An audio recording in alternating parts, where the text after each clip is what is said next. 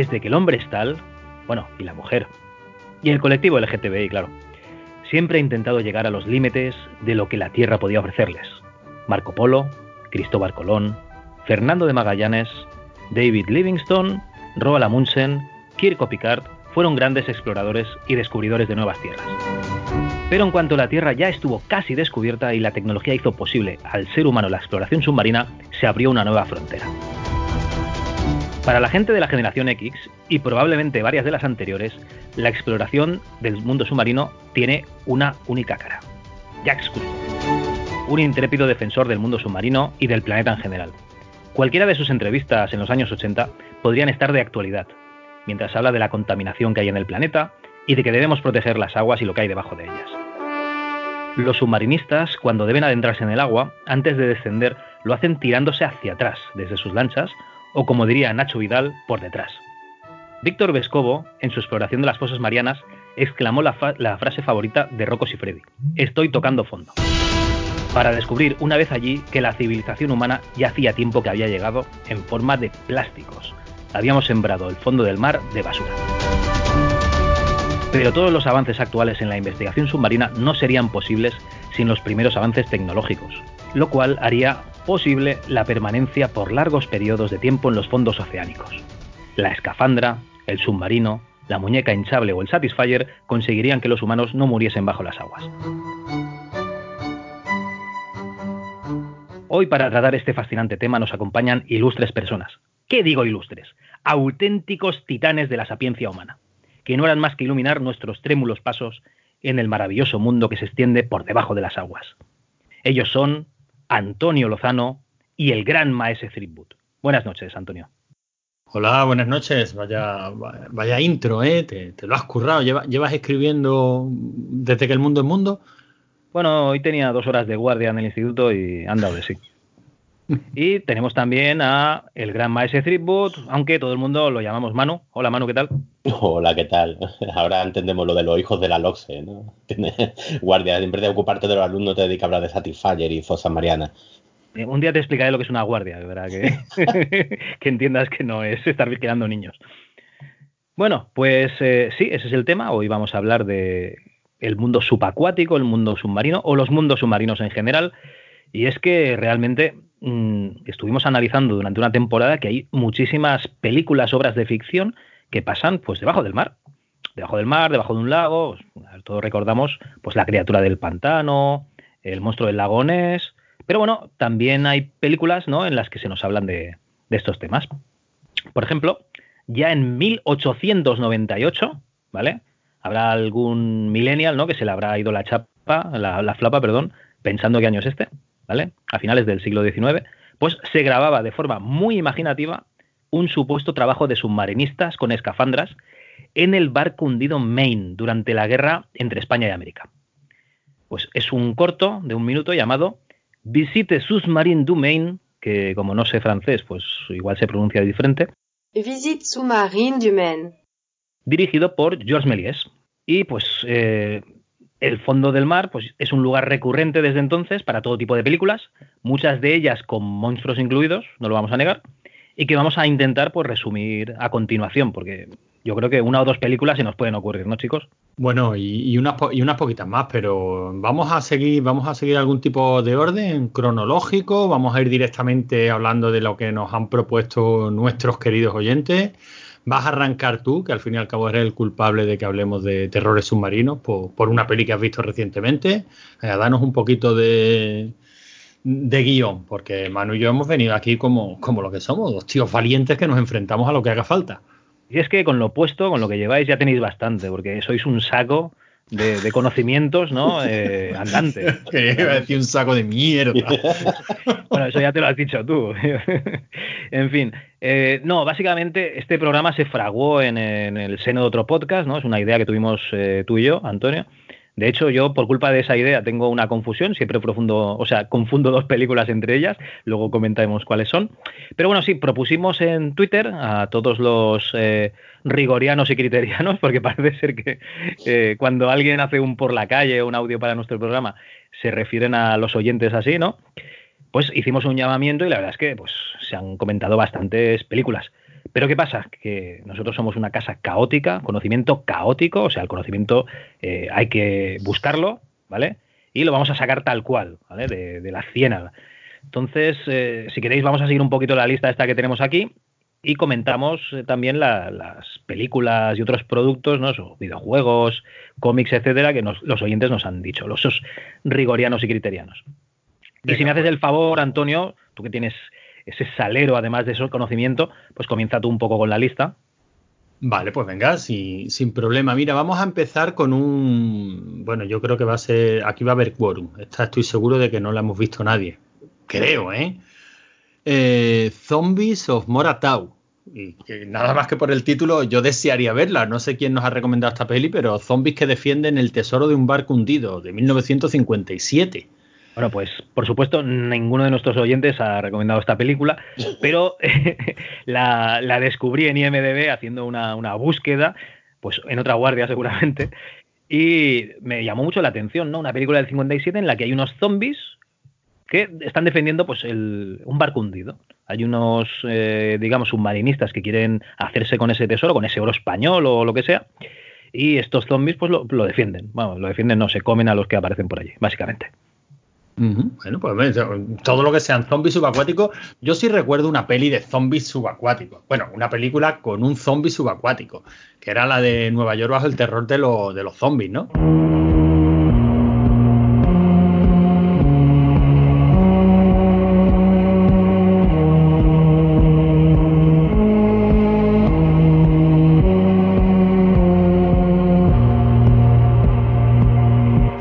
Sí se veía un zombie peleándose con un tiburón. Pero vamos, a esta no, a esta no había llegado. Y en la maravillosa House of the Dead también salía un zombie subacuático. También, también. De todas maneras, lo malo que tiene meterse en terrenos submarinos y tal es que debajo del mar te puedes encontrar que cuando menos te lo esperas aparece un bicho. Vamos, sí, es lo, digo, que tiene. Lo digo, lo digo por David, que, que acaba de llegar. Hijo de puta. Bueno, siempre, siempre aportando buenas palabras aquí en esta casa. Gracias, David. Muy bien. Bueno, no sé si os suena una película que se llama Tiburón. Seguramente algún, no sé, es un, era un tapado, ¿no? Una película que casi nadie conoce. Ah, qué coña, que es una película muy conocida de Steven Spielberg, ya lo sabéis todos. No, habías pillado. bueno, pues hay un documental de 1971 que se llama Agua Azul, Muerte, Muerte Blanca, en el que se habla pues de un agente que va allí a, cazar, capturar, investigar eh, tiburones blancos. Y la verdad es que yo creo que fue a lo mejor el germen ¿no? de que Spielberg, el amigo Spielberg, se, em, pues tuviese ganas de grabar una película sobre estos tiburones, porque la verdad es que tú ves eh, ese documental, la tenéis, lo tenéis en YouTube eh, para disfrutar de él y la verdad es que pues, hay ambientación muy muy similar a, a, lo que se ve luego en la, en la película de Spielberg. Pero, Pero Tiburón está basado en una novela me parece fantástico, pero yo te digo la forma visual de. Sí, de la... pero, pero, espérame, Javi, ¿nos vas a hacer creer que tú has visto este documental? Eh, sí, a 10 por. en fin, eh, seguiríamos con una película que, por lo que parece, también debe de ir de tiburones, pero nos lo comentará el amigo Antonio. 47 metros, segunda parte. Ahora que caigo, mirad lo que he encontrado esta mañana. Un diente de tiburón. Ajá. Voy a llevaros a un sitio que ningún turista encontraría ni en un millón de años. Es nuestra oportunidad.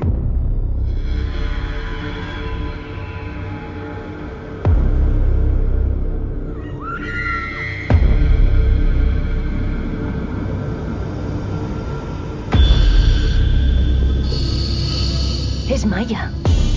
¿A qué hacían sacrificios humanos? ¡Ah! ¡Allí hay algo!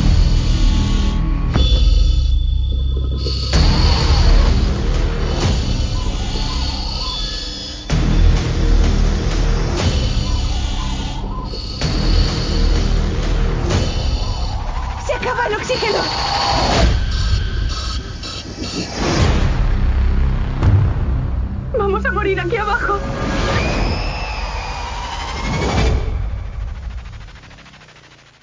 encima, la, encima la segunda parte, sí. Imagino que habrá una primera parte, ¿no? De esto. Eh, supongo que sí, parece ser que es bastante, bastante, bueno, bastante conocida dentro de lo que. Uy, sí, sí 47 metros, hombre. Eh, quiero decir, estamos hablando de un director malo como un dolor. Eh, directos a vídeo y películas muy barateras, de estas que tú las estás viendo y parece que están, o sea, se nota que están grabadas con cámaras de vídeo. No es que tenga el aspecto digital que se dice de mucho del cine actual, ¿no? Sino que se nota que están grabadas con cámaras de vídeo, mu mucha morralla. ¿Y, ¿Y, por qué me fui a ver la segunda parte? Bueno, pues porque es la que encontré en Torrent, que los niños me habían dicho que querían ver una peli de miedo. Eh, Javi me había dicho que iba a ver en esta, esta que acaban de estrenar hace poco, Underwater se llama, ¿no, Javi? Sí, sí, correcto. Y digo, y digo, bueno, pues venga, como estamos con el programa, con el programa de terrores submarinos, pues digo, venga, pues me viene de excusa perfecta para ver una peli de terrores submarinos. Y aparte habíamos visto no hace demasiado, un par de meses, otra con unos con unos caimanes, unos, sí, eran caimanes o cocodrilos, que ya comentaré luego. Y a los niños les gustó, ¿no? Les pareció emocionante. Y bueno, pues vamos a ver esta de 47 metros. Encima sale la niña, la hija de, Silvestre Stallone, que parece ser que está empezando una carrera de modelo, de mocatriz, ¿no? Todavía no se la ha escuchado de cantar, pero de modelo ya es y aquí, bueno, actúa. Sale en la película. El caso es que la peli va de. Parece que. Mm, parece un capítulo de esto de las series Disney de institutos en el arranque. La película es predecible como ella sola. El grupito de amigos que se van a, mm, hacer submarinismo por, México y a, visitar unas especies de, mm, de, ruinas mayas que han quedado sumergidas. Se meten, se meten a bucear. Eh, hay un derrumbe, se quedan atrapadas en una, en una ciudad maya submarina y aquello está lleno de tiburones blancos. En principio parece uno y luego no, luego salen unos cuantos más. para ser unas ruinas mayas submarinas. Sí, sí, sí, sí. Para ser unas ruinas mayas sumergidas, pues aquello parece calle nueva. O sea, calle nueva es una calle muy concurrida aquí de Málaga. Porque allí empieza a aparecer gente todos, buceando, aparecen los padres de, las dos chicas que están haciendo submarinismo, aparece un noviete de una de ellas, allí todos buceando, ¿no? Bueno, lo cierto es que el guion más o menos lo justifica y lo explica razonablemente bien. Pero la película es sorprendentemente entretenida y sorprendentemente divertida. O sea que yo de verdad que la recomiendo. Tiene un aspecto, ya digo, aspecto de, de vídeo que tira de espaldas, pero tiene un mérito. Son 60, 70 minutos completamente sumergida, toda la acción está bajo, bajo agua. Eh, evidentemente, pues, tiene el típico problema de que se van a quedar sin oxígeno, de que no pueden simplemente limitarse a, mm, a esperar a que vayan a rescatarlas, porque eso, se quedarían sin, oxígeno y se asfixiarían. Plantea un par de situaciones pues muy bien resueltas, un par de ataques de los tiburones que te, que te sorprenden y que no te los esperas, un par de ataques de los tiburones que te tienes que mear, porque en esta película tenemos lo que es el salto del tiburón, pero, pero literal. Y, y, la verdad es que está muy bien, una peli para echar una tarde francamente divertida. O sea, yo creo que, bueno, y de hecho, si tienes un poquito de claustrofobia, eh, consigue una, serie de escenas muy del estilo de, lo que hacía de Descent. O sea, que de verdad te, angustia. O sea, yo, yo la verdad veía la peli y me reía bastante, ¿no? Pero mi niña y mi mujer, que las dos son de angustiarse con la típica situación de estoy encerrado y no me puedo mover tal, pues lo pasaron realmente mal. Y encima la película termina, bueno, no lo voy a contar el final, pero el final es digno de Sharnadu. O sea que la película Sí, sí, sí, sí. La peli es muy, muy divertida. La verdad es que, la verdad es que sí. Evidentemente no es una buena peli, no voy a decir eso, pero que te lo pasas bien y que te la encuentras una tarde mientras te estás tomando el café y la ves y te ríes, por descontado. La segunda parte. La, la, única persona que he escuchado en mi vida decirle a Sarnado, Sarnadú. ¿Cómo quieres que le diga? Sarnado, como le dice cualquier hijo de vecino. Bueno, ya empezamos con la pronunciación, de verdad. O sea, yo de verdad, mm, ¿cómo, Javi? ¿Cómo hemos conseguido llenar este podcast de toca pelota? No sé, los vas, los vas entrando tú. O sea, tú mismo. en fin. Bueno, pues, Esa, es mi, recomendación. Vale, pues bien, ya sabéis, estáis en vuestro derecho de coger esa recomendación, hacer una bola con ella y meterosla por el ojete. Bueno, eh, seguimos Pues, con, ¿Cómo está esta noche? Que por Dios, seguimos con dos películas. Si te Este quieran robar el coche, tío, yo no, no lo entiendo. Hace tío. mucho, hace mucho que no grabamos un Dogma y la bilis tiene que salir por algún sitio. Di que sí. Bueno, pues hay dos películas que cuando íbamos a grabar este especial hace años, eh, yo las vi la misma noche, una, bueno, tres películas en realidad, estas dos y otra, y eh, desde entonces las confundo bastante, que son Profundidad 6 y Leviatán. Profundidad 6, eh, el amigo Wolfkult y Serio pero poco, nos lo comentaron por Twitter, Leviatán Wolfkult, y la verdad es que, claro, eh, está la grieta, que también nos lo dice Serio pero poco, Leviatán y Profundidad 6. Me hice una maratón de tres eh, películas en un día y yo las, las tengo un poco confundidas.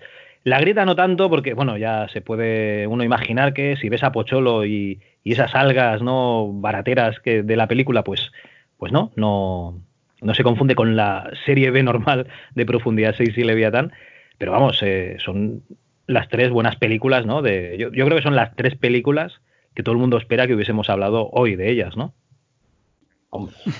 La siguiente a lo mejor un poquito más, ¿no? Pero sí, No, no, no. seis, No, no para te hacer creas, cariño. eh, o sea, miedo, miedo submarino, a mí, sin, sin decir nada más, la grieta, Leviatán y Profundidad 6. Y yo creo que Antonio estás conmigo. Completamente. Aparte, esto siempre se dice que de, de vez en cuando lo llaman, el- la gente con cultura lo llaman que fruto del gaze o dicen que es la puta casualidad, o simplemente que La las.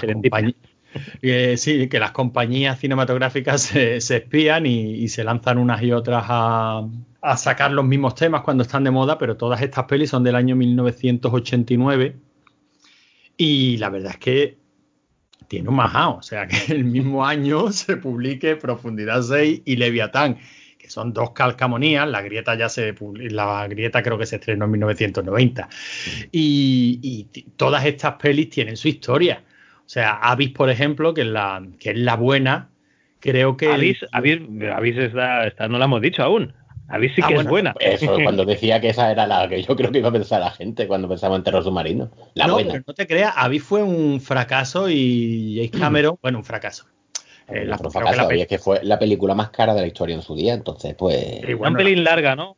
Las cositas de las cositas de James Cameron, creo que costó 70, 70 kilos y recaudó 90, o sea, fue un fracaso. Pero mm, encima también fue la culpable de que James Cameron se peleara con un amigo suyo de toda la vida, que por lo visto fue el guionista de Profundidad 6, porque le pidió que por favor estrenara, retrasar un poquito el estreno de Profundidad 6 Y le dijo que los cojones. y le dijo que por los cojones. De hecho, Profundidad 6 fue la primera que, la primera que se estrenó. Ni un amigo ni nada, tío. Si tú le pides a un amigo que retrase el estreno de una película para que se hunda esa película y ganar tu dinero, y no te hace caso, ni es amigo ni es nada, tío. O sea, que, que es verdad que la, la historieta de estas tres pelis, de Profundidad 6, Leviatán, ya digo, la grieta la, la ponemos aparte. La grieta, creo que la productora, la producción de Leviatán fue de, de Dino de Laurenti. Y como la cosa le fue medio, medio bien, pues también digo, bueno, pues si nos gastamos mucha menos pasta, seguro que ganamos más dinero. Y también produjo mm, la grieta. Claro, en Leviatán no sé si se gastaron 30 kilos y en la grieta y en la grieta uno y medio, o sea. Los se 30 nota. de Leviatán, uf, no los veo yo. ¿eh? No, no, pues Leviatán está bastante, bastante bien. O sea, Yo, yo, que- eh, yo, yo es que creo que cada, todas tienen lo suyo. Y, y a mí me parecen tres pelis, pues divertidas. Cada una, pues su estilo. La de Profundidad 6, buscando para refrescármela un poquillo, porque la vi en su día, pero no me acordaba. Me he puesto a buscar críticas en Affinity y tal, de que la gente sabe, en la zona de spoiler muchas veces te hace resúmenes y digo, a ver si la recuerdo. Sí, sí, ver sí, tal cual. Y me he acordado de un personaje, ¿verdad? Que lo nombran. Dice, la moraleja de... Es que me hace mucha gracia, pero se lo voy a leer. La moraleja de Profundidad 6 es nunca llevéis a Snyder en vuestro equipo. Snyder, por lo visto, un personaje que sale a la película, no me acuerdo. Y pone, no creo que vaya a hacer spoilers de Profundidad 6 a esta altura, vaya a destripar a nadie, ¿no? En cualquier caso, spoilers. Pone, Snyder, él solito, detona tres misiles nucleares, origina un tsunami que se carga la base, provoca una sobrecarga de un reactor nuclear, Posteriormente explota a un compañero suyo al pincharle con aire a presión. Roba la única nave de escape y encima, como no se descomprime, el imbécil estalla dejando el interior hecho una mierda.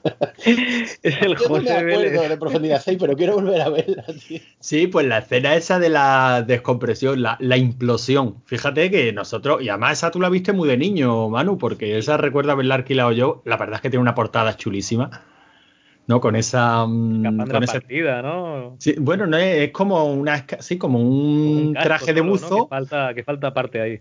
Sí, pa- del pecho para abajo, digamos que falta, ¿no? Y es verdad que la escena final es la ascensión, eh, se meten en una especie de cápsula de salvamento y hablan continuamente de la implosión, ¿no? O sea, de por culpa de la, de la presión del, del agua y tal. Bueno, la de Profundidad 6 es del S. Cunningham, del mismo de Viernes 13, y no deja de ser un slasher con bichos de- en el fondo del mar. Eh, es, más, es baratera. Leviatán quiere ser algo más pues ahí se mezcla ya un poquito que si la corporación maligna, ahí se está mezclando Alien, está, yo veo incluso un poquito de Horizonte Final, aunque Horizonte Final fuera posterior. Y bueno, tiene experimentos genéticos, así que el bicho casi que va mutando. Leviatán tiene un poquito más, más rollo. De todas maneras, yo Leviatán hay algo que no le puedo perdonar, es del tío este del Pan con Matos. Ese señor es el que dirigió Rambo, dirigió, sí, pues la- sí, no acorralado, sino Rambo, dirigió El Puente de Cassandra, que es una peli que está muy chula, pero lo peor que ha hecho en su vida, lo peor, ha sido engendrar a su hijo, a Panos El con Matos, el, el hijo puta que hizo Mandy. Pero espera, espera, espera. ¿Dirigió Rambo? ¿No acorralado sino Rambo? Sí, es que la primera se llama First La Blood. primera se llama Ah, First Blood, aquí se llamó Acorralado y... Sí, sí, sí, eso lo sé, pero Rambo 2, ¿no? O sea, yo qué sé. Sí, sí, Bueno, pero como... Rambo yo- 2 como- se lo pusieron luego. Bueno, y nosotros sí que la conocíamos como Rambo 2. Claro, pero en eso digo que hay cierta principio allí- confusión. En Estados Unidos era First Blood y luego era Rambo. Ya. Sí, sí. Y luego, bueno, sí, eso parecía una quiniela. Era. ¿Cómo era? Acorralado 2, Rambo 1. Sí, sí, sí, por eso, por eso, por eso él lo explico. Yo sé Sí, que sí, digo sí, Rambo sí, y sí. sabemos que es Rambo, ¿no? Pero bueno. Bueno, pues Pero teníamos. bueno, que ya digo que estas tres pelis que tienen, que tienen su historieta, o sea, que, que mola y encima son divertidas. Si tú te las viste las tres en un aburrirte, no te aburriste, Javi. O la tampoco, pero bueno, la, la compensé poniéndola a la primera.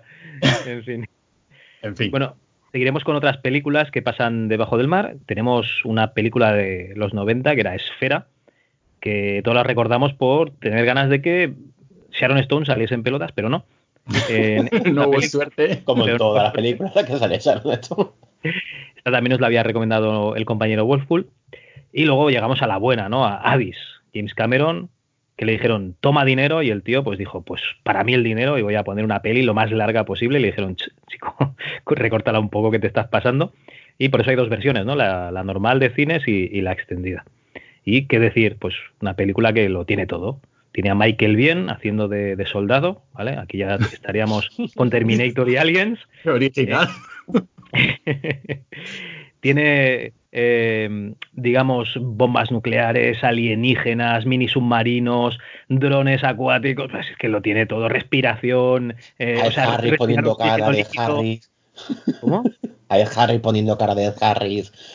Es Harry tirando anillos eh, de matrimonio al váter químico y volviéndola a recuperar. bueno, una maravilla. Bien. Quien no haya visto esta película, por favor, para esta porquería de podcast, póntela y luego ya vuelves.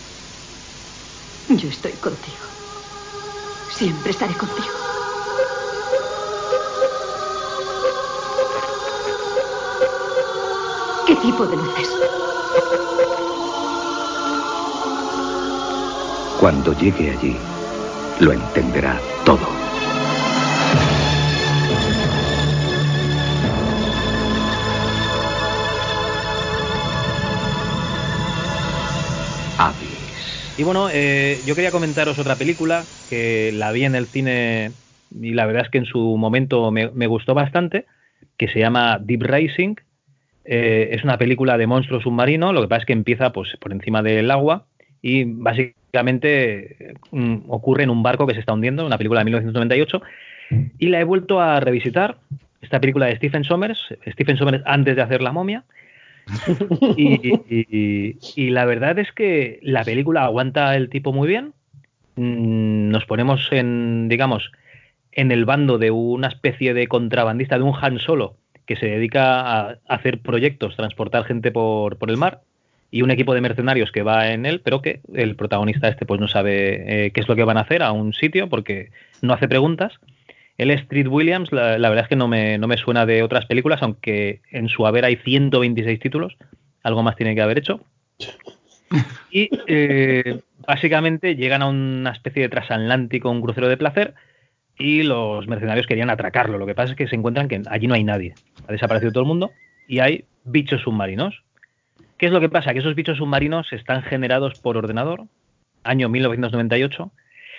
Eh, digamos que en esa época tendría los gráficos de una Dreamcast o Play 2, mm, cosa que nos parecería bien en ese momento, pero visto a día de hoy, pues, pues se hace un poquito corto, ¿no? Digamos que, que le falta un poquito ahí de, de tener unos gráficos por ordenador un poco mejores. La película es muy disfrutable, es muy divertida, pero lo- todo lo que sea monstruo digital, mm, 98, mal, mal. Pero bueno, la película está, está muy bien. Yo creo que la habéis visto, ¿no? Sí, Sí, hombre. Y la banda sonora de Jerry Goldsmith, me acabo de enterar, que ese hombre... ¿Cuántas bandas sonoras ha dirigido ese tío? Todas. Todas, ¿no? Absolutamente todas. Esa estaba muy chula. Yo esta película no sé por qué la confundo, y mira que no tiene absolutamente nada que ver, con Ghost Ship. ¿Os acordáis de Ghost Ship? Ah, bueno, Sí, qué porque mala era, tío. ¿Cómo? Qué mala era. Sí, sí, Sí, sí que lo era. sí es la de que hay un cable y los cortan a todos por la mitad, ¿no? No, pero Ghost Ship es malísima. Pero es que tiene un comienzo tan cojonudo que ya es que solo puede ir para abajo. Y es síndrome destino final, ¿no? No, pero Destino Final están bien todas, coño. Destino Final está muy chévere, pero Ghost Ship es verdad que cuando yo la vi, ese cable que los corta a todos por los vídeos, hostia, qué, qué maravilla. Luego de ahí para abajo, claro. Pues tienen que ser las dos de la época, porque es que yo no sé por qué las confundía siempre. Yo la confundo siempre con. Virus, la de Jamie Lee Curtis. ¿Cuál? Con virus. Sí, bueno, la confundo. Pero pues salen como una especie de robots ahí Sí, mutados. pero, también, y- pero también están en un barco, Javi, y uno ya tiene una edad. A ver, si la confundo con confundes Titanic. virus, Saturno 3, con Saturno 3 vale, pero con esto. Bueno, vale, pues ya está, perdona, yo la confundo con lo que a mí me sale de los cojones. Mira. Bueno, Pero no, no, D-Racer está, está muy chula. D-Racing es la de la huida en la moto acuática, ¿no? Sí, sí, sí, Eh, la carátula. Sí. Sí, es una pasada. Bienvenidos al mayor barco de placer que jamás se ha construido. Brindo por la travesía. Detecto algo en el radar, señor. Nunca he visto nada igual. Algo no funciona. Es imposible. ¿De dónde viene? No lo sé, señor, pero sea lo que sea, es... grande.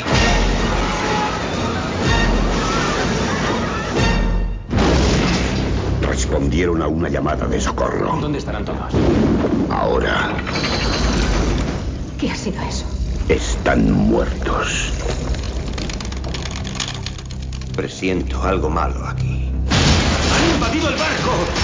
¡Rápido, larguemos!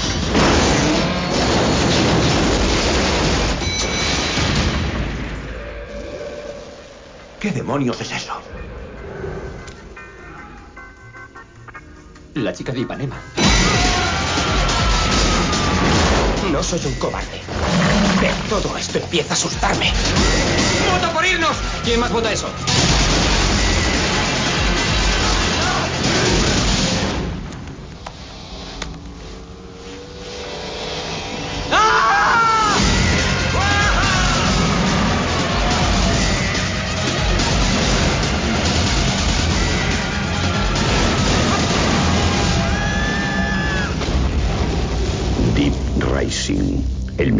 De las profundidades.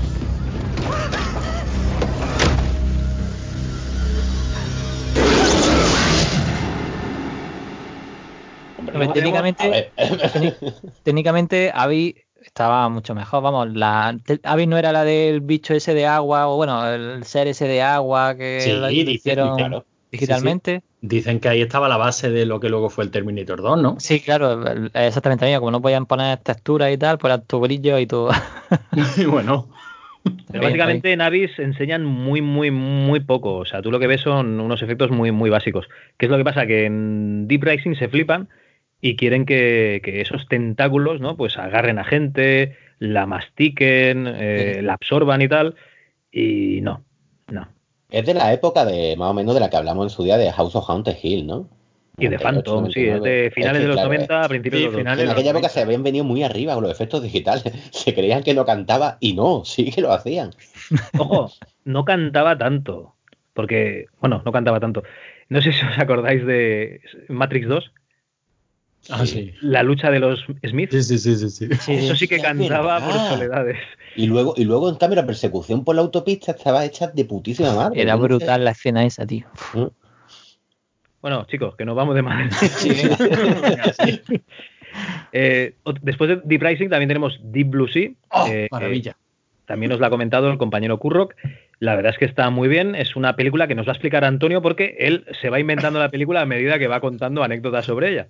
Adelante, Antonio.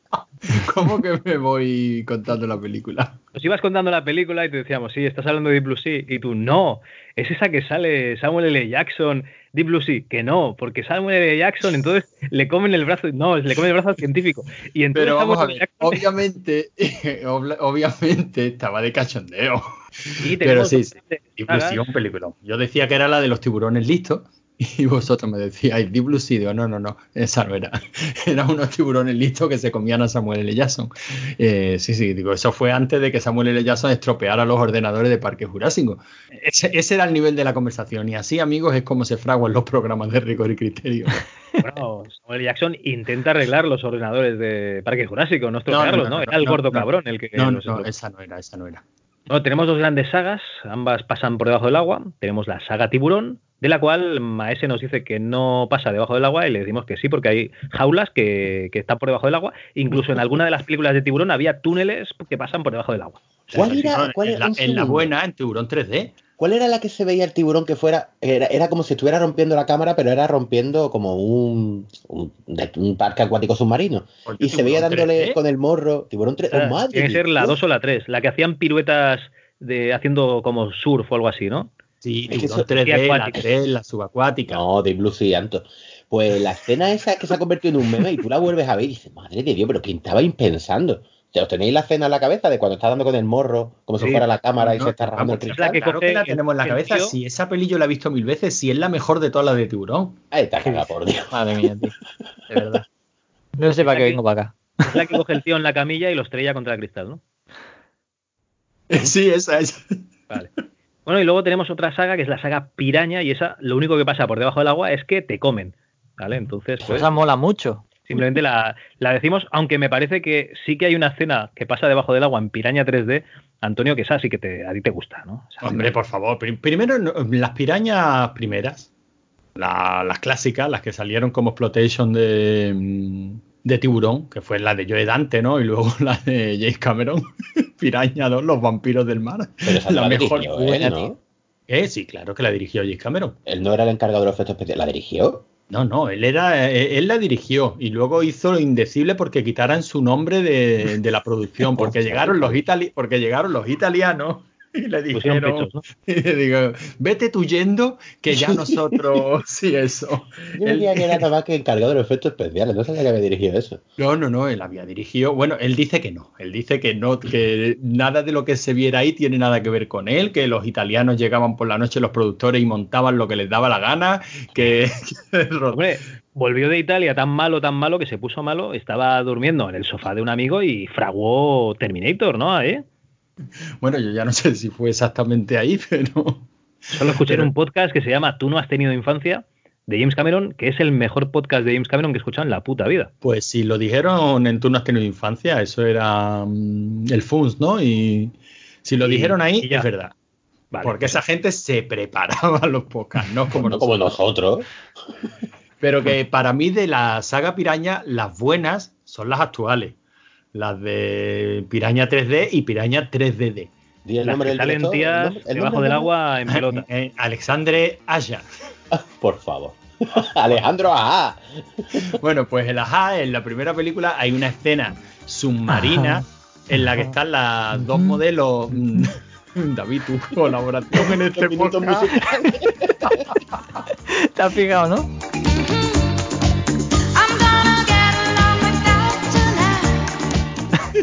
en el que En el que están las dos modelos en pelota mm, nadando en 3D y es una escena maravillosa. Aparte que sale nuestra musa en esa película, un peliculón. Piraña 3D, un peliculón.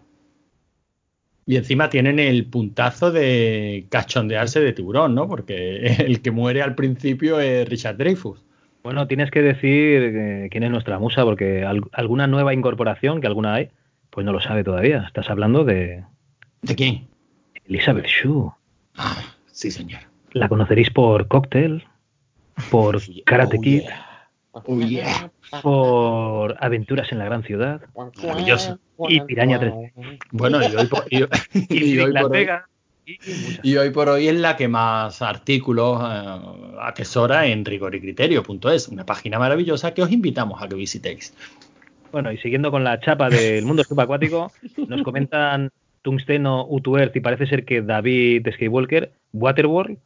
¡Qué bueno, Waterworld sí que hay una parte submarina, es porque el protagonista pues tiene agallas, ¿no? Y no nos referimos a que tenga valor. Hostia, por Dios. es que al menos mal que te llevas preparando el programa mucho tiempo, ¿eh? Bueno, lo que iba a decir que de, de, toda la lista que habéis puesto, la que más veces he visto, yo creo que es esta porque no sé por qué la película tiene mucho, no, tiene mala fama, ¿no? me, ha parecido que la gente... Porque costó una pasta. Pero la película molaba mucho, tío, a mí me, encantaba. Lo iba a petar y no lo petó, básicamente. Sí, pero, esta, es la, típica película que todo el mundo dice, soy el único al que le gusta, soy el único al que le gusta. No, subnormal. Le gusta a casi todo el mundo. La peli es muy divertida. ahora sí, ¿soy el único al que le gusta Mensajero del Futuro? Eh, sí. sí, sí, eso sí, eso sí. Vale, vale. No sé, no la he visto. Sí. ese caso, ese caso afirmativo, sí. Total, a mí es que esta película me pasó un poco, mm, bueno, también la voy a meter un poco en un grupo de películas que yo veía muy mucho de pequeño, que era Parque Jurásico, Waterworld y Titanic. No sé por qué, pero bueno, esas películas las veíamos muchísimo. pajas, David, o sea, de pequeño de pequeño. bueno, yo qué sé, pues, tampoco me acuerdo en qué época salió. Waterworld era de los 90, ¿no? Finales de los 90. Bueno, Parque Jurásico 92, Waterworld debe ser un poquito más. Un poquito después, seguramente. las tenía las tenía en VHS mmm, seguramente copiado de alguien o de alguna cosa de esa y, las veíamos muchísimo. No sé, esta película supongo que, será más larga de lo normal, pero a mí es que se me hace se me hace corta y la disfruto y además era en la época que me gustaba mucho el actor este hombre, que no sé ni cómo se llama. Kevin Corner. Kevin con eso, Kevin con. Y el director. pues eso, no, la, fuera de coña. La película estaba, a mí me gustó muchísimo, es verdad que el hombre se dejó ahí, eh, pues, toda la pasta que tenía, que había sacado con Bailando con Lobos y, demás, pero para mí la película me recuerda mucho, bueno, me llama mm, también tipo películas así, tipo Mad Max y cosas así. Y las películas estas apocalípticas me gustan, me gustan mucho. Y yo creo que la película estaba muy currada para hacer que no se vieran los fondos de la ciudad, para que siempre hubiera un mar infinito en todas las escenas, que no sé si alguna escena habrá algún barco que pase por allí, pero yo por lo menos nunca la he visto. Y dijeron que estaban todos moviendo el set y además mm, una cosa que te, que te dice tanto en Tiburón como en como en, en Waterwall es que es muy difícil rodar en el agua, porque el agua siempre se está moviendo, el agua nunca está exactamente igual y claro, muchas veces tienes que hacer la misma toma y a lo mejor ahora el sol está un poco más bajo y la iluminación queda no exactamente la misma. El curro que hay que hacer en fotografía y en y, digamos para que para que el plano te quede bien, incluso cuando haces plano y contraplano, es decir, cuando estás mirando a un personaje y luego estás mirando al otro y demás, todas esas cosas eh, requieren muchísimo trabajo cuando se está en el agua y tanto tiburón, eh, el director dice, em, Steven Spielberg decía que, lo pasó muy mal, porque además, si no me equivoco fue la primera película de Steven Spielberg, ¿no? No, fue la primera. Ah, no, la, primera fue la del coche, ¿no? La del coche ese que le perseguía y tal. Bueno, la primera, digamos, película, película. Pero bueno, fue como. Te duele un película. ¿El qué? Que el diablo No, pero se refiere a película, película pero con producción cinematográfica. Claro, o sea, está rodado en tele. Efectivamente. Está, bueno, fue casi, ¿no? Un proyecto de. Total, bueno, no me voy a ir por las ramas. Quiero decir que rodar bajo eh, en el agua es muy complicado y, y Walter World tiene un currazo de todo ese tiempo, todo ese tiempo todo está dentro del agua, todo está en el agua, todo el equipo está en el agua, con, con pero, Spielberg lo que recuerda chungo de tiburones que se zumbó a Navregón y eso debe dejar, debe dejar secuela. ¿no? no se puede decir nada, ¿eh? O sea, yo intento poner una parte ahí un poco técnica, pero nada, nada, no puedo. Eh, y en Waterworld, otra otro detalle es que ahí empezó la vena de Dennis Hooper como villano sobreactuado. Sí, es verdad. Pero de todas maneras, lo que, lo que pasó en Waterworld, aparte de las dificultades de rodaje, es que se le puso casi todo el equipo malo. Se les cagaban por las patas abajo con una enfermedad que cogieron. Creo que les llegó un tormentazo tropical que les echó por tierra los sets, si no una, dos veces. O sea, es, que, fue un problema tras, tras problema, vamos. Pero aún así es que es una peli muy, muy chula, si es que yo la veo muy chula. ¿Sabéis una curiosidad sobre Waterworld? Es la única licencia cinematográfica adaptada para la Virtual Boy. ¿Es la única ¿Ah, licencia mm, cinematográfica que se hizo en Virtual Boy? Sí, Virtual Boy tiene treinta y pocos juegos, veinte y pocos juegos, y no, no yo Waterworld. No creo porque yo jugué a Star Wars de Virtual Boy, me parece. ¿Virtual Boy en Star Wars? ¿Cuál? No, hay un Star Wars en Virtual Boy. Pues yo creo que sí, ¿eh? Yo juraría que no, de hecho te diría que el último, vamos, todo eso lo, suena por... Era uno, era uno de naves, parecía que llevaba su X-Wing y a mí me ah, dijeron que era no, Star Wars. No, no, no, ese no es un Star Wars, ese, no me acuerdo el nombre, pero no es un Star Wars. Ah, o sea, es una, es una licencia copiada, ¿no? Digamos, no, no la han utilizado. Vale, vale. En cambio, Waterworld sí no pagaron licencia, perdón. Vale, era horrible, por cierto, el juego. Bueno, año 95, Virtual Boy, decisiones equivocadas.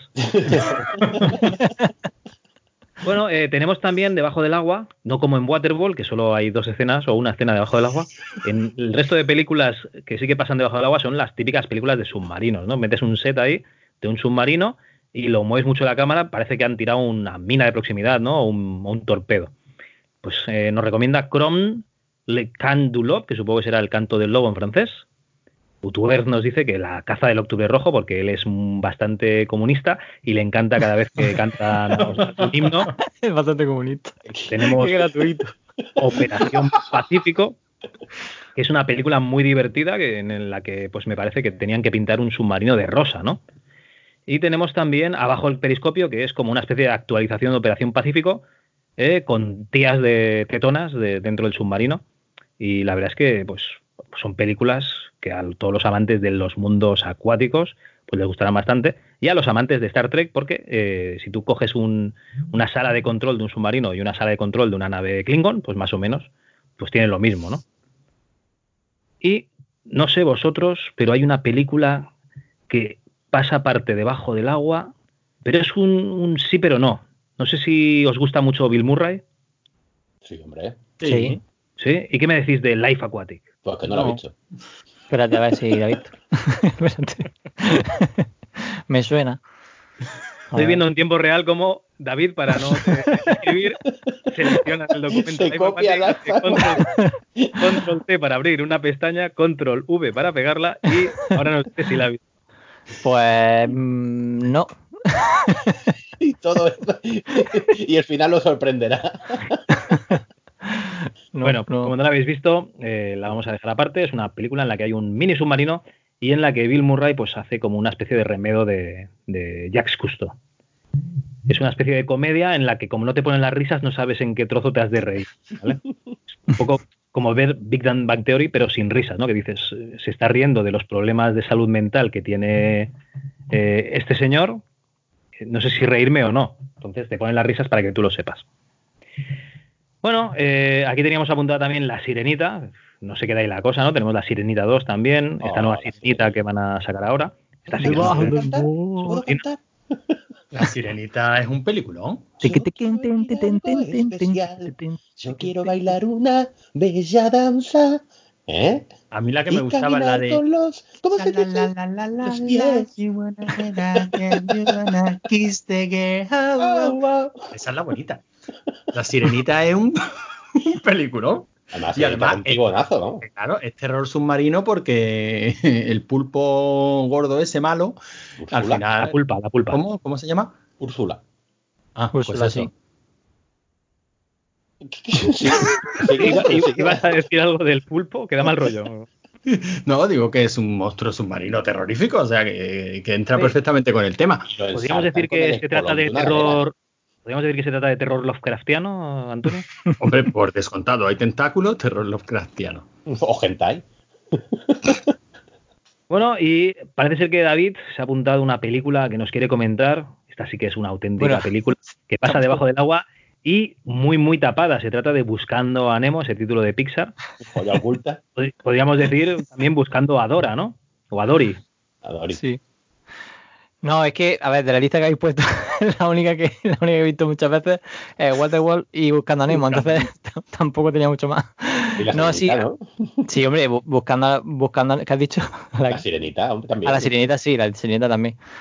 Eh, mm, Buscando a Nemo, pues la verdad es que la película de mm, me- me gusta mucho, es que no sé qué decir. a ver, eh, Buscando a Nemo, la parte que, me- que más me, me gusta es mm, técnicamente la película es muy sencilla porque no eh, es de, la- de las primeras películas de, de Pixar.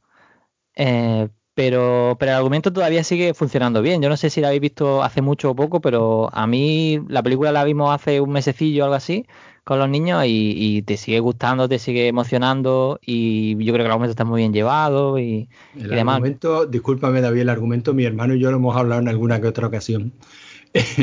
Los hijos de puta de Pixar, en esa reunión de brainstorming decidiendo, vamos a hacer una película infantil, vamos a hacerla, claro, sí, cojonudo. ¿Cómo, ¿Cómo puede empezar? Lo mejor ¡Los Es que- matamos a es todos! que, es que una feliz pareja esté esperando un montón de niños y los pierdan a todos, menos y se queden con uno. El tuyío. ¿Y cómo empezamos a ¡Mata a la mujer! Eso no está bien. Y Toy Story, ¡pégale fuego! Y dice, no, por Dios, solo. Bueno, tío, pues como con Bambi, tío, pues el drama, pero a partir de ahí se inicia la película. Yo, ¿Tú sabes que en el guion original de Wally iba a perder la memoria? Iba a aplastar a la cucaracha.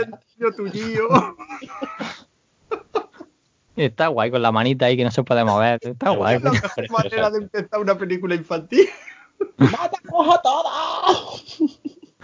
Está chula, hombre. A mí, a mí, a mí me gusta mucho. A mí Buscando a Nemo me gusta mucho.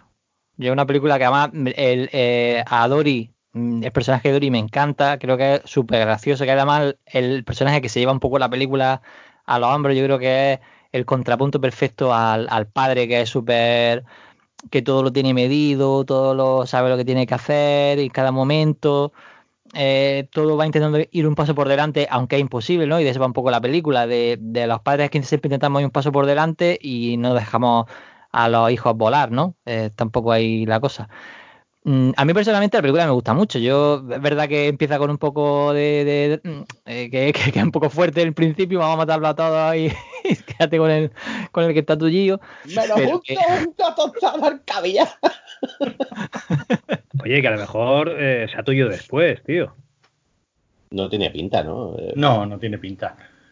Creo que nació así, ¿no? Nació con la patilla. O sea, con la, con la alita, con la alita, ¿no? Más pequeñita y tal. Sí, no sí, sé. nació con la alita más pequeñita. De todas Sí, maneras, también- fíjate también, que. También había un pulpito con una de las patitas más chiquititas, pero cuando hacía así no se notaba nada.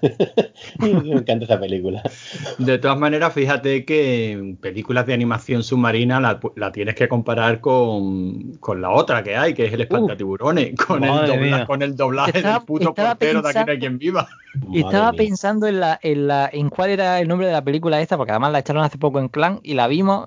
Hombre, es verdad que el doblaje es una mierda, pero la película no está mal. La película es un mojón muy gordo. Pero a mí me gustó, yo qué sé, yo que a mí, a mí es que las películas de animación de dibujos que me, es muy raro que no me guste alguna. Tiene que ser, no sé, tiene que ser algo muy malo, que sea, que no tenga ritmo o algo. Y a mí la de cazatiburones, pues es verdad que, Algo como, que doblaje- como que la pala del balón. O sea, joder, ya cayó. Toma. Oye, eh, pregunta, David, ¿a ti Rango te gusta? Sí, también. Sí, vale, ya está. Yo Rango es una pasada, ¿eh? Yo no entiendo de animación ni eso, pero es una pasada, ¿eh? Ra- Cómo se sigue Rango- viendo.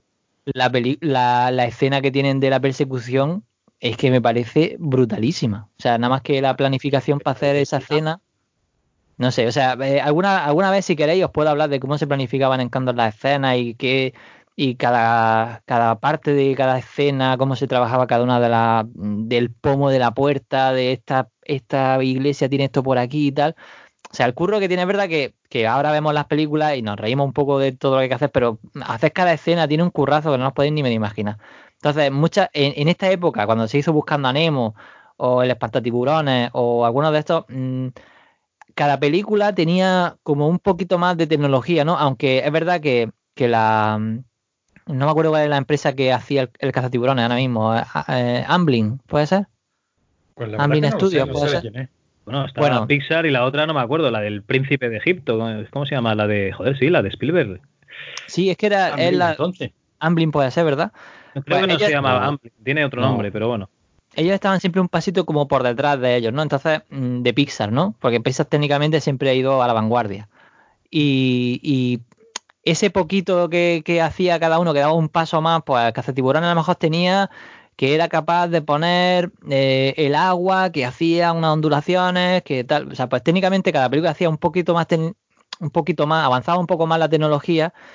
Y, pero claro, el curro que tiene cada escena de aquí se está viendo, o sea, coger una película, cualquier película de estas de dibujos animados y ponerla en pausa un segundo. Todo lo que se está viendo, mm, hay alguien que, había alguien que, que ha estado pensando, pues esto tiene que tener este color, la escena tiene esta, eh, es- esta roca tiene que ser así, esta roca tiene que ser no sé cuánto, y a lo mejor la escena dura dos segundos.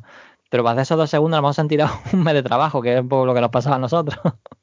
Mira, se llama DreamWorks la compañía. Es Y para que os hagáis una idea, mientras teníamos al portero de Aquí no hay quien viva, en, en la versión original teníamos a Will Smith, Sí. a Jack Black, René Zellweger, Angelina Jolie, Martin Scorsese, Robert De Niro, ¿vale? Más o menos lo mismo. A ver, Sí, en- en Scorsese. sí, en inglés el doblaje, o sea, es que ya os digo que la película en español es verdad que tenemos al portero de, de aquí no hay quien viva que, que se te queda un poco la cara de pero que pero que eh, digamos que la película tenía mucho presupuesto y intentaron hacer algo Bueno. algo bueno. Y en Buscando a Nemo tenemos al señor Cuesta, pero es que ese sí es bueno doblando. No, pero es que ese sí es bueno, coño. Claro. Sí. Y Anabel Bueno, Alonso estaba súper graciosa en Buscando a Nemo. Nada, eh, Sí, es de las pocas famosas que luego hace un doblaje decente, ¿eh? Sí, y además en la, en la siguiente película la volvieron a buscar, ¿no? Algo así. En Sí, la- sí, sí, es verdad, lo volví a hacer ella. Sí, Y la siguiente me gusta menos. La, la- Hemos de apuntar en Trello eh, esa película, o sea, esa película, ese programa, ¿no? En el que David nos, nos comentará estas cositas de cómo se planifica una película de, de animación, ¿vale? Pues ya lo Sí, hemos creo. comentado eh, alguna que otra vez porque la verdad es que puede quedar un programa chulísimo. Yo si queréis, encantado. Perfecto.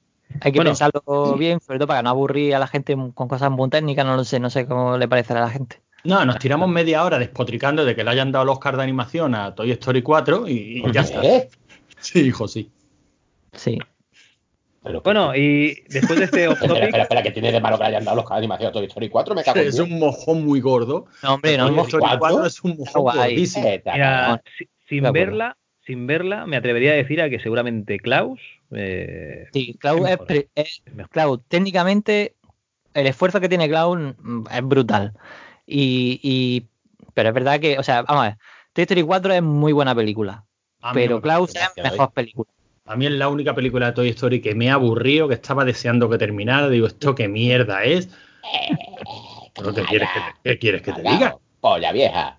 Apunta, ¿Cómo, apunta cómo dicen ahora los jovencitos? Boomer, que eres un boomer. Ya está aquí el super rollo de chicle, kilométrico boomer.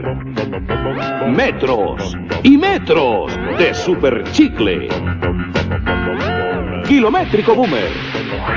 El super rollo de chicle. Apunta, sí, apunta entre los eh, películas de animación para otro día. Venga, que se nos va el tiempo. Venga, seguimos. Bueno, seguiríamos con otra película que también pasa bastante parte debajo del agua, que sería Aquaman. ¿Vale? Yo esta película eh, la puse 15 minutos, la dejé de ver, entonces eh, vosotros me comentaréis qué tal. Que la dejaste de ver Aquaman. Que, que, que, que está el Momoa para ponerle un piso. Sí, Sí, hombre, yo eh, me lo follaba a él, a la, a la pelirroja esa también, aunque dicen que, que ha hecho algo, ahora no sé, porque... Pelirroja es la que le zumba a Johnny Depp, ¿no? Eso, vale, muy bien. ¡Que me tumbe! que a mí Aquaman me parece la, o sea, yo cuando salí del cine no sabía si me había gustado o no, porque es la cosa más hortera que he visto en mi puta vida. A mí me encantó. Yo me lo pasé bomba, me pareció divertidísima. Que eso para una peli de DC ya me parece milagroso. Bueno, eh, y pasamos de los superhéroes. Eh, David, no me toques las cosas, por favor. no para, ¿eh? No para, no para el tío. Seguiríamos con Pacific Rim. ¿Qué decir de. Pacific Rim? Tenemos kaijus gigantes atacando aquí a, a los humanos. Tenemos mechas, eh, bueno, mechas pilotados por, por gemelos o por gente muy parecida mentalmente. En este caso, en este podcast, pues no podríamos pilotar un mecha de estos porque somos, somos así disfuncionales todos. ¿Y eh, por qué sale la parte acuática? Pues porque resulta que esos kaijus vienen de otra dimensión por un portal que hay debajo del agua. Se jodió la peli. Ahora ya no la podéis ver, ¿no? Si no la habéis visto, porque es un Uy, sí, de el, spoiler. el guion de la peli es fundamental. En esta película lo que hay que disfrutar es de esas escenas de batalla, ¿no? De esos mechas agarrando esos buques y golpeando monstruos gigantes en la cabeza, ¿no? Es un, un di- un deleite visual muy divertida y la verdad es que la vi en el cine, no me acabo de gustar, pero es que porque no le había pillado el tono. Y Claro, luego la, la disfrutas porque es que es súper divertida. De hecho, me están dando unas ganas de volverla a ver. Es que es muy divertida. Incluso la segunda parte eh, se mantiene, o sea, es digna. Bueno, Pues- digna. Yo me aburrí, está como yo me tres aburrí pisos en. Aquaman. Yo me Sí. aburrí en Aquaman y me, me, me aburrí en Pacific Rim. me aburrí en las dos. Bueno, pero tú te lo pasas bien con la sirenita y buscando. Oye, que Efectivamente, yo con esa me la paso guay. No sé, es que yo, tanta testosterona me, me puede. Bueno, ¿y, y qué es esto, David? Hombre, infierno bajo el testosterona en agua. Aquaman, que parece un desfile del orgullo. David, por favor, infierno bajo el No, agua. ¿Qué- qué- solo quería, solo quería recomendar esta película de que de, bueno, producida por Sam Raimi, que tiene muy buena pinta, que parece de mm, es como si en la película esta de la ola esa que viene, ¿cómo se llama? Eh, ¿La ola? película esta de, de Bayona. Eh, Ah, lo imposible. Posible. lo imposible, pues en vez de La ser ola drama, sí, pues, yo que sé, la ola esa que llega y se lo. Que- La ola que llega. Sí, hombre. la tormenta esta que por poco se carga Spiderman. Esa, esa. bueno, pues, eh, mm, es como si un pantano eh, empieza a inundar tu casa y pues se te mete un, un cocodrilo o algún bicho se te mete en tu casa. Uno, si fuera Y- uno, pues no, pues no aparecen cocodrilos ahí. Ah, sí, ah, pues yo no la, ¿la has visto ya, ¿tú la has visto? Sí, sí, sí, sí. Ah, ¿y de qué te ha parecido? Ah, muy divertida. Pues eso es que yo creo que va, que va a ser una película de esta así divertida, de, de suspense y que te va a tener en vilo. Y, y la tengo justo para ver, no la he podido ver, pero tenía muchas ganas de verla. Entonces, Muy, muy divertida, muy divertida. Es previsible, por supuesto. Por, sí, mira, bueno, pero La película ¿No te se lo, se lo comentaba a mi hermano. La película empieza con, con una chica que es nadadora en una competición eh, en el instituto, en la universidad. Está, el caso que está en una competición, eh, una prueba y pierde, pierde por, un- por medio segundo. Eh, tú, ves eso, luego sabes que la chica tiene que ir a, a, la casa del padre que vive cerca de unos pantanos porque no han podido localizarlo. La llama la hermana, mira que no puedo hablar con papá, vale, voy a buscarlo. Ten cuidado, nena, que viene una tormenta, sí, no te preocupes, yo voy. Ella llega a la casa del padre, no lo encuentra, empieza a subir el agua, el agua, el agua, se mete en el sótano y el padre es que ha tenido un accidente y, y se lo encuentra allí en el sótano. Y vaya a saber por qué, construyes una casa pared con pared con un pantano lleno de cocodrilos. con esa tormenta se abre un boquete y empiezan a entrar cocodrilos en ese sótano como si no hubiera un mañana. claro, eh, claro tú, tú, sabes que la película ha empezado con esta chica mmm, compitiendo claro. por ganar, ¿no? Y dices, ya sabes cómo va a terminar, pero no te importa. la la peli está muy, muy, divertida, muy divertida. Eh, la verdad es que sí. Además, que la vimos con los niños, no es muy sangrienta, tiene un par de ¿Ah, detallitos. Sí, sí, yo la vi con los niños y, y es la típica que tiene muchos sustitos, ¿no? Claro. Que, que hay que vivir el cocodrilo, hay que te coge. Y además, todo el que llega a la casa a echarle una mano es carne para los cocodrilos, ¿no? Claro, para eso viene. para eso viene, pero muy divertida, muy divertida. Tengo que, de esta digo, pues empecé hablando yo de 47 metros 2, o sea, a 47 metros la segunda parte y decía que era muy divertida para echar una tarde. Esta también es muy divertida, pero está tres escalones por encima de esta de 47 metros. O sea, está la producción de San Raimi, aquí hay más pastas, se nota, está bastante mejor hecha, bastante mejor interpretada, está, está muy chula, esta merece mucho la pena. Sí, yo, yo la tengo preparada, que no ha, ha, podido ser por el tiempo, si no lo hubiera visto. Bueno, eh, nos estamos dejando muchas películas, ¿no? Que pasan debajo del agua. Por ejemplo, estaría La ciudad sumergida, que en la que sale Vincent Price, o estaría La isla de los hombres peces, ¿no? Que sería como esa especie de profundos, ¿no? O esa especie de criaturas del pantano. Eh, bueno, películas antiguas sobre todo, pero bueno, eh, también hay películas modernas que nos trasladan a esos mundos pues debajo del agua. Y tenemos una película que se ha estrenado, nada, este, este mismo año, que se llama Underwater, precisamente debajo del agua, de 2020, y en la que tenemos a la protagonista, esa chica de las películas de vampiros que brillan, Kristen Stewart, con un cambio de, de look bastante ¿Quién ha soplado? ¿Quién ha soplado? Yo he soplado, porque es que no la aguanto a la tía esa, la cara que tiene. Tiene toda la, o sea, es Nicolas Cage en mujer. Tiene sí, sí, que está que viendo mierda, sí, sí. sí, sí, O sea, tío, no sabe actuar. Bien, claro. Pues la pego todo el rato, vamos. Perfecto. Y también tenemos a TJ Miller, que lo recordaréis por ser el tío que le hicieron un Kevin Spacey en Silicon Valley. Un día se fue al Tíbet y luego ya no volvió. Y también tenemos a Vincent Castle, lo recordaréis pues en Promesas del Este. No, Promesas del Este no, ¿cómo se llama aquella otra de Viggo Mortensen también? Ay. ¿Una historia de violencia? Esa, una historia de violencia. O, ¿cuál es la otra? Me parece que también salía en La cura del bienestar, ¿puede ser? Oye, Oye no esa película está un coñazo. Es una maravilla, tío. Es una maravilla. Y no, no es La cura del bienestar. Pero bueno, sale. tiene una cara. Es que es un tío que tiene una cara peculiar. Lo, lo estoy confundiendo con el, con otro. Bueno, eh, básicamente, ¿de qué se trata? Una instalación minera submarina, pues en la que hay un accidente y mm, un grupo de gente de esa instalación pues tiene que huir hacia otras instalaciones adyacentes que hay.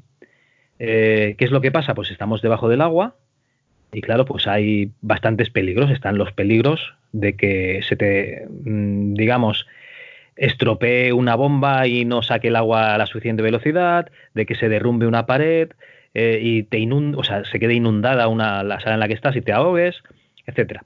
¿Y qué es lo bueno que tiene esta película? Pues tiene eh, los trajes de marines Terrans de StarCraft, los trajes de marines espaciales mejores que he visto en la puta vida. Porque llevan unas escafandras eh, bastante modernas y esos trajes es que me, me, me, lo estaba viendo y digo, ¿cuándo hacen la puta película de StarCraft ya? Que esto es una maravilla. Y la verdad es que, eh, aparte de esos peligros submarinos, pues se van a encontrar pues con otro peligro que, eh, bueno, ¿para qué vamos a engañarnos? Intenta ser una especie de aliens, pero luego no es, lo, no es lo que parece. La verdad es que la película se deja ver bastante bien, aunque el principio es un poco extraño, porque ya empiezan a saco con que, con que hay un problema en la, en la instalación y ya tienen que huir, es la típica película de, de huir hacia adelante, pero la Eso verdad es que está, está, bastante bien y tiene un final bastante, bastante curioso. Eh, ya te digo, yo me esperaba una cosa en la, en la sala de cine y, y, el final pues, pues resulta, resulta otra. Y sí, estaba. Claro, si os digo una referencia de a qué se parece el final, pues entonces lo va, no, un spoiler, no, así que lo, dejo, lo dejo en el aire. Eh, por supuesto, lo mejor, lo del pavo este que salía en Silicon Valley, el TJ Miller, también lo recordaréis por hacer de barman en, Deadma, en Deadpool 1 y 2. Eh, espectacular, el tío lo hace, lo hace de cine. Y no, una película seria con sus momentos divertidos y, lo justito de acción, porque para que os hagáis una idea es una instalación submarina y lo más parecido que van a tener a armas para defenderse de, esta amenaza que no es el agua, pues eh, no sé si habéis jugado Dead Space, pero bueno, son herramientas ¿no? que tienes pues para soldar, etcétera. Eso es lo más parecido que van a tener a un arma en, en esta película. Lo que no sería normal ¿no? es que tuviesen pues unos, yo qué sé, unos fusiles o unos lanzarpones ahí de repetición, ¿no? Porque no, es normal, está en una mina. No, y la película está bastante bien, ¿eh? Os la recomiendo. Aunque veo que Anime de Beso tiene un 6,1. está bien, la verdad es no, pues sí. Y bueno, yo qué sé, no sé si nos hemos dejado alguna película de que con temáticas un acuáticas, seguramente un montón, pero yo creo que las más conocidas pues ya, ya las hemos visto. Hombre, lo que nos hemos dejado es Humanoides del Abismo, pero esa, maravilla, esa maravilla merece un programa especial nada más que para ella, o sea que... Perfecto. Bueno, pues vamos al hermano, ¿no? Eh, de, las películas, de, de, los, digamos, del séptimo arte, que sería, pues, el mundo de los videojuegos. Se ha intentado, ¿no? Desde el mundo de los videojuegos, pues también tratar estos temas, pero antes de ello, por supuesto, eh, tenemos la sección que estabais esperando, que es la de Piedras en el Camino, que con este nombre tan extraño, pues se refiere a que alguien nos regala un bonito recuerdo que nos lo adorna con una canción ¿no? que, le, que, le, recuerda pues, pues ese, momento de mis múltiples trabajos, ya sabéis que yo antes de dedicarme al podcasting, pues me dedicaba a otras cosas. y ya que estamos hablando de, mundos submarinos, eso me recuerda mucho al mar, y es que hubo una temporada en la que hacía pues trabajos en el puerto de Miami. Yo me dedicaba a, pues, a subir y bajar pieles en el puerto de Miami. La verdad es que era un trabajo muy duro en el que pues me cansaba bastante. Eh, para los que no lo sepan, eh, subir y bajar pieles se refiere pues a hacer pajas, ¿no? O sea, realmente me dedicaba a prostituta en, en Miami la verdad es que mm, sí que tenía una clientela y más o menos me podía ir ganando la vida, pero mi proxeneta, mm, aparte de, mm, digamos, eh, violentarme bastante, eh, pues además pues me robaba mucha comisión, ¿no? O sea, realmente si yo cobraba 100 pavos por una mamada, pues él luego solo me daba pues a lo mejor 5 o 10 pavos. Vamos, que yo tenía lo justo pues para, para drogarme y, comer una hamburguesa cada semana. Entonces yo sí que recuerdo a un chico ese chico sí que me, sacó de, la miseria, que fue pues eh, Rodrigo mmm, Macaulin, nombre completamente falso, porque claro, si dijese su nombre aquí, pues acabaría pues eh, en, una cuneta, ¿no? Pues ese chico me dijo que en lugar de comer pollas, pues lo que tenía que hacer era meterme pollos por el culo para, eh, digamos, pasar cocaína de una parte a otra de la ciudad. Y la verdad es que todo fue bastante bien pero realmente el que me sacó de la calle pues, fue eh, Crockett, Sonny Crockett, que eh, fue un policía que consiguió liberarme de esa red de prostitución y, tráfico de drogas, ¿no? Y por eso lo que os voy a pedir es que me pongáis, por favor, el tema de Sonny Crockett, que sale en la serie de Corrupción en Miami, porque es una puta maravilla del de, el mundo de los sintetizadores.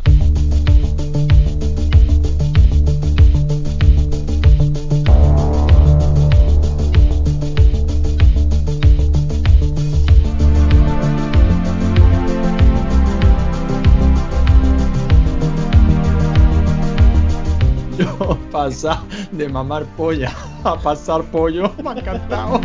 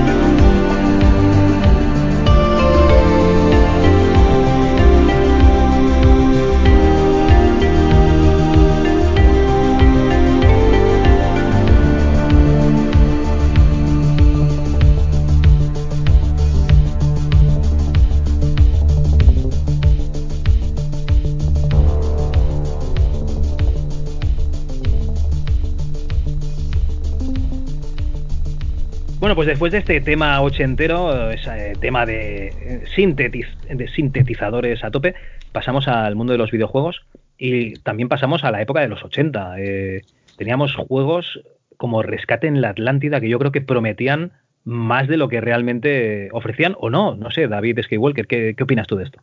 Bueno, en realidad el juego se llama Rescate Atlántida, porque eh, no es que vaya a la Atlántida, sino que en realidad lo que tienes que, tienes que rescatar era una especie de... Era una nave que se había constru que habían construido y tal, y se había, no sé si habían robado, la habían perdido o algo así, y estaba debajo del mar, y tú tienes que ir con tu buzo pasando las pantallitas y buscando la nave. Entonces no es que fuera a la Atlántida, que yo por lo menos recuerde, bueno, yo tampoco me llegué demasiado lejos, pero eh, yo llegaba hasta coger la, el batiscafo ese en, en, la profundidad, porque lo que tenías que hacer era, pues tú ibas con tu personajillo. Mm, lo bueno que tenía el juego era que mm, la dificultad no era muy grande.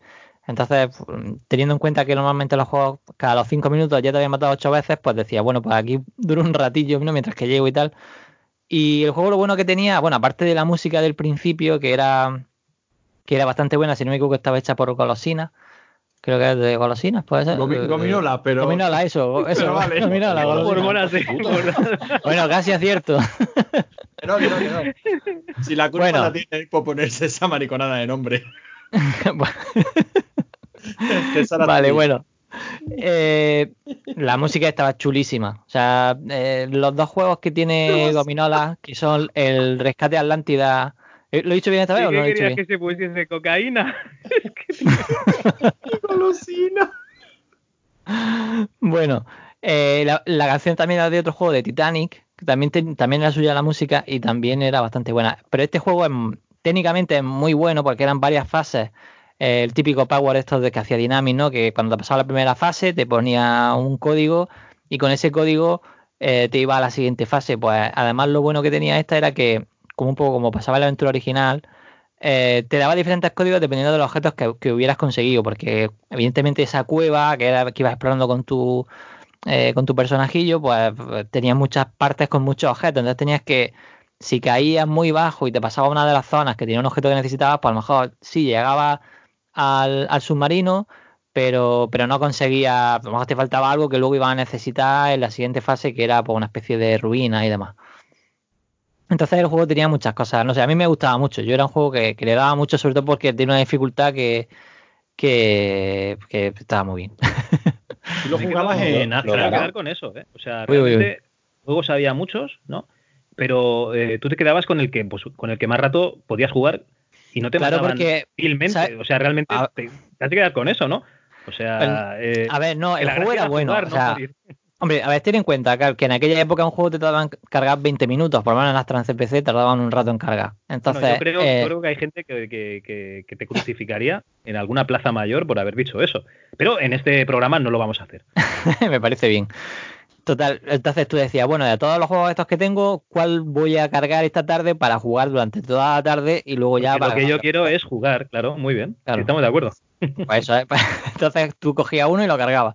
Entonces los juegos que, que más vicio le tenía también a lo mejor puede ser porque la canción del juego me, me, gustaba tanto que muchas veces incluso estaba haciendo cosas y me dejaba la musiquilla de ya, ya se ha comido, ya se ha comido el negro de Academia otra vez.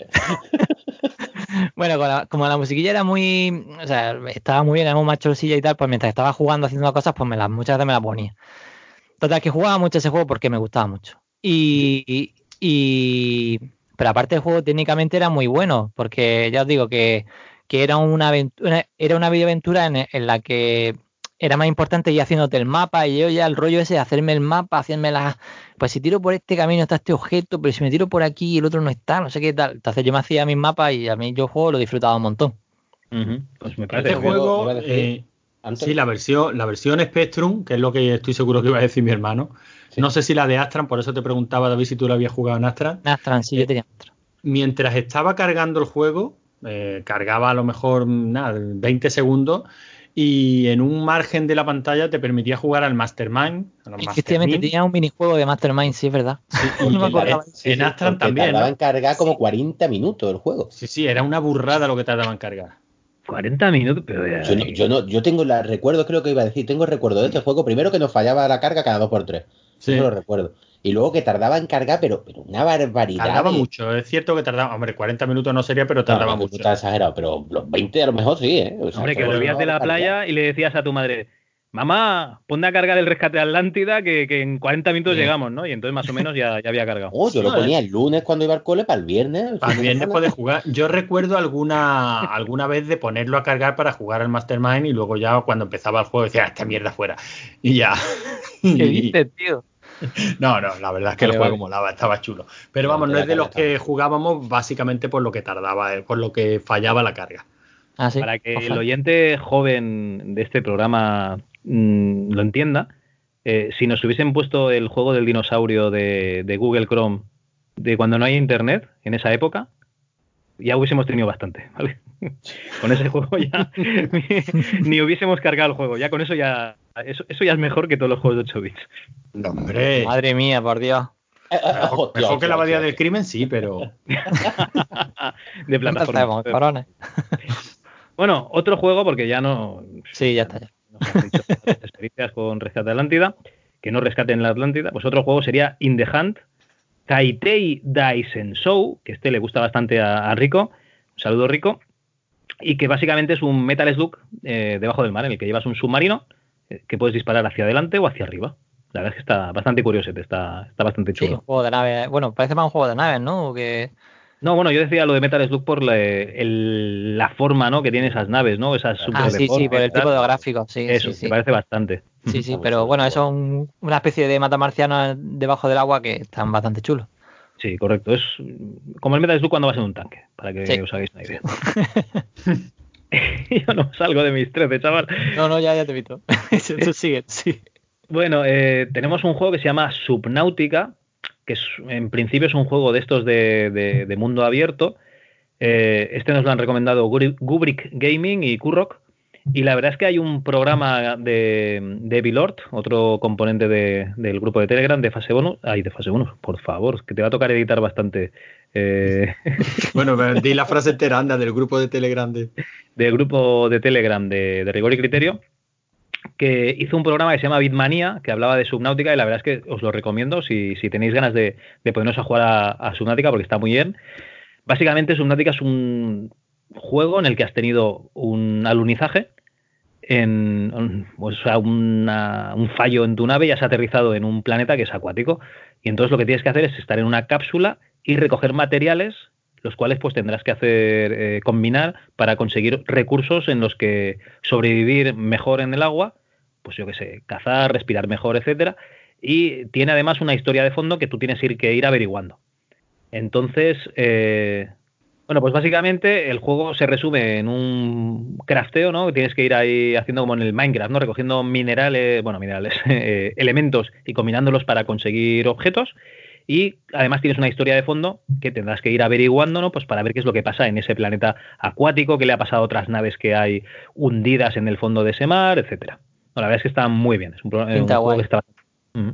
Además lo regalaron con la Epic Store, con lo cual lo debe tener media España. Pero te, te- ¿has jugado a ese? ¿Has, has a jugar, Cal? Bueno, yo he jugado con mi hijo y lo que pasa es que a mí esto del crafteo, a ver, ¿cómo os lo diría? A mí me gusta el juego. Lo que pasa es que yo cuando ya veo que un juego es un pozo de horas, pues intento no jugar. Por ejemplo, en Navidades me instalé el juego este que regalaron, eh, Into the Bridge. Me lo pasé unas cuantas veces y cuando ya vi que eso iba a ser mi perdición, pues ya lo desinstalé, ¿no? Porque eso es como un Heroes of Might and Magic. Es que tú echas ahí horas y, la, y, y como si no echases nada, es un pozo. Entonces, pues la verdad es que el juego está muy bien, pero yo ya de- descubrí que, que- que eso se iba a llevar mm, media vida mía y no podía ser. Sí, a mí me llama mucho la parte de que tiene un argumento, porque normalmente los juegos de crafteo yo me gusta mucho el Seven Days to Die, eh, Minecraft y demás, pero ninguno tiene una historia en sí. Bueno, Minecraft sí que tiene un poco de bosses, o sea, jefes finales y cosas de esas, pero que no, no hay una historia en el juego en sí. Cuando tú juegas, pues juegas y ya está. Pero este que tenga así una su propia historia y demás me llama un montón. Todavía no lo he jugado, me lo pillé en, Navidad en Steam, pero no me lo he no me lo he pasado porque yo de, de, de Epic no quiero ni la hora.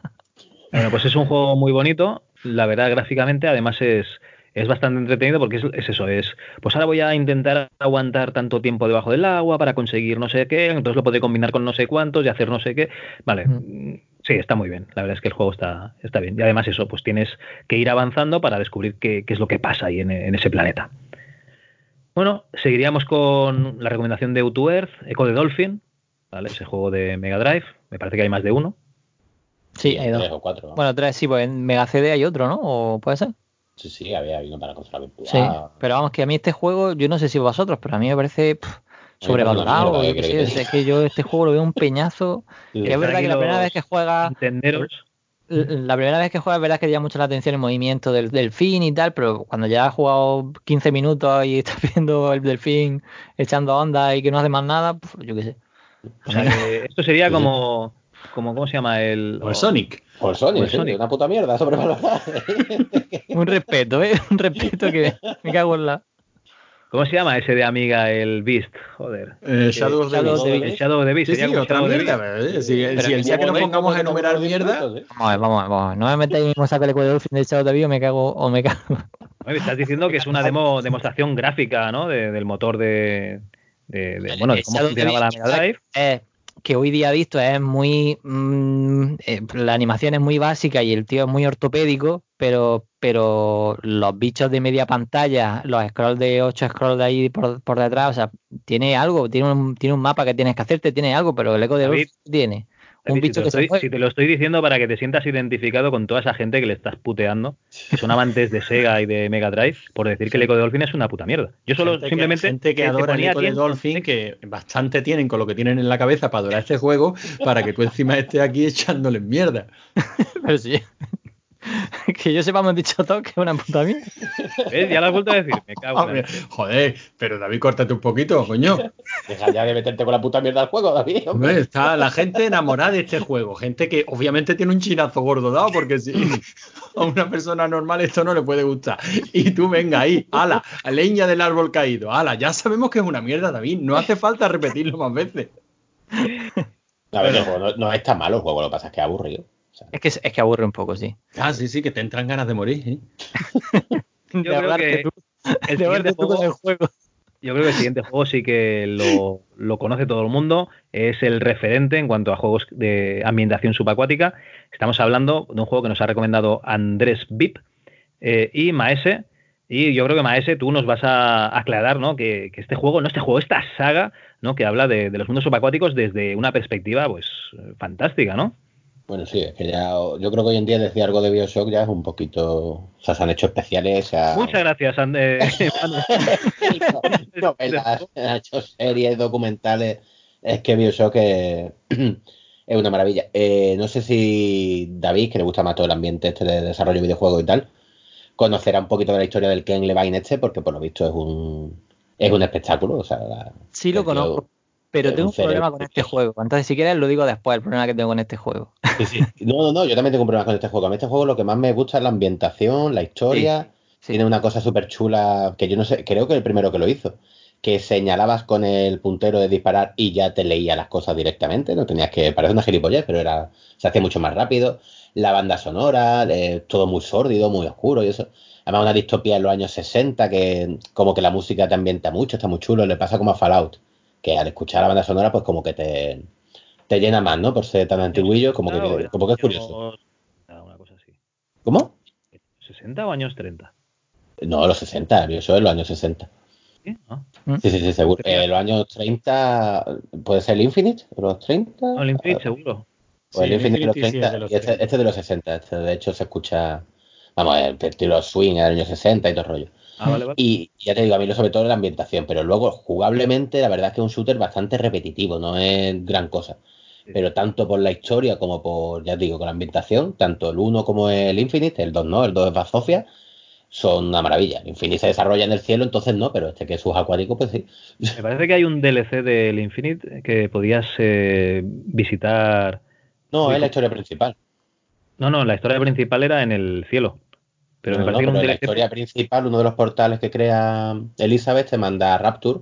Sí, Sí, pero te mandas cinco minutos. Sí, sí, sí, claro, pero bueno, que la visita. Ah, vale. De hecho, hay una curiosidad. Por en el cierto, los han regalado en. Para los que tengan PlayStation Plus, este mes están de regalo estos juegos. Sí, La trilogía del Bioshock y, y luego el Infinity con, con algunos DLC, ¿no? O sea, la trilogía del Bioshock, el 2 y el Infinite, sí.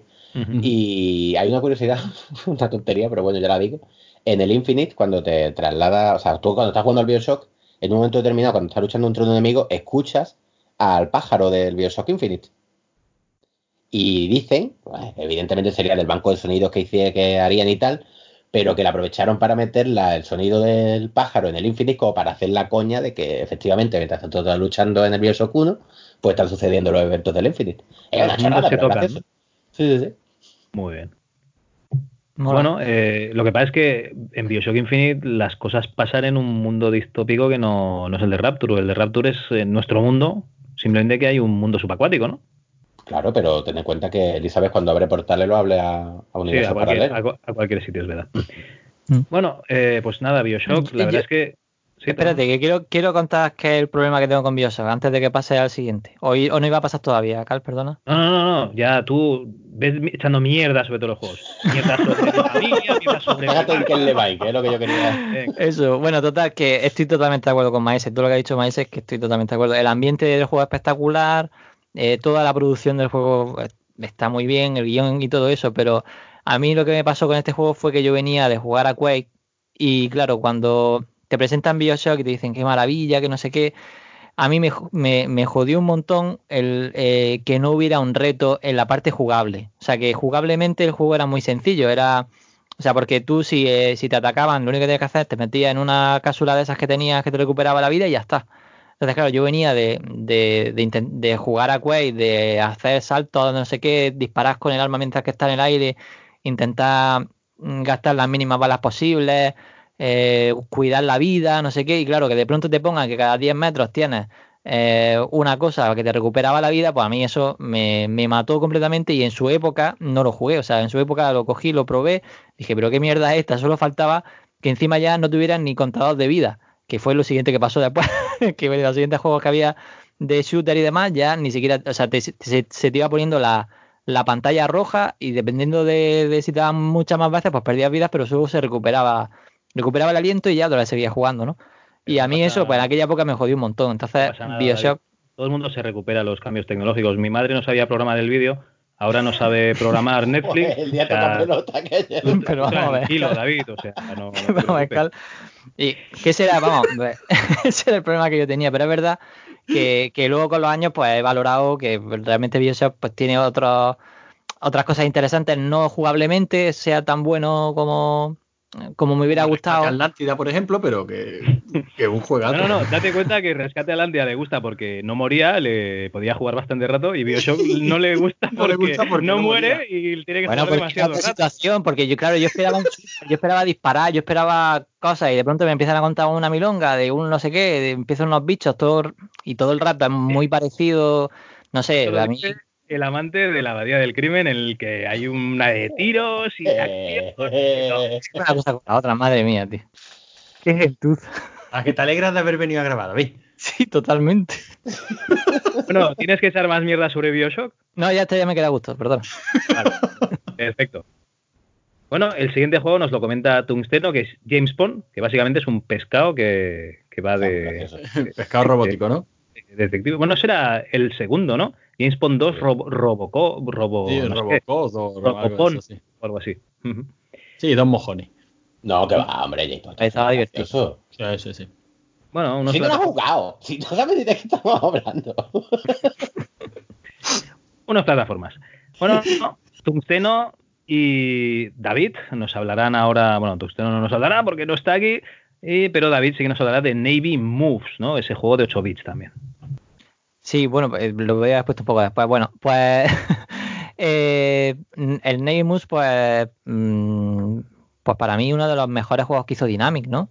De, de, la época, el juego lo tenía. La verdad es que la primera fase, que era la de los saltos, con, la primera fase va en una lancha y te van. El de las minas invisibles, ¿no? Sí.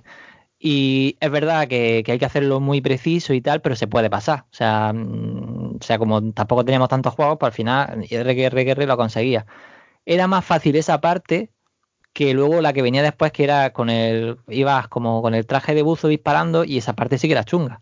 Porque las minas más o menos te las podías ir aprendiendo del ritmo que tenías que ir haciendo, que saltaba una, saltaba dos seguidas, tal. pero la parte esa del, de, con el buzo y demás, eso era súper chungo. Pero bueno, lo, mejor que tiene Navimus es la segunda carga que tenía, porque la primera era un poco arcade y la segunda era una, una. Y esa era la parte que yo creo que era espectacular y, que a mí me encantaba. el juego yo lo tenía original y el juego te venía con un mapa de, del propio submarino. Y en el submarino tenías que primero intentar, la idea era un poco que tenías que conseguir como los pases de, de los eh, de los soldados, del capitán, de no sé qué, y dependiendo del nivel del rango que tenía el soldado, pues tenía como más permisos para dar órdenes a un ordenador que había a bordo. Entonces, el juego en realidad era más o menos sencillo porque en realidad si sabías que dónde estaba el capitán, pues te iba a poner directamente y, conseguía, conseguía la clave del capitán y ya era pues eh, me parece que era parar los motores, luego le decías que, que subiera, a, que, que, subiera a la superficie y ya no me acuerdo si había que poner algún código más o hacer alguna cosa más, pero estaba chulo porque eso tenía el rollo ese arcade que era muy sencillo de, eh, de pero incluso hay una cosa que, me gusta mucho del, o sea, que es muy inteligente porque el juego tiene muchos personajes en pantalla y eso, por ejemplo, a las CPC le costaba un montón. En Spectrum iba un poquito más rápido, pero lo que hicieron para que cuando disparabas tu arma, que hacía, que bueno, que disparaba el arma, no sé si era una especie de metralleta o algo así, pues para no tener que poner los disparos en pantalla, simplemente se escuchaba el sonido y hacía tac, tac, tac. Y, claro, como era una metralleta muy rápida y había como poca distancia, pues directamente morían, ¿no? O sea, no, se ahorraron el gráfico de la, de la típica bala que tenías que esquivar o que no tenías que esquivar. Y, y el juego, eso era, pues eso, la idea era muy sencilla, era ir buscando los, eh, los pases de los capitanes y demás, eh, mm, y descubriendo los caminos por las puertas que tenías que pasar para ir eh, cogiendo cada uno de los ordenadores de la sala de máquinas, de, la puerta de, de, a lo mejor de algún sitio de armas y tal. Entonces, pues eso, ibas pasando un poco por las pantallas hasta que llegaba al final que eh, pues que subía a la parte de arriba del, submarino. A mí era un juego que yo creo que de los pocos que, en la época me pasaba, que eran la abadía, el, Neymus y pues, no sé, ya las aventuras conversacionales de, de, de, de AD. De todas maneras, fíjate este juego que a mí me parece también un juego muy chulo, ¿eh? Pero me gusta sobre todo ver, estabas comentando el tema de la metralleta, es un detalle en el que yo no me había dado cuenta, pero como Dynamic reutilizaba esquemas y reutilizaba trucos y, la verdad es que me mola verlo, ¿no? A toro pasado en todo este tipo de juegos. Si te fijas, el esquema del Navy Movie es el del Freddy Hardy. O sea, la misma distribución de, de fases, ¿no? La primera un arcade muy sencillito y ya la segunda tienes un poquito más de tirando casi a, lo que es videoaventura, ¿no? todo el mundo dice que la frase, que la fase buena del Freddy Hardy es la segunda y es que se repite prácticamente el esquema en el Navy Mood. Y luego este detallito de la metralleta también lo hicieron en el After the War. En la segunda fase, eh, en vez de dibujar toda la trayectoria de las balas, solo dibujaban el, impacto y también era por el tema de pues de ahorrar recursos, ¿no? Claro, es que, era, muy, difícil. Y, la, y, le acabaron, y le acabaron pillando el, punto. La verdad es que Dynamic se, acabó convirtiendo en una desarrolladora de juegos que tenía muy bien medidos sus productos y, le acabaron cogiendo el punto. ¿eh? Sí, además la caja del Navimu era espectacular, era así grandecita. Sí, la caja. Sí, la, caja del Navimu es que era espectacular, es que te venía el, una especie de, manual de Top Secret, no sé qué, no sé cuánto, tal, y no sé, era flipante. O sea, era el doble dragón, ¿no? Era también. Bueno, el formato sí, lo que pasa es que el doble dragón lo que tenía pues eran sus instrucciones nada más. Es verdad que el Navy Move venía curradísimo, que si el mapa, que si Top Secrets con trucos para la aventura, que la verdad es que se lo curraban un montón. Y luego te venían esos más, más la caja casi que la jugabilidad, ¿no? bueno, pero la jugabilidad, el Navy Move es un juego muy, muy disfrutable. ¿eh? Incluso hoy día te puedes poner si, si tuviéramos tiempo, cosa que no tenemos, y no tuviéramos la oferta tan brutal que tenemos. Este es de los poquitos que me he pasado yo relativamente hace poco en emulador de Spectrum. Yo probé una vez la, pero no lo juego, y este me lo Pero la fase de la mina es muy chunga. Es que hoy día esa fase te la tienes que saltar, porque además tampoco aporta nada. Tú ya directamente dices, bueno, pues llegué aquí y ya empiezas a jugar la parte que yo creo que es más es que yo en cuanto que pillé el código de la segunda carga yo ya no volví a jugar la primera porque eso era es que yo cuando llegaba a la parte de los buzos porque realmente la primera parte de las minas es simplemente pillarle el punto a los saltos porque si se los pillas eh, sabes que salta te vas para atrás un poquito salta otra vez tal Y más o menos, o sea, es que de hecho todavía me acuerdo de lo que tengo que hacer, de, todas las veces que lo hice. Pero la segunda parte, que te sale lo, típico de Dynamics que te ponía que los bichos salían de donde salían de los cojones, porque claro, no tenían memoria para poner eh, un mapa donde este sale aquí para que te dé tiempo a subir, no, los tíos salen aleatorios y si te viene bien bien y si te viene mal, pues te lo comes. Entonces era súper chungo, era muy injusta la, primera carga en la parte de los, de los buzos. Entonces lo que mola de Nami Moves es la segunda que, que es todo lo contrario, es muy justa, si sabes jugar bien y, tienes estrategia de voy a guardar las balas estas para, porque ahora si llego arriba tengo eh, la zona donde están guardados la, eh, el almacén de las balas y demás, y luego vengo aquí y mato a este, le cojo el de este, porque además cuando mataba a ciertos guardias, aleatoriamente te iban dando balas, entonces podías recuperar balas y tal. O sea, mm, en la segunda parte es tanto estratégica como, como así de aventura de, de que tienes que escribir en ordenador y demás. Uh -huh. Muy bien. De todas maneras, bueno. ya digo, alguna vez habría que traerse a alguien que de verdad sepa de desarrollo de, de videojuegos o de narrativa de videojuegos y tal. Eh, yo que sé, Ángel Codón, porque es verdad que te paras a mirar este tipo de, de juegos y te das cuenta de lo mal planteado que estaban, ¿eh? y no hay un ejemplo, ni dos ni tres, hay muchísimos. No juegos que son insufriblemente difíciles desde el comienzo, como la abadía del crimen. Eh, lo digo en serio, en esta ocasión lo digo en serio, pero sino no, juegos que, ver, que, so, que, son Antonio. injustos en el desarrollo, o sea, que tienen la pero, peor fase, la más difícil al principio y luego se guardan lo mejor para el Estamos final. hablando a toro pasado, o sea, realmente eh, ahora ya sabe, bueno, en la época de los 8 bits aquí no había llegado las consolas, a lo mejor había algún Atari, pero tampoco, yo qué sé, es que la NES llegó a finales de los 90 aquí o en, o en 1990 aquí en España realmente eh, los juegos que están un poco más trabajados son los de consola. Los de 8 bits pues hacían lo que podían. No, no, pero yo no me refiero a eso, Javi, no me refiero a, o sea, a nivel... Lo que me estás diciendo de poner una fase con una dificultad progresiva, etcétera. Claro, o sea, lo que, lo que sea sí, un... Lo que tú estás diciendo es que la tercera eso bien el diseño, movie ¿eh? fuera claro, la primera que... y la última fuera la mina. En plan, si te lo quieres pasar como si final... te lo quieres pasar como final, como claro, es que simplemente... No, no, no, cojones, pásatelo. Pero a, a, ver, a toro pasado, pero en el momento pues hacían lo que, lo que buenamente podían. A lo mejor pusieron esa fase y dijeron, así les durará más el juego a los chicos, ¿sabes? Es que vete a saber. No lo sé, no lo sé. Es que lo, lo hemos visto ya, lo hemos comentado en, en varios juegos, en el mismo eh, Viaje al centro de la Tierra, que lo estuvimos hablando con los chicos de RM30. Sí. Tiene una primera fase que es un coñazo. Pero dice el Pero ¿cuál, la de los puzzles? O la puzzle, de la caverna.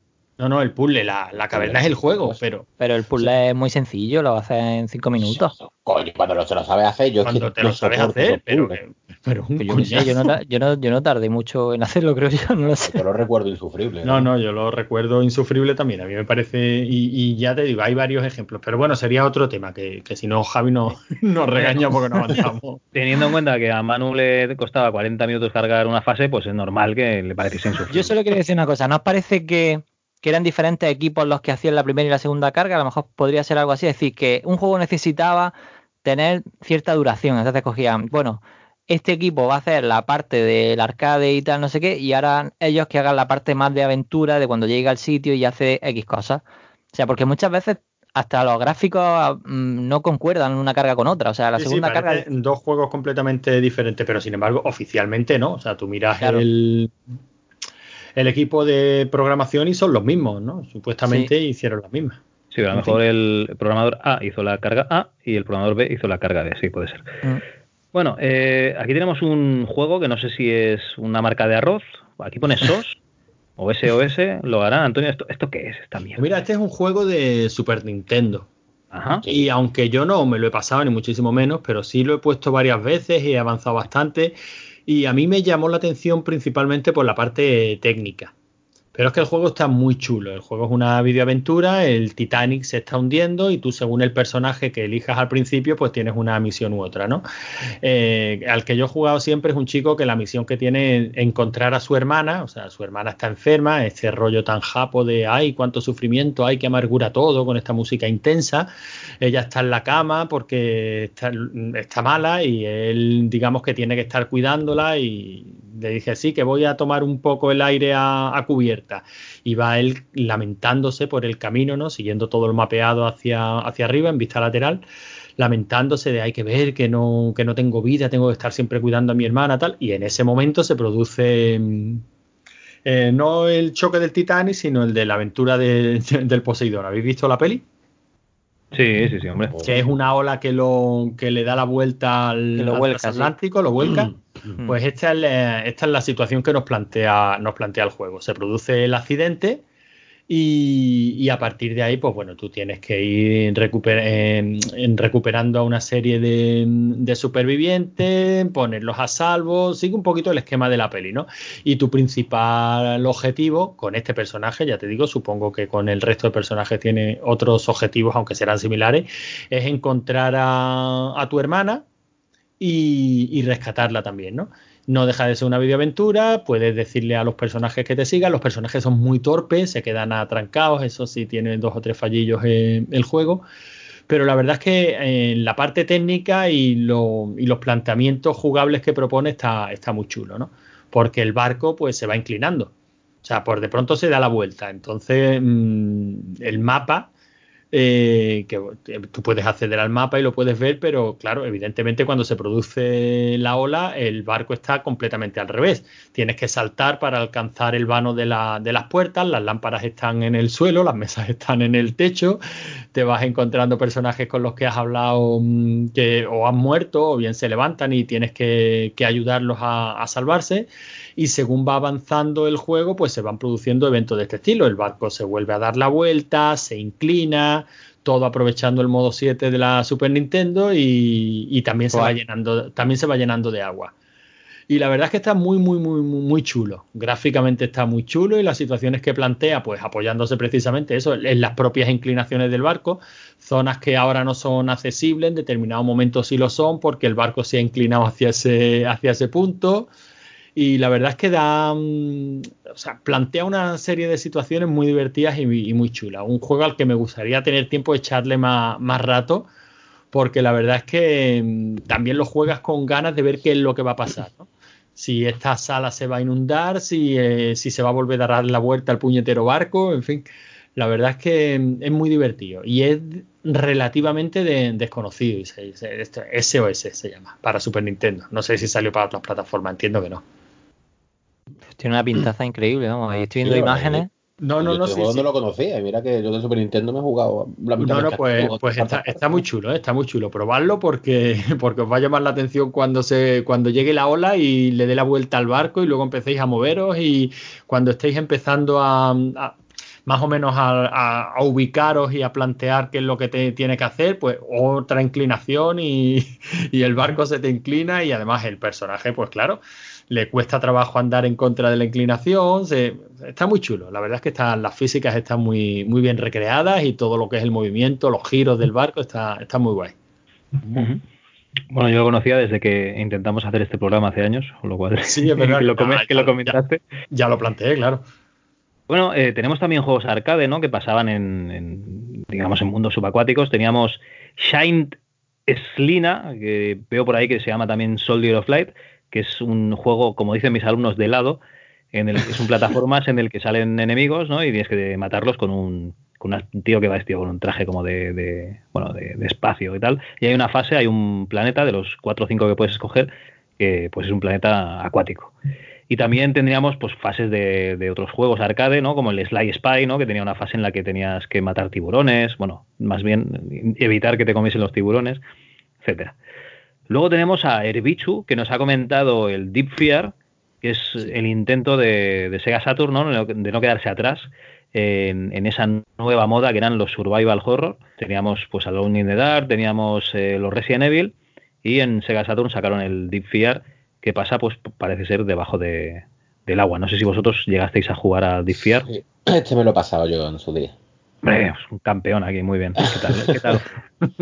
No, es que a mí me gusta mucho eso, me gusta mucho los Survivor y era la, la época, lo has dicho, también estaba el, el Dino Crisis, el, este mismo, son todos básicamente el mismo estilo, así movimiento tipo tanque, de administrar las balas, de, este era una, vamos, parecía Abyss realmente, era una como un equipo de especial que llegaba a un desastre que había en una cueva submarina, en un En el submarino habían aparecido unos monstruos y un, un clon de Resident Evil. Estaba gracioso.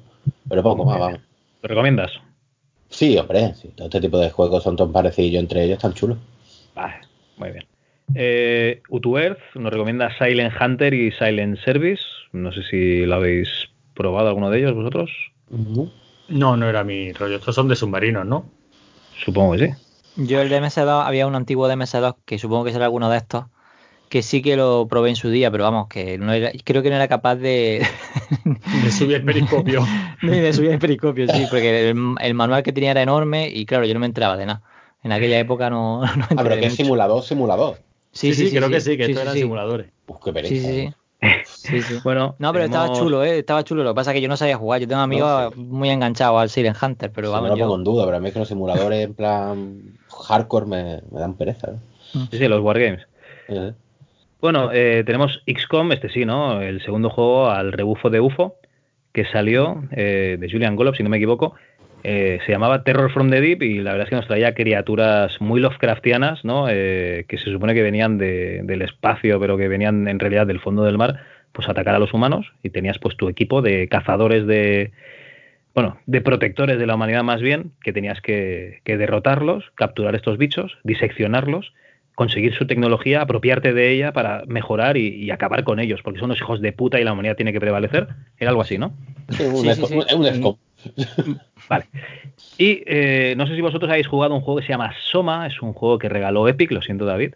Eh, la verdad es que es un juego que empieza un poco raro, parece un simulador de pasear, en el que pues tú tienes una, un problema en el cerebro, tienes una enfermedad y te vas a tratar a una clínica especial y eh, mientras te han sedado o, cuando te han sedado o cuando abres los ojos estás en un, una especie de instalación acuática debajo del mar y en la que te va a tocar moverte por una serie de instalaciones eh, submarinas pues para ir averiguando poco a poco qué cojones está pasando porque tú no tienes ni idea porque tú estabas en una clínica y te has despertado en el lavabo con un riñón menos ¿vale? Algo parecido a esto. O sea, te despiertas en un sitio, en una instalación acuática y tú dices, ¿qué ha pasado aquí? ¿Qué estoy haciendo yo aquí? Es un juego mmm, orientado al terror, la verdad es que da bastante sustito.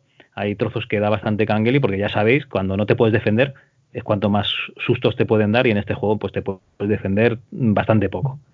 Y la verdad es que es un juego muy, muy recomendable, está, está muy bien. Sí.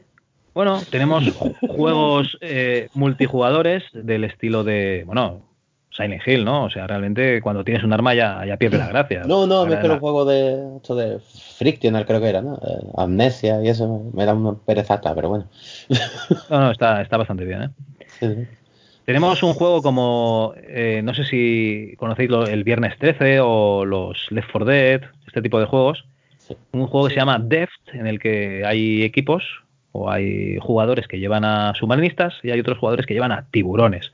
¿No? Pues ya os podéis imaginar qué es lo que tiene que hacer cada uno de este, de este tipo de jugadores.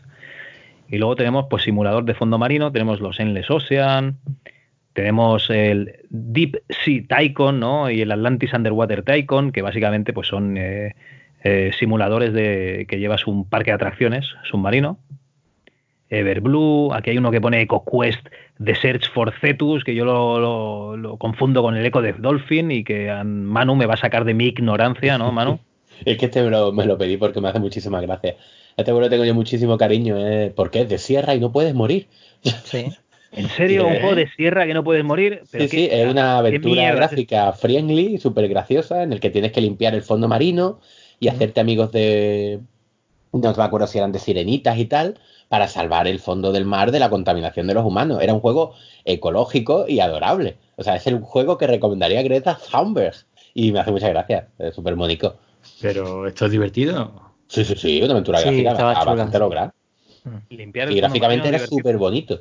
¿Limpiar divertido? How dare you? ¿En serio? Sí, sí, era como, tú, tú sabes, la aventura gráfica de sierra siempre tenían el medidor de puntitos, ¿no? Que luego no servía para nada, te pasas la aventura gráfica o no te la pasas. Pero aquí para rellenarlo, o sea, para conseguir el tope, no me acuerdo cuántos puntos eran, tenías que encontrar toda la basura y tenías una bolsa de reciclaje y tenías que guardar la basura. Pero luego, aparte de eso, era una aventura gráfica tal cual y estaba súper chula y era un... Ya, te digo, gráficamente era súper bonito. Muy bien, muy bien. Bueno, eh, teníamos aquí eh, Titanic de Toposoft, También tenemos Submariner para ZX Spectrum, Sequest, Shark House, que es uno de Atari del 75, pero tenemos uno más antiguo que yo creo que es de los primeros de, de Sega, es el Periscope, que este sí que ya era una máquina mecánica completamente, en la que pues tú mirabas por una mirilla y se supone que estabas disparando a una serie de, a una suerte de objetivos. Y la verdad es que la máquina está bastante bien. Para los que no lo sepáis, Sega pues era una empresa que se dedicaba a poner máquinas recreativas en las estaciones, bueno, en los, digamos, donde estaban los soldados americanos, en las bases de soldados americanos eh, que estaban sobre todo por Japón, por eso hubo este doble enlace, ¿no? Estados Unidos-Japón. Y, y, estas máquinas, antes de ser electrónicas, pues eran muy curiosas. Yo no sé, realmente no he ido a ningún sitio que conserven una de estas. No sé si habéis visto vosotros una, una arcade mecánica de Sega en, así en, que no sean fotos, no sé. No. No. No, yo lo único que veía eh, por mi de esa era lo de la moneda, que echaba una moneda y, y movía un volante y tenías que hacer que la moneda bajara. Las NASCAR, ¿no? La máquina del duro. Eh, no sé, de esa que echaba un duro por arriba. Sí, sí, sí, sí la máquina del duro. Que... Y con sí, el sí, volantito pues... tenías que procurar que el duro volviera a salir por abajo. Eso, eso. Eh, el Domi, el amigo nuestro que escucha el programa, tiene una máquina de esa. O creo recordar que la. O si no la tiene, la estaba buscando para tener. No, creo que sí, eso me suena. De hecho, la, sigue, la siguen fabricando hoy día, ¿eh? Las puedes pedir por encargo. Ah, sí, qué guay. Bueno, pues nada, un juego para a tener en cuenta, ¿no? Si te gusta el mundo submarino. Tenemos de Midway, eh, Seawolf del 76. Madre mía, o sea, vamos atrás en el tiempo, ¿eh? Y luego tenemos Mermaid Madness, que sería. Esto me ha volado la cabeza. sí, un juego de 1986, que es un juego en el que una sirena gorda de 112 años persigue a un submarinista del que se ha enamorado para conquistar su corazón, bueno, para zumbárselo básicamente. O sea, es un juego de una mmm, sirena violadora del año 1986. Sirena violadora gorda del 86. Oh. Y la verdad es que pinta curioso, ¿no? Cuanto menos en el 86 ya es los, los, los locos años 80, ¿no? Que, que, la imaginación, ¿no? Pues teníamos la bola de cristal y también teníamos un juego en el que una violadora sirena, pues quería zumbarse a un submarinista. Este, este, juego lo tengo que jugarlo yo, vaya. ya tardamos. Bueno, eh, Super Mario. Acuáticas, el Super Mario Land también, o sea, todos esos plataformas con, con. Eh, Submara, Submarine Titans, ¿no? Eh, los titanes submarinos, que es un juego de estrategia bastante conocido porque lo vendían en los kioscos, yo no jugué nunca. Tenemos el Aquanox, tenemos aquí el Seaman de Dreamcast, un juego en el que tú tenías que darle órdenes sí, por el micro de la Dreamcast a una cosa que iba creciendo, que era como un lagartijo, sí. y luego se convertía como en un lagartijo, bueno, como una rana con cabeza humana, era una, una bizarrada, cosas muy raras. Aquí David nos está comentando que el Sonic también tenía fases submarinas, por eso he dicho que los plataformas solían tener fases submarinas, y el Sonic debe ser un plataforma. Del Seaman, eh, os recomiendo, si conocéis al Angry Video Nerd, ¿habéis visto algún vídeo suyo? Sí, a mí me hace muchísimas gracias. Pues te hizo una especie como de 40 minutos de una cosa así sobre el Seaman. Es que el juego más dantesco, es surrealista. Yo no me explico qué pretendían hacer con eso. O sea, tenías que dejar la consola, tenía como una especie de reloj interno del juego. Lo mismo Pues volvías a conectar y había muerto. Y te echaba como la tío. culpa. ¿Cómo? Un Tamagotchi. Sí, sí, sí, pero que era, pero feo. O sea, un Tamagotchi feo y desagradable. Ni que los y te hablaba con la voz de un señor conocido, pero no recuerdo el nombre. Ay. Te recuerdo, te recuerdo, Manu, que la Dreamcast es esa consola que tiene un juego en el que tú llevas un mosquito y tienes que picar a gente. Es que yo creo que fumaron mucho crack cuando estaban con- desarrollando los primeros juegos de Dreamcast. La Drinka también en la que eh, hay un juego que se supone que era un viaje psicotrópico. O sea, el, el desarrollador dijo que quería presentar en el juego lo que él sentía tomar el LSD. Hizo el Sonic. Ay, Bueno, también tenemos una fase submarina, ¿no? En el Monkey Island, todos la recordaréis por esa fase en, la, en el único momento que puedes morir en Monkey Island. Realmente tú estás ahí atado a un ancla, tirado ahí a un ancla, no, de- a una estatua, a una piedra. Sí. Estás ahí tirado en el fondo del mar y tienes bastantes objetos casi a tu alcance que podrían liberarte, pero que no te pueden liberar y tienes que pensar la solución antes de 10 minutos porque recordemos que Guy Bruce es una persona que su única habilidad es que puede aguantar la respiración durante 10 minutos. Entonces, si aguantas la respiración durante 10 minutos pero no sales del agua, a los 10 minutos y un segundo, pues te mueres y todas tus órdenes cambian por pues, el usar, coger, abrir, etcétera, por flotar, pudrirte, etcétera. Es buenísimo, tío. Y siguiendo con Lucas, aquí con Lucas Arts, Lucas Films, etcétera, aquí Manu nos comentabas algo de, de Indiana Jones and the Fate of Atlantis, ¿no? Sí, bueno, esto me lo pedí pensando que iba a coger dos o tres cosillas cada uno. Realmente todo el mundo lo recordará cuando confluye los tres caminos al final, realmente llega a la Atlántida y era una representación de la Atlántida que está de putísima madre, ¿no? Con, con los dioses atlantes, con las estatuas gigantescas, se veían la maquinaria así como si fuera de otra época, pero más avanzada y tal, no sé. Y eso, era el submarino. También tenía la fase del submarino, claro, uno de los modos de llegar. Sí.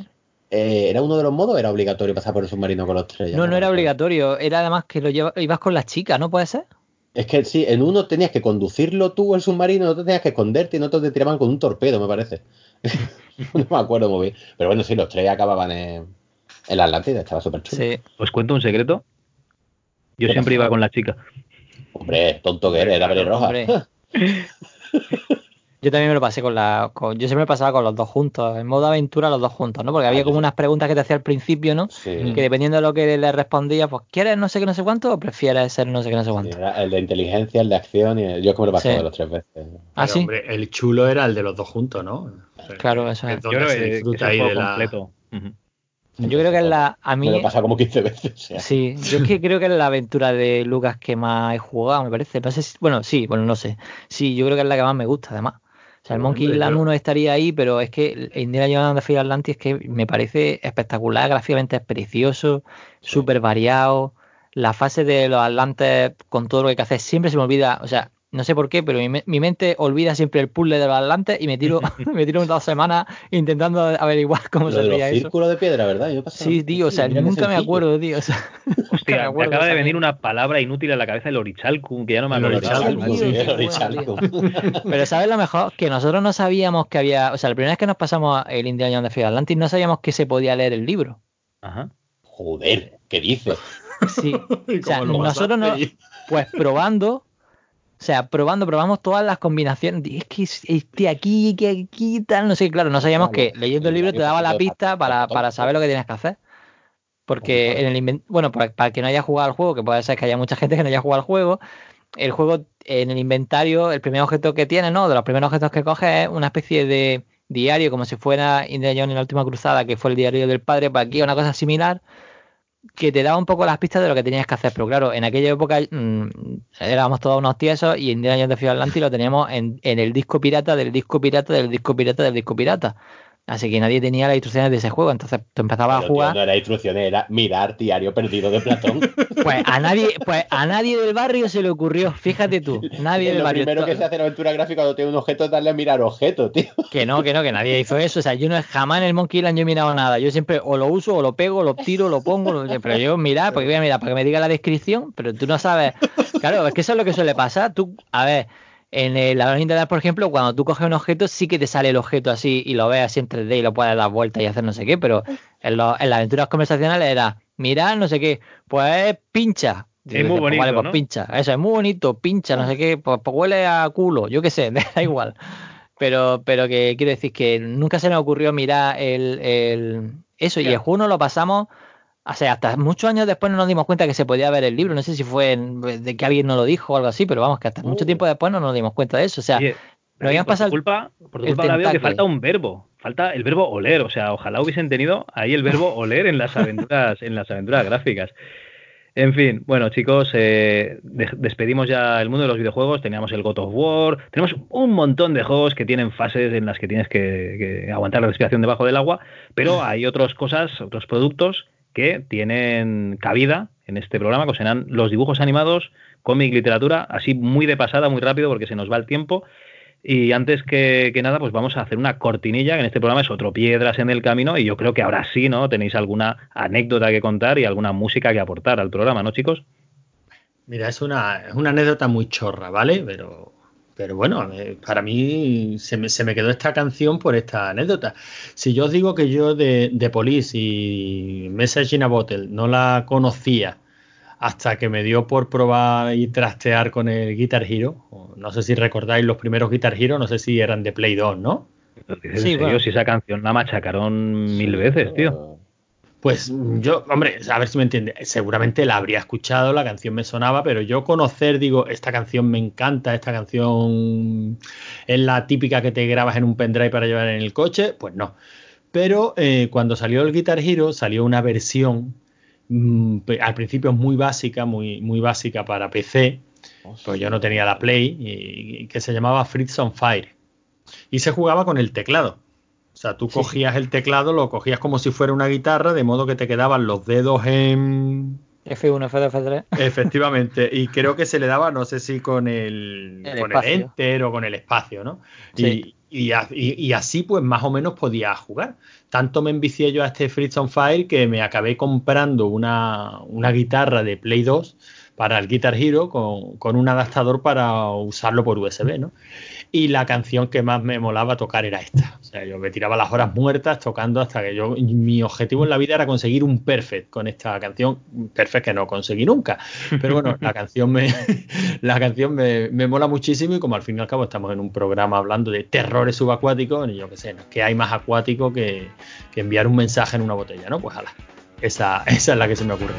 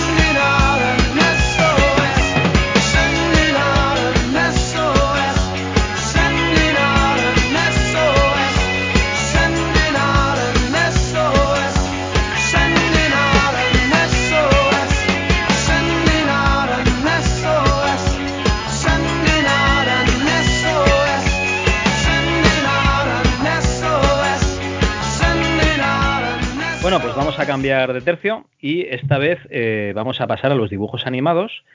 Y ya sé que ahora sois muy mayores y que ahora solo veis anime, ya no veis dibujos animados.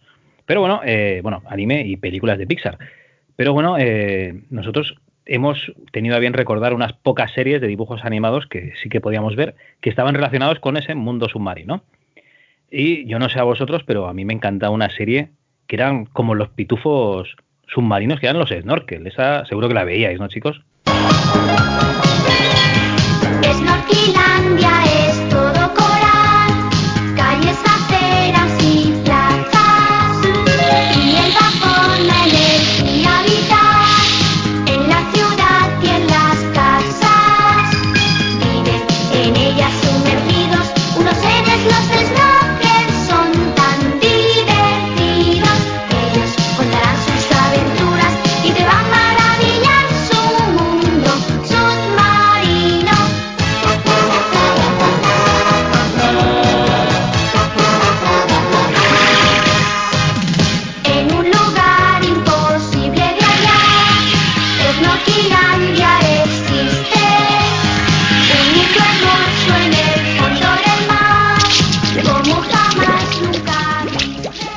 Sí, sí, Hombre, sí. sí, sí la veíamos, pero vamos, no. Dale gracias a que estamos grabando por Skype. Porque si no me iba para ti te hinchaba la cara. Mira que los snorkel, los pitufos, por favor, es- qué insulto para los pitufos, de verdad, qué insulto para los pitufos. Pues a mí me gustaban muchísimo los snorkel en su día. Ver si, si tenían su gracia, pero coño, no me vengas a comparar. Jo, es que yo tengo un recuerdo muy muy lejano de los dibujos esos. Me acuerdo de que hacían como que se, se cabreaban y les salían burbujas, ¿no? De la nariz y se hacían ¡pum! o algo así. Bueno, de la nariz tenían como una especie de. Bueno, Bueno, el- el ¿no? tubillo eso, sí, el- el tubillo ese. sí, bueno, a todo esto, eh, si no escucháis la tercioperada voz de, de Maese, es que hay un partido de fútbol que se está jugando mientras estamos grabando este podcast y él ha considerado que es más importante no ese partido de fútbol que no estar aquí con sus amigos grabando. Así que mierda para Maese, que te den. Y eh, seguimos con otros dibujos animados. Estos sí que ya eran un poco, eran un poco repelús, ¿no? Que era Tommy y el delfín blanco. Esto yo no lo he escuchado en la vida. Espérate, a ver que veo una foto de esto o algo. A mí me quiere sonar de serie de esas que daban los sábados, pero que pasaron sin pena y gloria. Esto a mí es que me suena a rollo Mowgli. eh, ¿Te acuerdas de Mowgli? ¿Era Mowgli o Mowgli? El Mowgli sí, pero, pero este... triste, Ah, Mowgli, vale. es- Ostras, pero este es súper hortero, ¿no? Hostia, bueno, que han sacado una, una en 3D, ¿no? Una, una especie de, de remake. De Bueno, esto. pero es que de todos estos van saliendo casi, porque de los snorkel, no como los snorkel, pero sí hay un- una serie relativamente actual que tiene exactamente la misma ambientación y los bichillos son parecidos también con el snorkel y más infantil. Yo creo que lo- los snorkel eran un poquito más, coño, juvenil no, ¿no? Pero a lo mejor 6, 7, hombre. 8 años de la época. Y Yo recuerdo el capítulo ese en que le ponían el, el- se ponían el condón, el preservativo ahí en el snorkel, ¿no? Porque era un- para un público adolescente, sí, sí. eh, Ah, no, ¿O no? ¿Me lo estás diciendo en serio o qué? ¿Qué va? Yo qué sé, coño. Yo. Tampoco tengo tantos recuerdos de esa mierda. Te digo que a mí los snorkel nunca me, nunca me han gustado.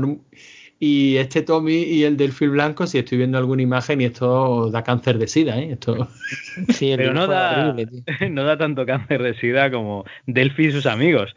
que Es la siguiente, bueno, el siguiente dibujo animado que tenemos aquí, que tiene muy mala pinta. Es un delfín con gorro de, de Capitán Haddock y que tiene aquí Sí. como una especie de enemigos que son un buitre y un canguro. Esa sí Pero me suena haberla visto alguna vez. Pero yo Delphi, Delphi por lo menos tiene una canción bonita. Delphi es muy Sí, sí, sí, no te corto. es sensacional. Delphi estará contigo, siempre te enseñará. No, no, no, déjalo, déjalo. Es que no me acuerdo bien cómo era, yo solo me acuerdo de eso. Bueno, no sé, mira, pero eran graciosos. Es verdad, había un tiburón, que el tiburón, ¿no? Eran como los malos y tal. Sí, No esta sé. sí me suena a mí haberla visto alguna vez y es verdad que la cabecera es de las reconocibles.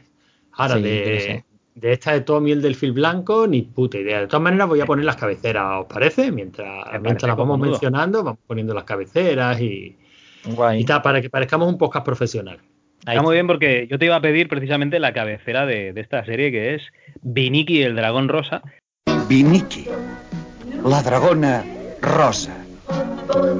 De l'esprit où le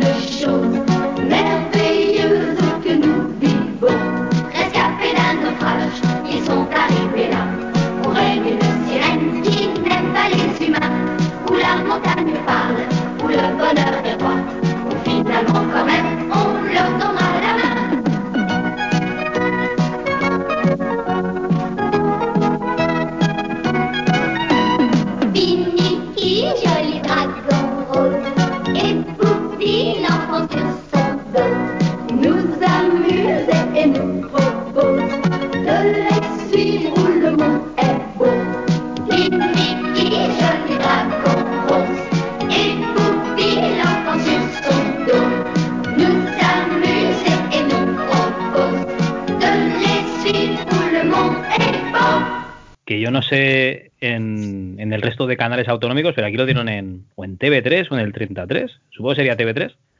Y la verdad es que estaba, estaba muy bien. Era una ¿Está en un serie. Mundo, mundo submarino. Bueno, pero como era un dragón submarino, que era como una especie de. Es que no sé cómo se llaman los dragones. Los dragones. Los dinosaurios estos que van por debajo del agua. Pues una especie de dinosaurio.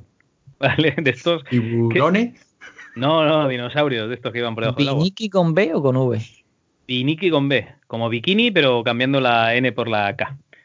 Joder, pues no sale, no sale en ningún sitio, tío. Ni puta idea, ¿eh? Biniki el dragón rosa. Ponéis imágenes y. Ah, es verdad, sí, es verdad. Es que me ha dicho que en realidad quisiste decir bikini. No, no, no, no, Biniki. Lo que veo que en, en otros idiomas es Serendipity o Pinky. Sí, Serendipity me sale. A sí. mí me sale en femenino, Viniki la dragona rosa.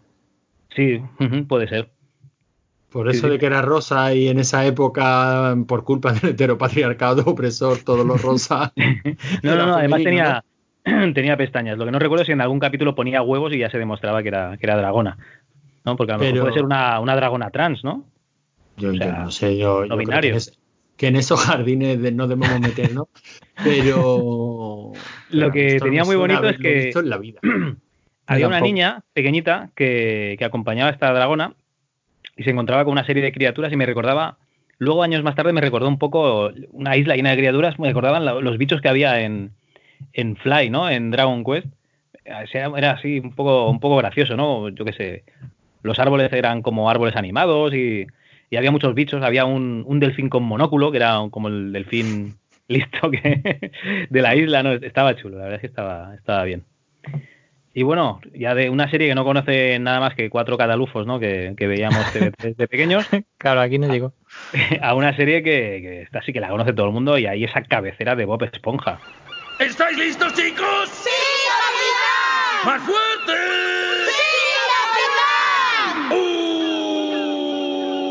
¡Uh! Él vive en la piña debajo del mar. Su cuerpo amarillo. El mejor amigo que puedes tener. Igual que los peces, él puede flotar. ¿Listos? Bob Esponja, Bob Esponja, Bob Esponja. Bob Esponja ya llegó. Joder, es que esta sí, esta, esta es cojonuda. Esta, esta serie es cojonuda. Yo creo que incluso para nuestra edad, ¿no? O sea, es la típica serie de dibujos animados bien hecha. Bueno, nosotros mm, creo que más de una que más de una vez os he recomendado series como Gumball, como los Teen Titans. O sea, hoy día se hacen dibujos animados, animados cojonudos, ¿no? Pero este Bob Esponja, que ya tiene sus añitos, a pesar de que hay quien dice, o sea, si te metes en los foros de, de estudiosos, ¿no? De Bob Esponja, que los hay.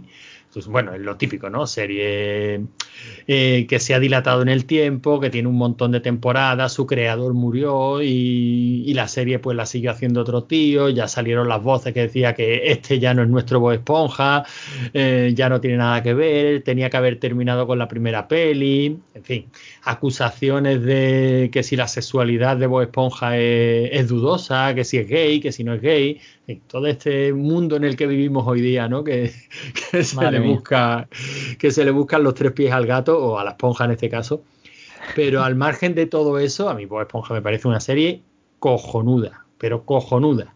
O sea, me parece divertidísima, de estas que tienen capas y capas y capas, que la ves un, ves un capítulo, lo vuelves a ver, lo vuelves a ver y sabes que hay ahí bromas para todos los niveles, que los niños las ven y les parece divertidísima, pero es que los adultos las ven y dicen es que tiene mala leche la serie, es que, es que está haciendo una crítica brutal y despiadada sobre todo. A mí me parece una serie genial y yo me lo sigo pasando bomba con Bob Esponja, vamos. Y no yo Una solo, cosa- yo, mi una cosa mujer, curiosa. mis niños. Sí, sí, para todos los públicos. Una cosa curiosa que dices es eso de que bebes un capítulo y lo vuelves a ver, lo vuelves a ver. Y yo hubo una temporada que mi hijo quería ver Bob Esponja y esta gentuza de clan eh, no hacía otra cosa que poner un capítulo un día y al día siguiente era el mismo capítulo que digo yo. Y no lo podéis programar de alguna manera que vayas, yo qué sé, si tienes 30 capítulos, pones cada día uno y cuando vuelvas al final lo vuelves a poner desde el principio. No hace falta que lo repitas tanto, hijo de puta. O, o en horas que- o, o por lo menos en horas diferentes, ¿verdad? Que, que a mí me rayaba muchísimo. Yo decía, pero vamos a ver, hijos de puta. lo Me visto. parece bien que pongáis el capítulo, que por lo menos haya una continuidad horaria. O sea, el capítulo que ponéis a las 10 de la mañana, pues que no sea el mismo que el que ponéis a las 11, que el que ponéis a las 12. y- No sé. Sí, sí, pero tiene, tienes toda la razón. No, no, es que hay series de dibujos que no son Bob Esponja que yo la, he visto el mismo capítulo tres veces, pero solo he visto un capítulo de esa serie. Que dices, o solo tienen ese capítulo, o es que son unos hijos de puta, están ahí esperando que vaya mi hija a poner la tele, tío. En fin. No, no, yo, yo creo que Bob Esponja tiene, tiene auténticos hitos. Bueno, en mi casa las canciones de Bob Esponja so- eh, nos acompañan cuando vamos en coche en viajes largos. Yo de- me dedico a torturar a mis niños cantando el O Krusty Krab o Krusty Krab. Que, que- que bueno, que es un momento cumbre de Bob Esponja, ¿no? Se te saltan las lágrimas. Oh, Krusty Krab, oh, Krusty Krab. Oh, how I love you, Krusty Krab. With prices high and portions small, there's stains of mustard on the wall. Oh, Krusty Krab, oh, Krusty Krab. Oh, how I love ya, Krusty Krab. Oh, Krusty Krab, oh, Krusty Krab. Oh, how I love you, Krusty Krab. es que es muy emocionante, muy Pues a, emocionante. mí, a mí me pasó con, con Bob Esponja que la primera vez que lo la primera vez que lo vi pues mm, el dibujo no te llama porque es como muy no muy exagerado muy porque era como muy loco yo la primera vez que vi Bob Esponja no lo, no lo entendí yo dije "Puf, esto qué será pero pues no sé si una vez en la casa de un amigo mm, porque claro Bob Esponja tiene ya muchos años eh, me enseñó dice "Uf, ¿No has visto Bob Esponja? Digo, yo qué sé, pero de, de que unos dibujos animados. Dice, "Es que va a ser lo mejor, no sé, no sé cuánto, está loco, no sé qué, hace de todo, no sé qué tal. O sea que fue bastante. Y ahí ya em- le hice un poco de caso y es verdad que, que en alguna ocasión lo vi y tal, pero ahora con los niños, desde luego, pues, pues como, como tú dices, ¿no? Lo- mm, pues casi cada día vemos uno o dos capítulos de Bob Esponja. Así que, o sea que lo, lo vemos bastante, pero bueno, a mí es que me parecen unos dibujos muy divertidos. Co- Estoy contigo, lo harán tanto Gum- Gumball como eh, Teen Titans. eh, Teen Titan también, o sea, me parecen dibujos súper chulos. O sea, en comparación con lo naif que es, pues, eh, pues, la patrulla canina y ese tipo de cosas que son todos iguales, que está todo el mismo patrón. Tú, cuando empiezas un capítulo de Bob Esponja, no sabes ni cómo va, o sea, qué va a pasar en la siguiente toma, ni cómo va a terminar ese capítulo, que a lo mejor empieza con, con Bob Esponja levantándose por la mañana, pero terminan tirándose por un barranco o alguna cosa de eso. Es como los que Simpsons, ¿no? Que o sea. empiezan de una manera y a los dos minutos ya cambia. Sí, sí, sí, o sea, es espectacular, que es, pues eso es que tienes tantísimas ideas que en un capítulo metes todo lo que se te ocurre, ¿no? a mí me parece espectacular. Bueno, No, y pues, aparte es que visualmente lo que tú dices, a lo mejor de primeras te puedes chocar un poco porque son dibujos feote, pero luego, sin embargo, han sabido ser muy, muy, muy característicos y, crea- y crear su propio estilo, y eso no es nada fácil. Sí, y además Tú- tienen su propio lenguaje, es decir, que tienen su propia lógica dentro del mundo de Bob Esponja. O sea, ellos están en el agua, pero a, pero a veces pues van en barca y no sé qué. Y dices, bueno, pues ya está. Sí, sí, bueno, Claro, y, tienen su propia playa, que es una playa submarina eso y tal. Sí, Eso sí, es. sí, sí. dices, bueno, pero si ya dentro del agua. Pero Total, ya digo, es que visualmente Me está, está muy chulo ese cielo tan característico que tienen como esa, que la inspiración de ese cielo pues son las, la típica camisa hawaiana, ¿no? Esa, como esas flores que se ven flotando siempre de, de fondo. El planteamiento gráfico que tenían, bueno, digo gráfico, pero, eh, pero visual, ¿no? Era ese de utilizar esquemas muy sencillos para repetirlo, para facilitar la animación, para que fuera todo muy, muy reconocible. Los primerísimos planos que hace que son Oh. repugnantes. Es una maravilla Sí. cuando se pone un primer plano de la mano y ves ahí todos los callos y la roña debajo de las uñas. que Es son, que- son repugnantes, lo característico que son todos los personajes, que, que además en casa tenemos cada uno nuestros favoritos, ¿no? Mi mujer es súper fan del señor Cangrejo, a mí me encanta mm, eh, Arenita, que creo que nada más que me gusta, que me gusta a mí. Eh, mi niño está loco con, con Bob Esponja, mi niña la que le gusta es Patricio, o sea, que son personajes muy, muy, muy característicos. La señora Pooh nos encanta a todos y nos solidarizamos mucho con ella. Con ella, no pobrecita la mujer. Nos parece una serie Cada vez genial. que sale el capítulo de, de Bob Esponja que se tiene que sacar el carnet, es que es espectacular, tío. Ese capítulo es buenísimo. Y luego es verdad que, bueno, las pelis pues también son bastante decentes, incluso esta que tiene esa parte 3D, bueno, con Antonio Bandera, Antonio Banderas, sí. también es una peli bastante divertida, ¿no? Y, y eso que ahí ya el, lo que es el creador de la serie, el Stephen Hindenburg, no quería haber llegado ahí. Él decía que, la, que quería dejar la serie después de la primera película y porque decía literalmente que no quería que la serie llegara al punto de saltar el tiburón, ¿no? Esa frase tan americana de cuando ya las series se les van de madre. Mm. Y bueno, yo creo que la serie sí se les ha ido de madre en muchísimas ocasiones, pero a mí me sigue pareciendo muy divertida. Sí, a mí también. Yo de hecho no sabía ni siquiera lo de que el creador, creador había, había fallecido. Sí, no hace, no hace demasiado tiempo. La verdad es que no sé que tenía algún tipo, tenía una enfermedad chunga el hombre. Él era oceanógrafo, creo, y, y de hecho se planteaba la serie como para enseñarle a los niños la realidad del mundo submarino, ¿no? Pero como han sabido adaptar el, lo que es un mundo real, ¿no? O sea, de- y, y crear su propia, mm, pues eso, su, mm, su propia lógica interna que funciona, ¿no? En vez de ir a cazar avispas o abejas, vas a cazar medusas. Medusa, sí. Y, y tiene un montón de. O sea, el capítulo en el que Bob Esponja decide que quiere apartarse de la sociedad y vivir en mitad del campo. Me parece cojonudo, o sea, porque es que es una crítica brutal sobre todo estos urbanitas que se creen que, que vivir en el campo es. Pues eso, que, que es un mundo idílico, ¿no? Es como Heidi. Me parece que tiene un montón de capítulos que son geniales y, y a mí es que me parece una serie súper divertida. ¿no? Bueno, pues cerramos un poco lo que son dibujos animados de debajo del agua, del, ah, debajo del agua, perdón. Y pasaríamos a lo que es el cómic. Lo que pasa es que en cómic hemos, hemos tenido poca cosa. Vamos a lo fácil, ¿no? Tenemos a Namor, tenemos a Aquaman, que por razones obvias pues son dos cómics en los que pasan cosas debajo del agua. En The Voice teníamos a, a otro personaje que básicamente es una caricatura de los dos anteriores. Y bueno, yo creo que, que David, tú te has leído un cómic que también pasa debajo del, del mar, ¿no? Sí, el, mm, bueno, yo no, no había leído ese capítulo de, de Roberto Alcázar y Pedrín, que es el que, el que hablaba. Eh, pero sí, eh, tienen, se ve que hay un, no sé si es que lo buscaste en concreto, Cal, ese de Roberto Yo Alcázar tengo, o... tengo una, una pregunta, ¿no? Para todos estos oyentes millennials que tenemos. Eh, explícanos un poquito qué es esto de Roberto Ah, vale. Alcázar y Pedrín.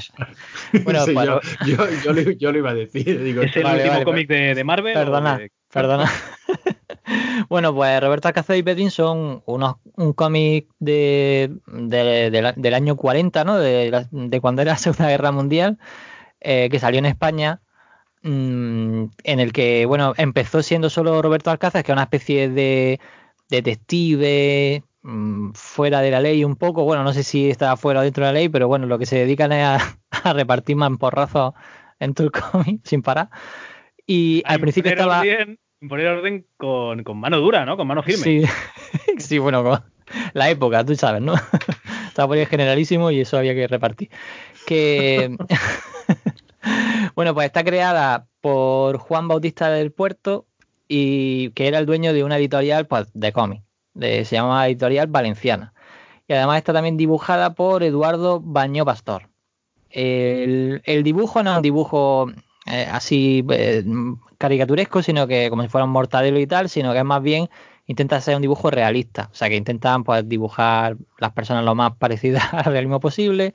Y lo que tenía el cómic era que en la, en la portada estaba la. mm, tenía una portada muy llamativa en, en color, pero luego por, por las páginas anteriores pues era todo en blanco y negro, con los fondos un poco planos. Y bueno, el guion era siempre muy sencillo: de los malos son muy malos y ellos son muy buenos. Y, pero vamos, que no tenían problema en repartir. si tenían que, que endiñarle al malo para que soltara prenda, pues ahí tenían que, ahí soltaban ellos, soltaba la mano, sobre todo el Pedrín que la tenía muy suelta. Y este que, que vendría a ser como, como el Robin, ¿no? sí, sí, eso es, era una especie de Batman y Robin a la española, ya ves, los años 40, no sé si no sé si Batman fuera sería anterior o no, tampoco creo que se, que se basaran en eso, pero sí es verdad No, que tiene no, un poco que ver con Me refiero a, a que es así bajito, ¿no? Que le acompaña, es el, es el acompañante. Además es un crío de, de nada, 14, 15 años y se pone Sí. ahí a repartir. Si hace falta, coge un palo y, y sería hostia. O sea, para imponer eh, el, la- el orden, digamos.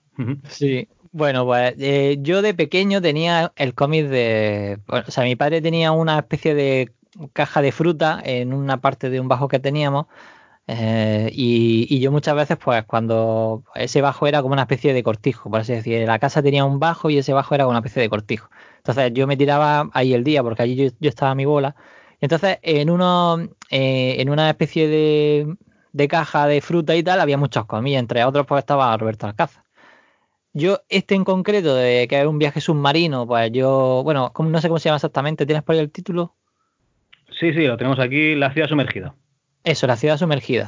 Ese en concreto no había leído porque es como una especie de, no, es como una aventurilla de, de Roberto Alcázar y, y- y salía una aventura semanal, así que mm, yo allí podría tener 50, 50 números de esos. De los mil y pico Y- que hay, ¿no? 1200 claro, y pico, ¿no? 1219, estoy leyendo aquí en Wikipedia. Sí, sí, sí, o sea, sí. esto venía a ser un secreto de Puente Viejo, pero versión cómic, ¿no? O sea, una serie mala, facilona, pero vengan capítulos y vengan a escupir capítulos.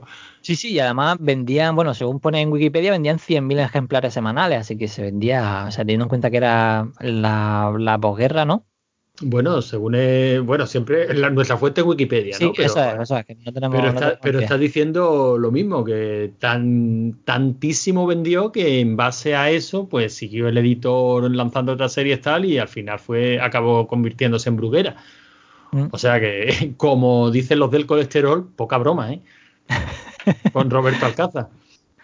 Pues bueno, la historia esta de, de que viene en el cómic, si queréis la, la cuento un poco, pero es muy sencilla. Básicamente, en un capítulo anterior que no he podido leer porque Cal solo me ha pasado justo el de, el de la ciudad sumergida, pues se ve que hay como un malentendido en el que Roberto Alcázar y Pedrín se supone que son los malos, entonces los que de verdad son los malos mm, son los que apoyan los que están allí en la ciudad sumergida y, y, pues nada, y pues tienen que escapar y, y se llevan a la princesa y la princesa les dice al principio no me raptéis, no sé no sé cuánto, tal. Es que, es que las historias son muy naif, son muy, son muy sencillas. Entonces, pues llega un momento en el que los malos se ponen a discutir en mitad de una especie de selva eh, qué es lo que le van a hacer para, para acabar también con los, con los propios indígenas que están allí y tal.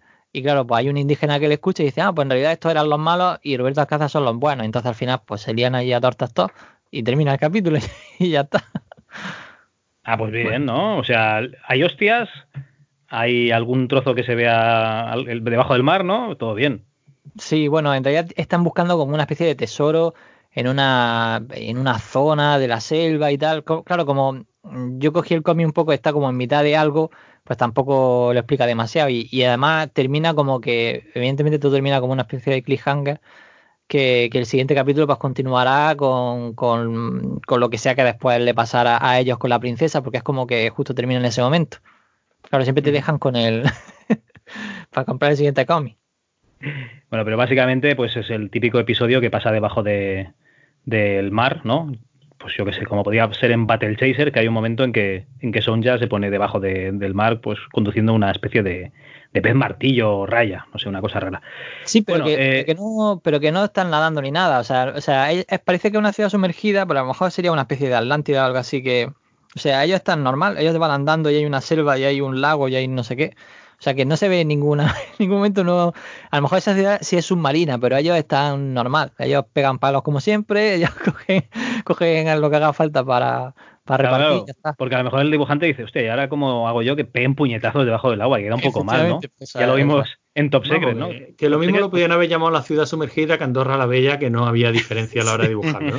Sí, pero, pero tiene mérito que, que, la verdad, tú ves las portadas de Roberto Alcázar y Pedrín y, y siempre te llama la atención, ¿eh? O sea, mm, la, la casa embrujada, el, el tren del no sé qué, entonces todo te, todo te llamaba para comprar el cómic y, y siempre la, la, la portada era muy llamativa. La verdad es que técnicamente el cómic no es que sea muy espectacular ni nada, claro, si cualquiera lo lee ahora le va a parecer mm, súper fuera de lugar. Nada más que las frases que suelta Pedrín de tipo eh, toma, santa medicina, no sé qué.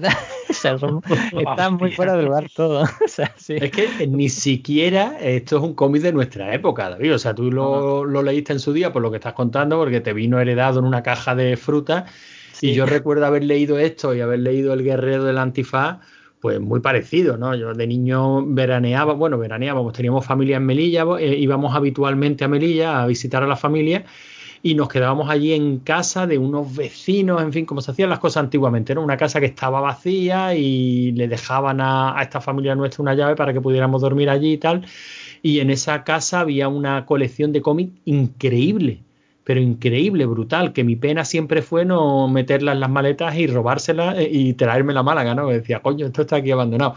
Y allí había mucho Guerrero del Antifaz y mucho Roberto Alcázar. Si no, yo tampoco hubiera leído esto en la vida, porque no era porque no es, o sea, es que no nos corresponde, es que por edad no nos corresponde, igual que no nos corresponde el primer, el primer Batman, ¿no? Que, que yo te diría que como casi que la inspiración de esto pues fue ese primer Detective Comics y esos primeros Sí, folletines sí, de Batman sí. que eran historietas muy cortas y muy sencillas y en fin. Bueno, estos cómics Lo que eran los había. que, lo que leían los que hacían los cómics que nosotros sí que leímos, básicamente. Sí, sí. Bueno, pues nada, hay un montón más de, de cómics, ¿no? Que se basan en... No es que se basen, es que tienen escenas debajo de- del- del mar, debajo del agua. Eh, yo hay una mm, que me leí hace poco, un cómic de Junji Ito, no sé si lo conoceréis. Es este autor japonés pues que, se, que hace unas novelas gráficas, unos mangas, en los que, mm, digamos, pasan cosas bastante desagradables y normalmente no tienen una explicación muy, muy clara. Y hay una novela eh, que se llama Gio, una novela gráfica, perdón, que se llama Gio, un manga, eh, G-Y-O, que básicamente es una pareja de, adolescentes que van a pasar unas vacaciones a la casa del chaval en la playa y se encuentran con, con una amenaza, que la amenaza es que hay como unos peces que por lo que sea han desarrollado patas y empiezan a, a perseguir a la gente por, por la calle. Y la verdad es que es muy, muy, muy desagradable. Es, es harto desagradable. Si lo podéis poner en, en Google y, y buscar las imágenes, ya veis. Sí, sí, lo estoy viendo ahora mismo. Tokio. Sí, lo estoy viendo y, y bueno, se confirma la idea que yo ya tengo de Junjito. Este muchacho no está bien. Este chico le falló la terapia y yo creo que su terapia es dibujar, dibujar todas estas cosas. Pero la verdad es que hay que decir que tiene una imaginación de- desbordante. Para mal, pero, pero desbordante.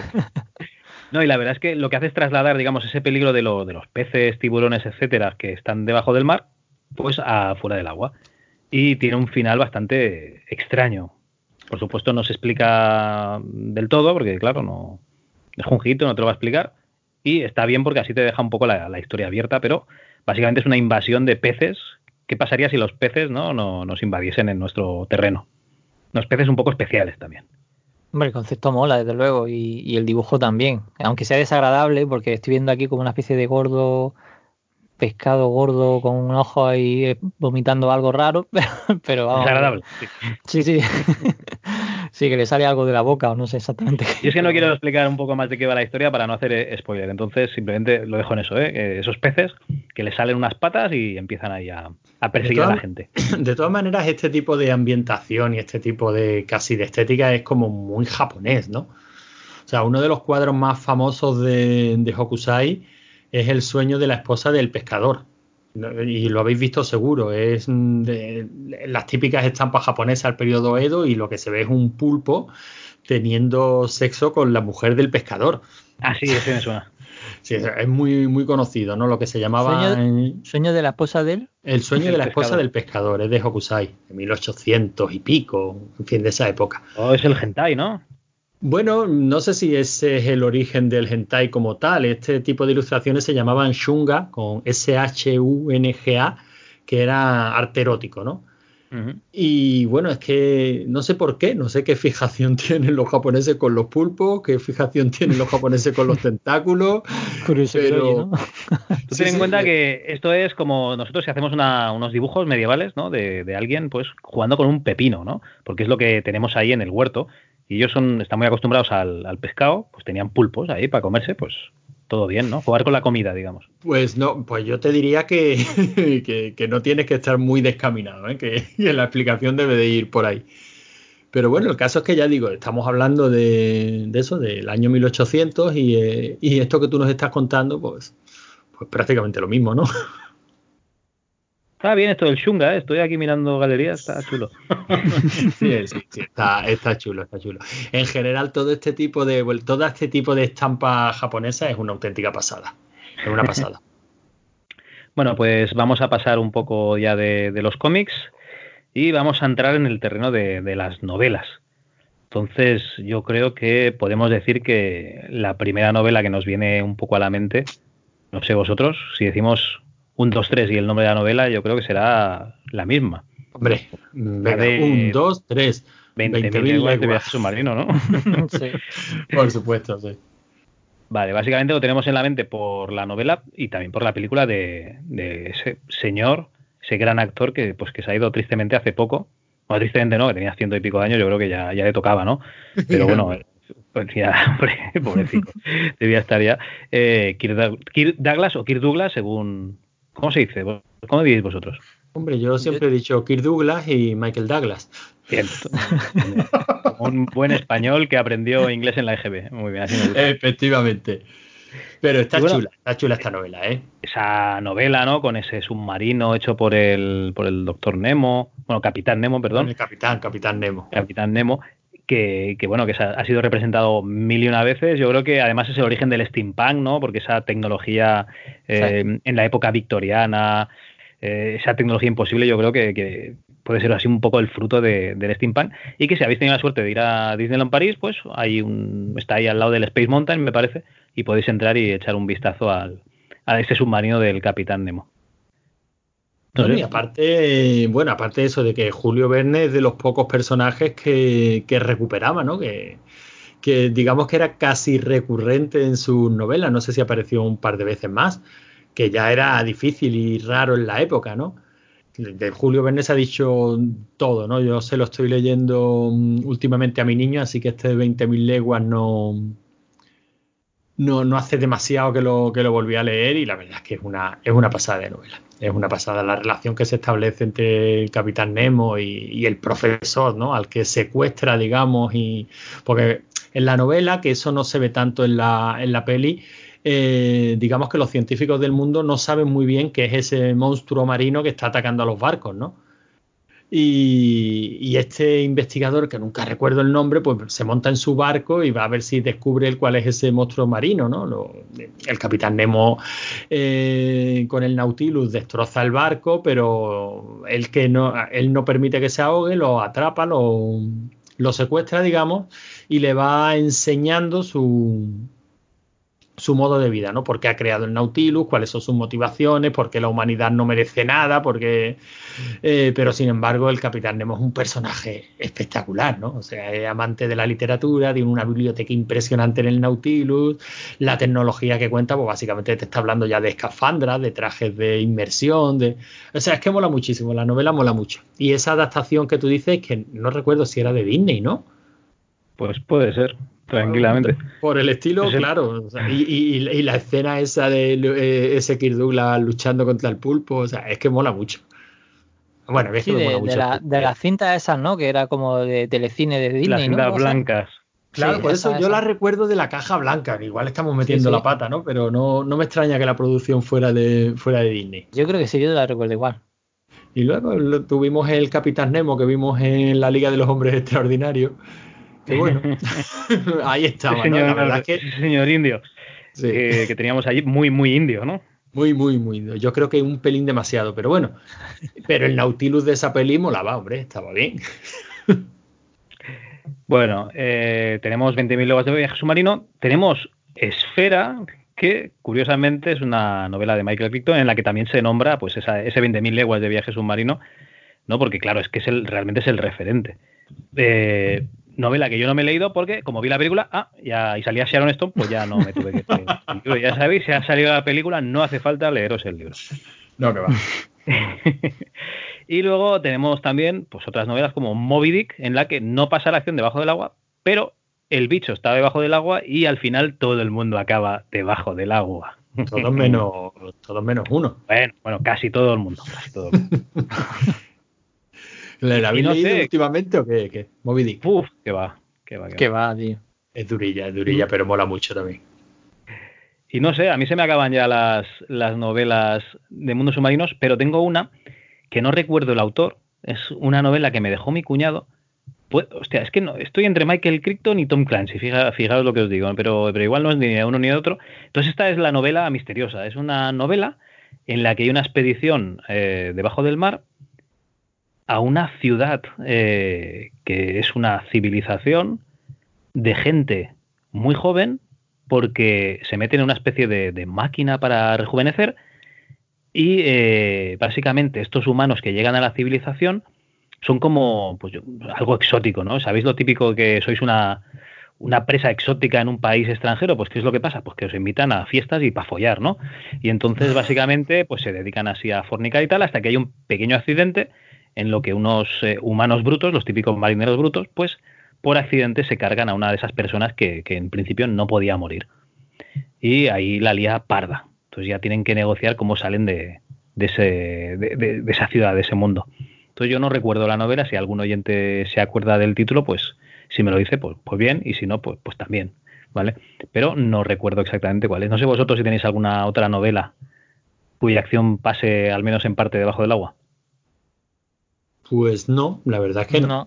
La verdad es que, hombre, ya si hacemos un gran esfuerzo de memoria, a lo mejor podemos sacar algo más, pero yo creo que hemos hecho un repaso bastante, bastante Sí. potente, ¿no? Teniendo en cuenta que lo que íbamos a hablar era de, de terrores submarinos y, y nos hemos explayado a gusto con Bob Esponja, por ejemplo, ¿no? Pues bueno, antes de seguir a la siguiente sección, ¿vale? Simplemente un poco de resumen, nos hemos dejado pues grandes películas con escenas debajo del mar, pues yo qué sé, pues como la última, ¿no? La, la forma del agua, o como las escenas, en- las típicas escenas de las películas de James Bond, ¿no? En las que iban con esos torpedos que eran como mini submarinos y tal, pues que pasan ahí también debajo del agua, o incluso la liberación del Kraken en Furia de Titanes, o grandes sagas, ¿no? Como, como la ciudad submarina de Naboo en episodio 1, que por lo que sea no nos hemos querido recordar en, en la parte de las películas. No, pues fíjate que es de lo poco salvable de las películas, ¿eh? La verdad es que sí. O sea, todo el diseño artístico de la ciudad submarina es una pasada. Y bueno, pues esperamos que hayamos podido resumir nuestra fascinación pues, por este mundo submarino, que aún a día de hoy pues, oculta grandes misterios. Y antes de pasar a los comentarios de los oyentes, o más bien de los amigos, porque ya os- sois como de la familia, que, que digo, va, eh, eh, venid aquí, grabad con nosotros. Ah, si ya lo hacemos con el por la calle, ¿no? Efectivamente. Bueno, ya sabéis, el que quiera venir, aparte de comentar, pues tiene su invitación, que se una al grupo de Telegram y nos diga, oye, queremos grabar este programa con vosotros. Pues adelante, sin problema. Pues bueno, yo creo que David es el momento de que nos digas, pues, tus piedras en el camino, ¿no? Ese recuerdo, esa bonita historia que tiene relacionada con, con un hito musical, ¿no? Con una canción. Pues a ver, yo siempre en el. Con las piedras del camino siempre me acuerdo de, de, de lo que harán con la canción de, de Macaulay Culkin. Macaulay Culkin, Macaulay Culkin. esa, esa no fue mía, ¿eh? Ah, no esa, fue nos la pidió, esa nos la pidió Paco Fo. Ah, bueno, pues yo que sé, pues me ha venido a la cabeza Macaulay Culkin. la y pidió, no, se puso a cantar la canción del programa él solo. Efectivamente. Vale, pues digo, de, de Macaulay Culkin, pues digo, de pronto me ha venido a la cabeza pues, Michael Jackson. Y cuando me acordé de Michael Jackson, digo, ah, pues con mi hermana siempre teníamos una discusión de que a mí me gustaba mucho Michael Jackson y a ella le gustaba mucho Prince. Y siempre me ponía sus, sus cintas de los 40 principales con, "Ah, a ver, escucha esta canción de Prince que está muy chula, que no sé qué, no sé cuánto. Yo, no, mira esta de Michael Jackson que es mucho mejor, tal, no sé qué. Y total, con mi hermana, pues normalmente en esa cochera que antes hablaba, siempre jugábamos mucho al, a- al Gauntlet en el Astron CPC. Nos pasábamos la tarde allí, nos poníamos, poníamos discos Y, y, pues mm, nosotros los discos que teníamos, eh, digamos, nos los regalaban pues mis padres o unos tíos y tal. Y había un disco que a ella le encantaba, que era eh, un disco de, de Mother Talking. y, y, de ahí va a ser la canción de Mother Talking, que me recuerda mucho a cuando mi hermana y yo jugábamos al Gauntlet. bueno, tío, pero tendrás que decirme el título, ¿no? Claro, Jedi Reiner. Pues la escuchamos.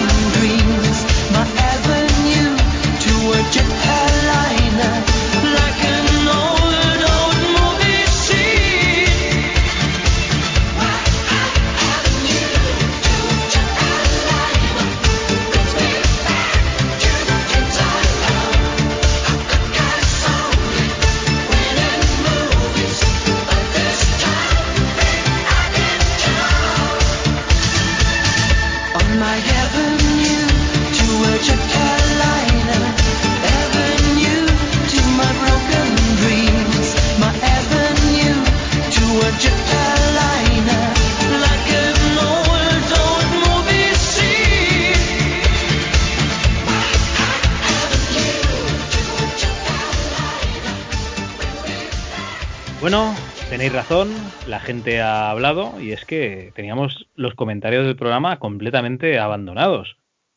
Tenemos que decir que no ha sido culpa nuestra, ni de Antonio Lozano, alias Logran, ni de David Skywalker, ni eh, mía, el que os está hablando, Cal, sino que es de, Maese Threepwood porque, pues, no está aquí. Entonces se va a comer la mierda él, así que la culpa para ti, Maese. Bueno, eh, básicamente nos quedamos en el programa de Navidades, eh, el aguinaldo, que fue el último programa que hicimos, que leímos comentarios, así que vamos a empezar desde el 23 de diciembre, estamos grabando a 25 de febrero, ¿vale? Tenemos dos meses de, de desfase. Si nos dejamos algún comentario, pues lo sentimos mucho, comentad más, comentad más y tenéis más posibilidades de que un día de estos, pues leamos ese comentario vuestro.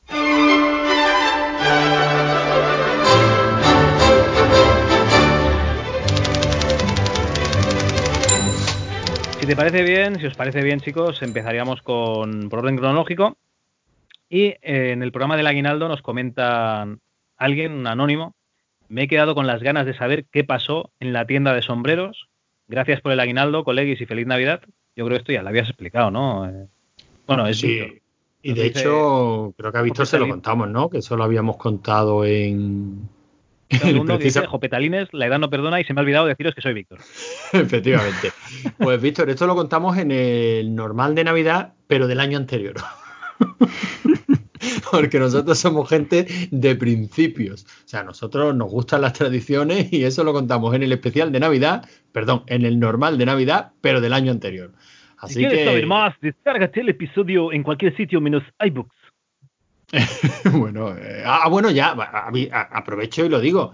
Ya se puede descargar, descargar el programa directamente desde nuestra página rigorycriterio.es. Ya a cada programita le sale un botón abajo, ponen descargar. O sea que, eh, botón derecho y guardar como, o sea, maravilloso. Aquí tenemos a David que ha implementado esa funcionalidad única, Sí. única en, todo- en todos los podcasts del mundo, ¿verdad, David? Pu- Puse un huevo, sí, cuando lo Vamos, pues puse el link, que a la vez que está arriba para poder darle al play, pues ahora está abajo en un enlace para descargártelo entero ya. Pero coño, pero no quita el mérito, tío, no quita el mérito. Vale. Está es fantástico, ¿eh? Bueno, Curro, que en el mismo programa nos dice, feliz Navidad familia, pequeño gran programa para despedir el año, a pasarlo bien y rellenar las reservas de vinagre para el próximo año de rigor y criterio. Besitos, Tomás. Pues no sé, Curro, a qué te refieres con eso del vinagre, ¿eh? ¿Eh? A ver, a ver qué, me- qué- qué quieres decir con eso. Nada, porque nosotros el vinagre lo dejamos solo y exclusivamente para los dogmas y en el resto de programas somos puro amor. Estamos tranquilitos. Hostia, Hostia, Jacopón. Por cierto, que hay que grabar un dogma que, que me está superando la bilis, que no sé dónde ponerla ya. Bueno, el Vicius nos comenta también, después de oír el malagueña de banderas, lo tengo claro, especial de piedras en el camino a la de ya. Oye, pues el Vicius, a lo mejor te llevas una grata sorpresa. ¿No es así, Antonio? Efectivamente, yo, pa- para mí, para mí esta sección es la única que le da calidad al programa. Al menos que la distingue de los otros podcasts de mierda, ¿no? Este será un podcast de mierda, pero con piedras en el Pero camino. con ¿no? piedras en el camino. Bueno, el compañero Wes o la compañera Wes nos dice, gracias a ese spin-off, hostias con criterio, presentado por el brillante, entre paréntesis, por la calva más que nada, Maese Threepwood, os acabo de descubrir y me habéis encantado. Así que me los re... Joder. Me- Gracias, Evox, por repetir las frases. Así que me los escucharé desde atrás hacia adelante o, como le digo a mi mujer, antes de que me suelte un guantazo, empezaré por detrás. Mucho ánimo, chavales, y feliz año a todos. Pues nada, pues esperamos que, eh, digamos, hayas conseguido no morir en el intento, al menos. Un valiente. Sí, desde luego. Fritango nos dice en el programa de Star Wars, pues yo me quedo con las tres originales y el Mandaloriano, y al que no piense como yo, que lo jodan poco a poco. Ea, pues muy bien, Fritango, la verdad es que sí. pues la perra gorda para ti. Lauer... Sí, Perdona, perdona, David. No, no, no, ya de que a lo mejor eh, hay un fritango que es muy, que es muy fanático de los juegos de mesa, que a lo mejor es. Me suena un fritango. Es fácil, que al final somos cuatro. es verdad, ¿eh? Lauer nos dice en el programa de Star Wars, el programa con el que más me he reído en mucho tiempo, cracks. Pues muchas gracias, Lauer, aunque yo sé que eres Scarlett, chaval. Bueno, eh, Alberto Ausín, alias Utu Earth, nos dice, el mandaloriano es la polla, las clásicas son geniales, todo lo demás, meh. Un abrazo y feliz año nuevo. Pues bueno, Utu, o vale. Pues eso. Pues, vale, pues bueno, pues vale, pues me alegro. Si es que no queda otra. Sí, sí. El Vicious en Star Wars, no he visto el Mandaloriano, no he visto episodio 9 y no he visto episodio 8. Hostia, esto ya no sé si lo entiendo. ¿Esto me ha chantado de tragarme un programa lleno de spoilers? Ni de coña. Prefiero disfrutaros hoy. Eh, total, es Star Wars, ni que me jodieseis el sexto sentido. Muy bien, el Vicious. La verdad. A mí eso- ese- esa, esa coda final me parece maravilloso. Total, estamos hablando de Star Wars, no de nada importante. Y tiene razón, coño, tiene razón. En fin. Bergaman ataca al borde del pánico, nos dice cuál es el canal de Telegram, soy un poco palurdo para estas cosas. Y también dice, yo también me he puesto a buscar las tetas de Bagrin en Dreamers y el programa ahora es hasta más rico en proteínas y protetazas. Pues muy bien. Perfecto. Eh, esperemos que esas tetas de Bagrin pues te hayan sentado bien. ¿Y a quién no? ¿Tú has visto Dreamers? ¿La has visto ya, Javi? No, no, no, no, yo, yo con cuatro fotos ya tengo bastantes. Yo, yo con 10, 15 minutos de peli ya, ya me sobra. Ya te sobra, porque la peli está muy chula, coño. Ah, vale, vale. El Doblasquinas nos dice, buena, el, buena selección, sí señor, en el cine de los 90. El Vicious, musiqueta de la buena también. Dani Snowyman en el Aguinaldo, qué buen programa, aunque al principio pensaba que iba sobre el político Aberchale Aguinaldo Tegui. Los que van lentos con los podcasts os desean felices fiestas. Pues nada, Dani, cuando te pongas al día, un saludo. El Vicious en el Por la Calle 1, el de Navidad, nos dice, no teníamos bastante con oír vuestras mierdas en Skype, que ahora nos, nos las pasáis mientras el perro hace las suyas. Qué bien nos conocéis. Sí, el Vicious, lo que sea por no editar, eso haremos. Pecador de la pradera. En Bueno, pero explícalo, explícalo, Javi. Seguro que hay quien no escucha a los por la calle, que no escucha a los dos más, y este hombre dice mm, vuestras mierdas mientras el perro hace la suya. ¿Eso qué coño es? Bueno, básicamente es que por la calle lo grabamos mientras eh, estamos dando una vuelta por la calle. Hay gente que lo hace mientras va al trabajo, hay gente que lo hace, como yo cuando puedo, paseando al perrete, y hay gente que directamente lo hace, dicho por ellos, eh, sentado en la taza del váter, escaqueado en el trabajo. O sea, Pero lo hay- que, lo, lo que más mola es que se están animando los del grupo de Telegram a mandarnos los audios. Así que, coño, no tenemos que editar, nos mandan los audios grabados, o sea, miel sobre hojuelas. Nos están dando los programas hechos. Así que apuntaos al grupo de Telegram y, y mandarnos vuestros audios. O sea, si es que encima os damos libertad de proponer el tema que os dé la gana. Eso sí, si proponéis tema, tenéis que abrir el tema vosotros. Nada de, Efectivamente.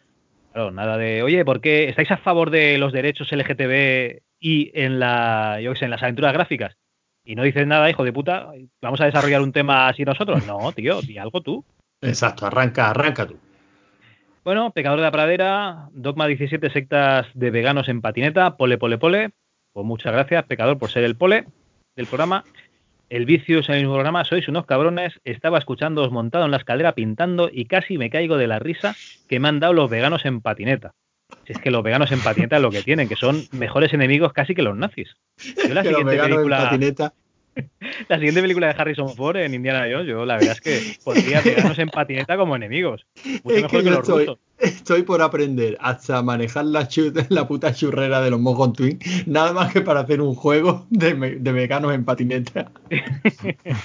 o sea, es que yo me imagino por las calles con una escopeta de cañones recortada, pegándole tiros en la cabeza a veganos en patineta. Joder, si es que no puede haber nada más cercano a la felicidad que eso. Ya, pero luego eso hay En un videojuego, en un videojuego me estoy refiriendo. Ah, vale, vale, vale. Pero eso, eso en edición física, ¿quién te lo va a sacar? Yo creo que no hay nadie, ¿no? Que saque videojuegos físicos de, de Spectrum, ¿no? Para.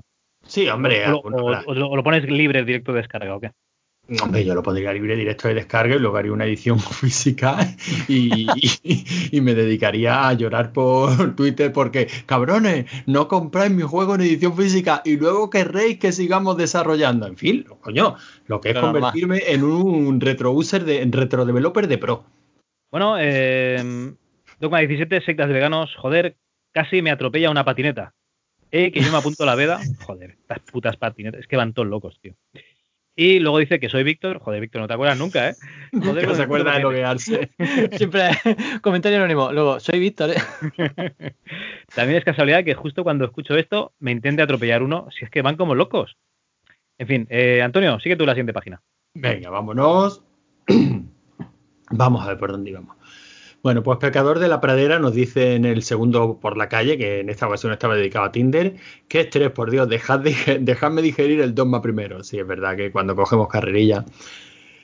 Y en el dogma 17, secta de veganos en patineta, nos dice siempre nimiedades, pero esa gloria no me la quita ya nadie. Eso no, eso supongo que es respuesta a algo, ¿no? Sí, sí, eso es, es respuesta. eh, alguna cosa que. Hostia, pero. Joder, Sí, creo que, creo, que, le, creo que, le come- que él nos había dicho Pole, tú le habías dicho siempre es bueno ser el primero en algo y él te decía Ah, vale, vale. siempre es nimiedades, pero esta gloria no me la quita ya nadie, exacto. Hombre, sí, sí, claro que sí. Son las pequeñas alegrías del día a día. ¿eh? Pues sí. ¿Sabes lo que es llegar al ascensor de casa y oír el ruido de la puerta y que llegue el ascensor, meterte rápido antes de que venga esa persona para tener que compartir el ascensor con él. Una maravilla poder entrar tú solo, pole, claro que sí. y, ce- y cerrarle la puerta a las narices, sí, sí, eso es. Bueno, también en 2 más 17, sexta de veganos en patineta, no me canso de este título. Nos dice Maese Cartoso, Logarán, ¿conoces el podcast de Gravina 82? Son dos sevillanos hablando de sus cosas y poniendo voces de pitufo. Humor burro y mongolo muy recomendable. Pues sí, sí, lo conozco desde hace bastantes años. De hecho, me lo recomendó Rico eh, y en una de las primeras Retro Madrid a la que fuimos juntos. O sea, que, que hace años ya que, que esta gente está dando la vara por ahí. Oye, Y teníais sí. pelo los dos en esa foto, creo. ¿eh? Eh, no, yo no. Yo hace mucho tiempo que no tengo pelo. Coma, mamón. El Vicius nos dice en el Por la calle 2 Tinder, Tinder y Badoo, evolución de los anuncios clasificados de los periódicos. Mm, Pues sí. En 2 más 17, de nuevo, Sextas de Veganos en Patineta, nos dice Bergamán ataca al borde del pánico. Este programa me ha parecido una puta mierda. Me ha, me ha hundido en la miseria pensando lo fuera de juego que estaré con mis críos porque ya lo estoy ahora sin redes sociales ni ganas. Eh, de dejarles ver YouTube ni que lean esa basura de la familia youtuber. Creo que debo pensar cómo articular un comando terrorista tradicional contra toda esa ola anticultural. Me gustaría enviarle hombres bomba como Sánchez Dragó o Herman. A Leticia Dolera también. y para que luego a nosotros nos digan radicales. No- nosotros, si queréis, os, os dejamos, ¿no? Eh, no sé, nos prestamos a ir a comerles la olla, si queréis, a la gente a domicilio, por un módico precio, ¿vale? Estamos ahí al borde de, de- de- de dejar, o sea, de hacer cualquier trabajo que nos ofrezcáis, básicamente. Sí, sí, sí, pero por me- menos de hombre bomba. No, no, no, no, no. Pues porque le tenemos, le tenemos cierto aprecio a nuestra miserable vida. En el rigor y criterio 33 Star Wars, Denny Snowyman nos dice, tarde os escucho, pero la sabiduría no caduca. Pues yo he visto todas y me han encantado desde la primera hasta la última. Las quejas por cuatro chistes que meten a veces son ridículas. Pues siempre ha habido humor en la saga y bastante más en la trilogía original. Vueltas a ver la primera y la segunda se ven muy digitales, aunque en su momento las vi en el cine y lucían espectaculares. ¿Cómo podéis ver el Mandaloriano si el canal Disney aún no está, pira- no está disponible en España? Pues pirata, evidentemente, pirata, descargado de internet, como debe de ser. Como seguiré, como veré la segunda temporada cuando canal Disney ya sí esté disponible aquí en España.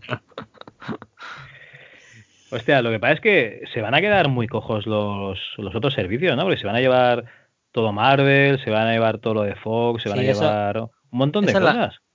Esa es la mierda, que al final vamos a tener 18 cosas y yo no me voy a apuntar a 18. Yo con Netflix voy que me tiro ya. Pero escúchame, Al final lo que haremos serán suscripciones de- total, de un todo mes. Torrent y todo eso seguirá funcionando bien, ¿no? Ah, pero yo creo que eso. sí que hay gente que a lo mejor hace una suscripción mensual, se ve, se atraga, se, se pega un atracón de Star Wars y luego está un año y dice, joder, Star Wars es una mierda, claro, te has comido todo en un mes. En fin, no sé. Nah, al final esto pasará ya fuera de coñas. Al final, esto yo creo que lo lógico y razonable es ir saltando de un servicio a otro. O sea, ¿quieres ver una temporada de una serie? Pues venga, pues este mes me pillo, pago la suscripción a esta serie. O sea, pagarlo todo simultáneamente es absurdo porque es que yo no sé vosotros, pero yo tiempo de verlo todo no tengo.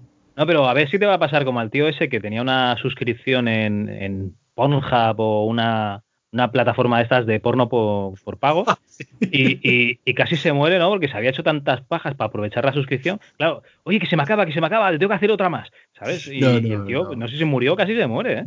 No es el caso. Yo creo que la de la dinámica mía, por lo menos, será, pues, mira, como cuando hicimos Cobra Kai. Te pagan la suscripción o pagan los capítulos de, de- en este caso, YouTube, y mira que la plataforma es extraña, la, la ves y ya está, ya otra cosa. Ahora que viene una temporada nueva de Mandaloriano, pues bueno, que voy a tardar en verla un mes, pues pago un mes de Disney y a tomar por saco. Si es que yo creo que es lo razonable, ir pagando pues por aquello que estás viendo. Sí, como un videoclub, ¿no? Exacto. Jo, pero, Pero yo en bueno. mi casa, en mi casa no, o sea, yo Netflix ya no lo puedo quitar porque los dibujos que se ven se ven en, se ven en Netflix. La, Sí, la no, no, tele es lo que menos vemos. jo. Es verdad, estamos secuestrados por los, por los niños y por las multicuentas. Porque claro, si te lo quitas tú tienes que llamar a los otros tres con lo que las Sí, para que se busque, para que se busquen a otro, pero eso de las multicuentas dicen que lo van a que lo van a controlar, ¿no? O sea que, que van a empezar a poner Yo qué sé. Un poco algún raro tipo eso. de control. Ya, yo lo veo raro, pero bueno. Vamos, que En fin, puede si os, ser, pare- que puede si os parece algún día hacemos un, un especial sobre servicios de streaming. Sí. O un normal.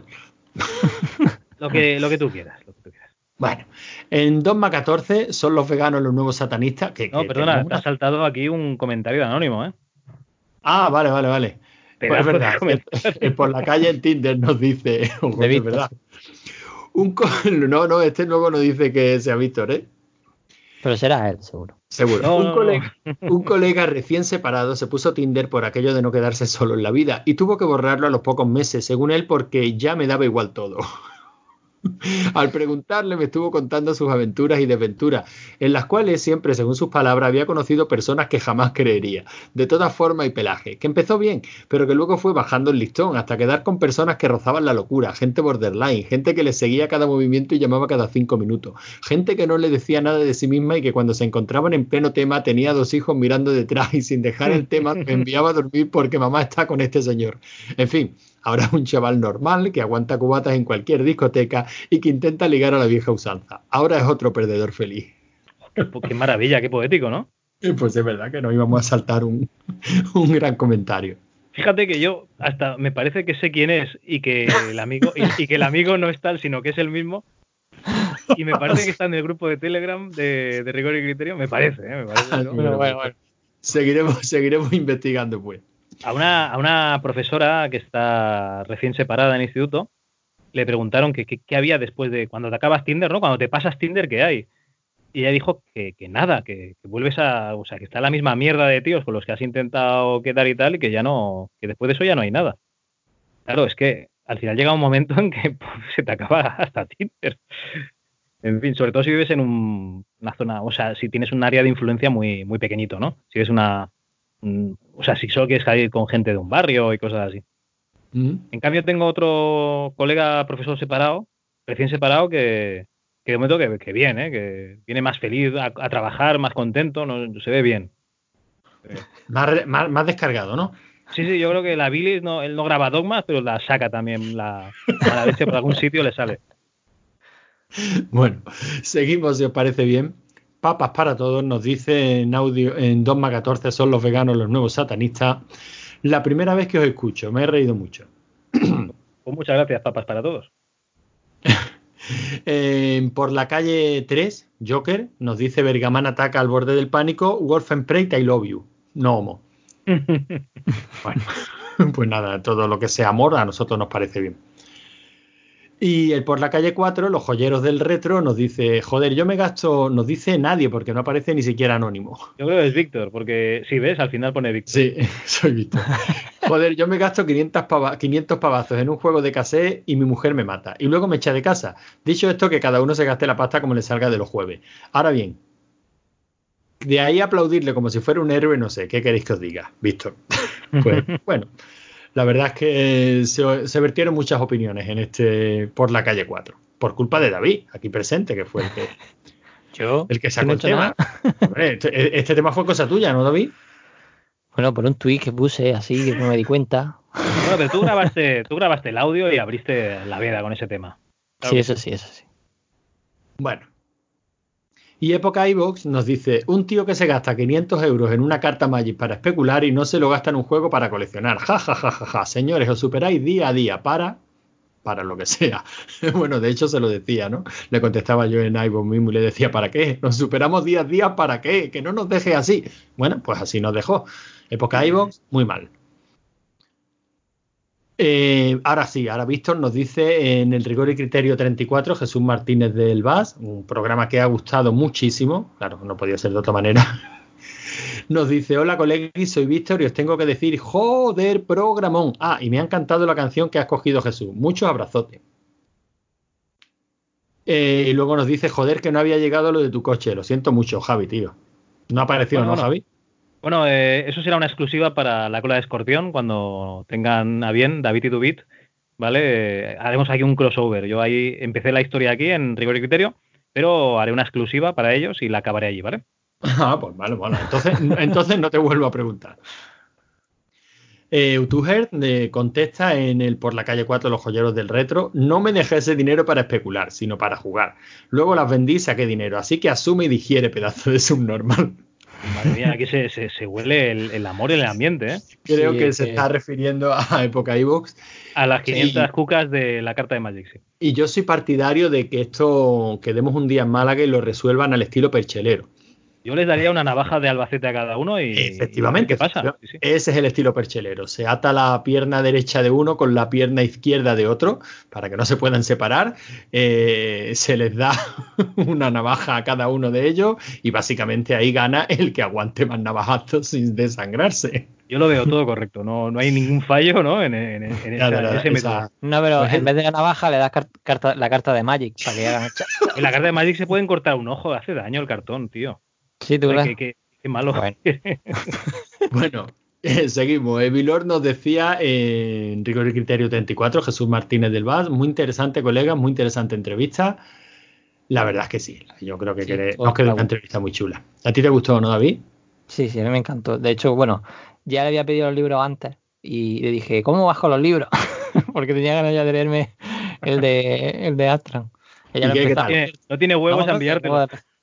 No, sí, sí, claro que me lo ha enviado. De hecho, a ver, tuvimos una, una conversación además por privado y tal, digo, eh, porque claro, yo le decía pues que, que me gustaba mucho como había hecho el de, Tú el de las aventuras "Como- conversacionales y como tal. no pero me guste, me meto en Twitter y te critico hasta la grapa, yo te aviso.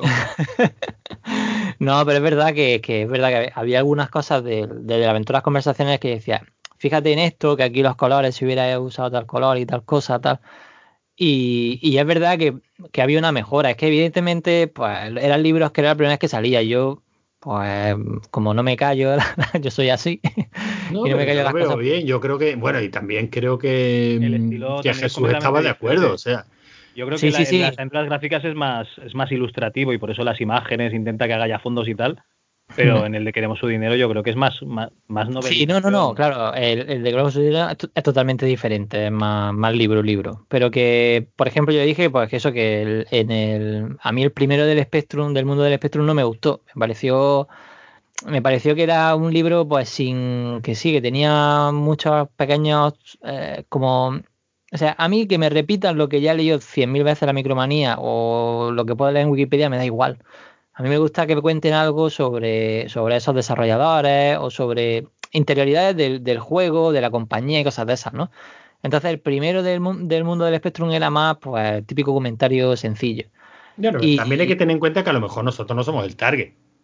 Sí, ya, ya, bueno, O pues, sea, que además es un ellos- ellos- acercamiento ellos- al típico cuarentón que, bueno, sí, tuvo su Spectrum tal y, y, y le mola recordar la historia, pero no a gente que está tan metida ya en el mundillo.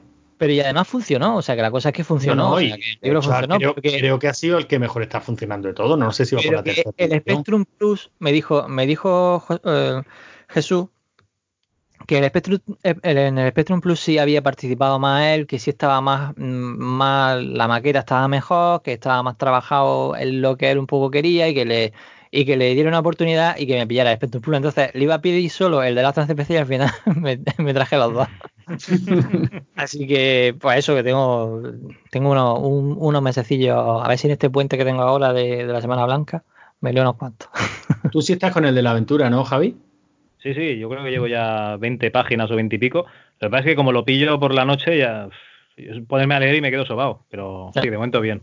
El de la aventura es espectacular, a mí me encanta. Yo, yo lo que pasa más que el mundillo se me Hombre, encanta. pero, pero para ti y para mí es fácil, por eso le pregunto a Javi. O sea, a ti a mí nos gusta mucho la aventura. la aventura Bueno, de momento como es historia de la informática en sí, Claro, más es, o menos- es lo que, es que es lo que te decía, que es más historia de la informática y, hombre, evidentemente toma como hilo argumental la, la aventura conversacional, ¿no? Pero al fin y al cabo también te está metiendo, pues bueno, temas que tú conoces muy bien, ya llegarás.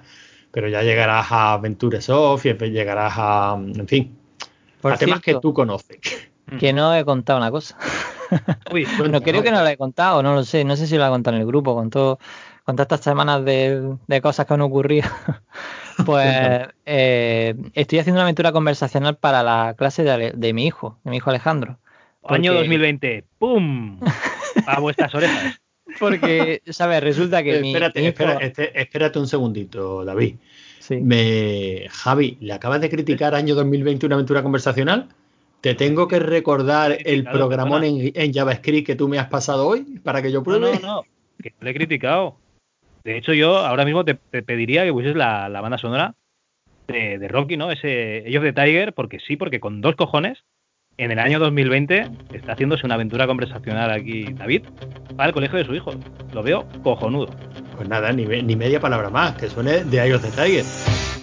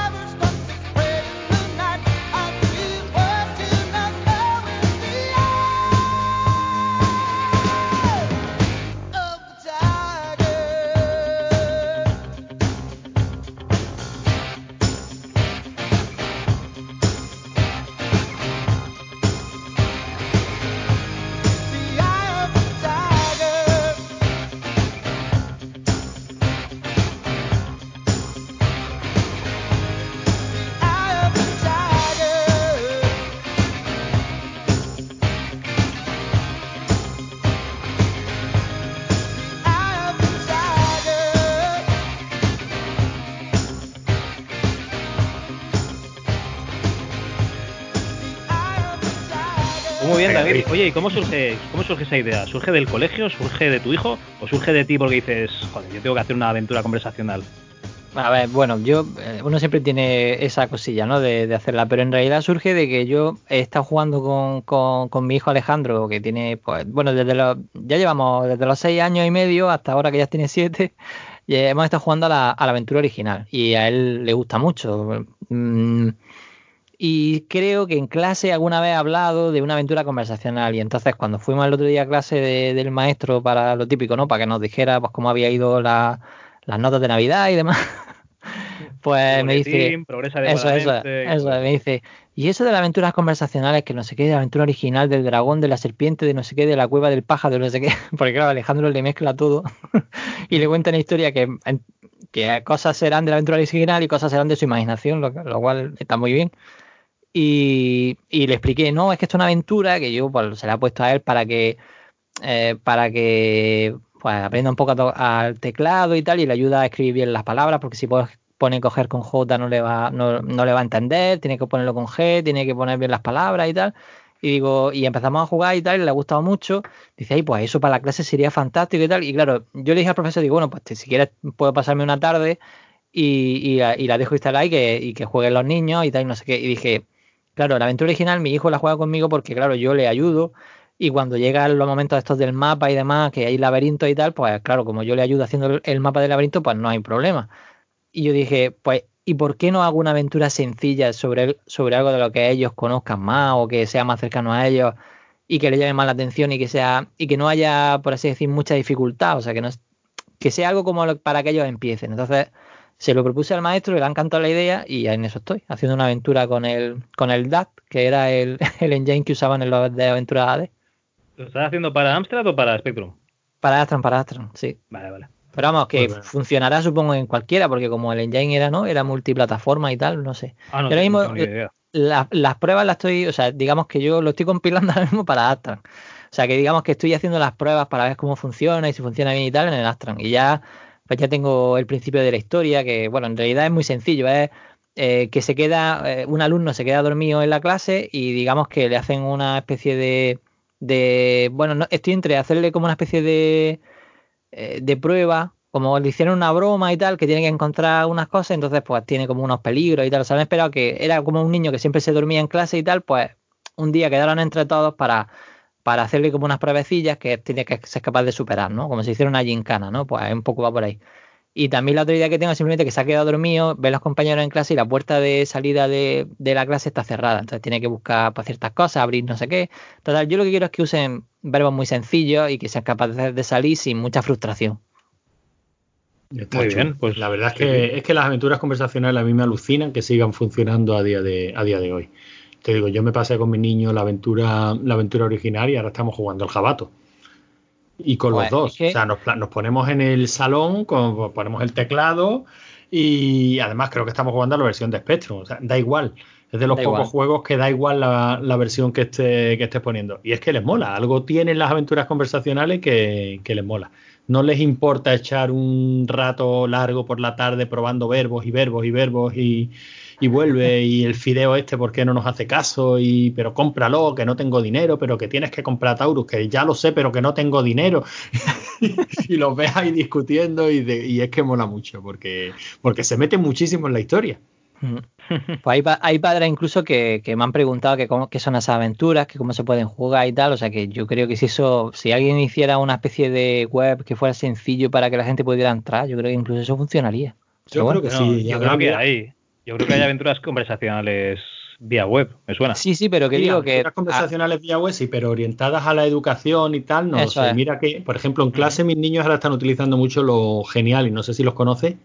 mm, no me suena, creo. Eh, ahora, ahora están estudiando con, con los Chromebooks y, o sea, están muy volcados en todo lo que es tema digital, ¿no? Y muchísimo, Sí. y una de las cosas que hacen los profesores es, eh, bueno, la nueva directora que ha llegado al cole, ¿no? Pues el compromiso que ha adquirido es que los niños se tienen que, que educar para el mundo digital.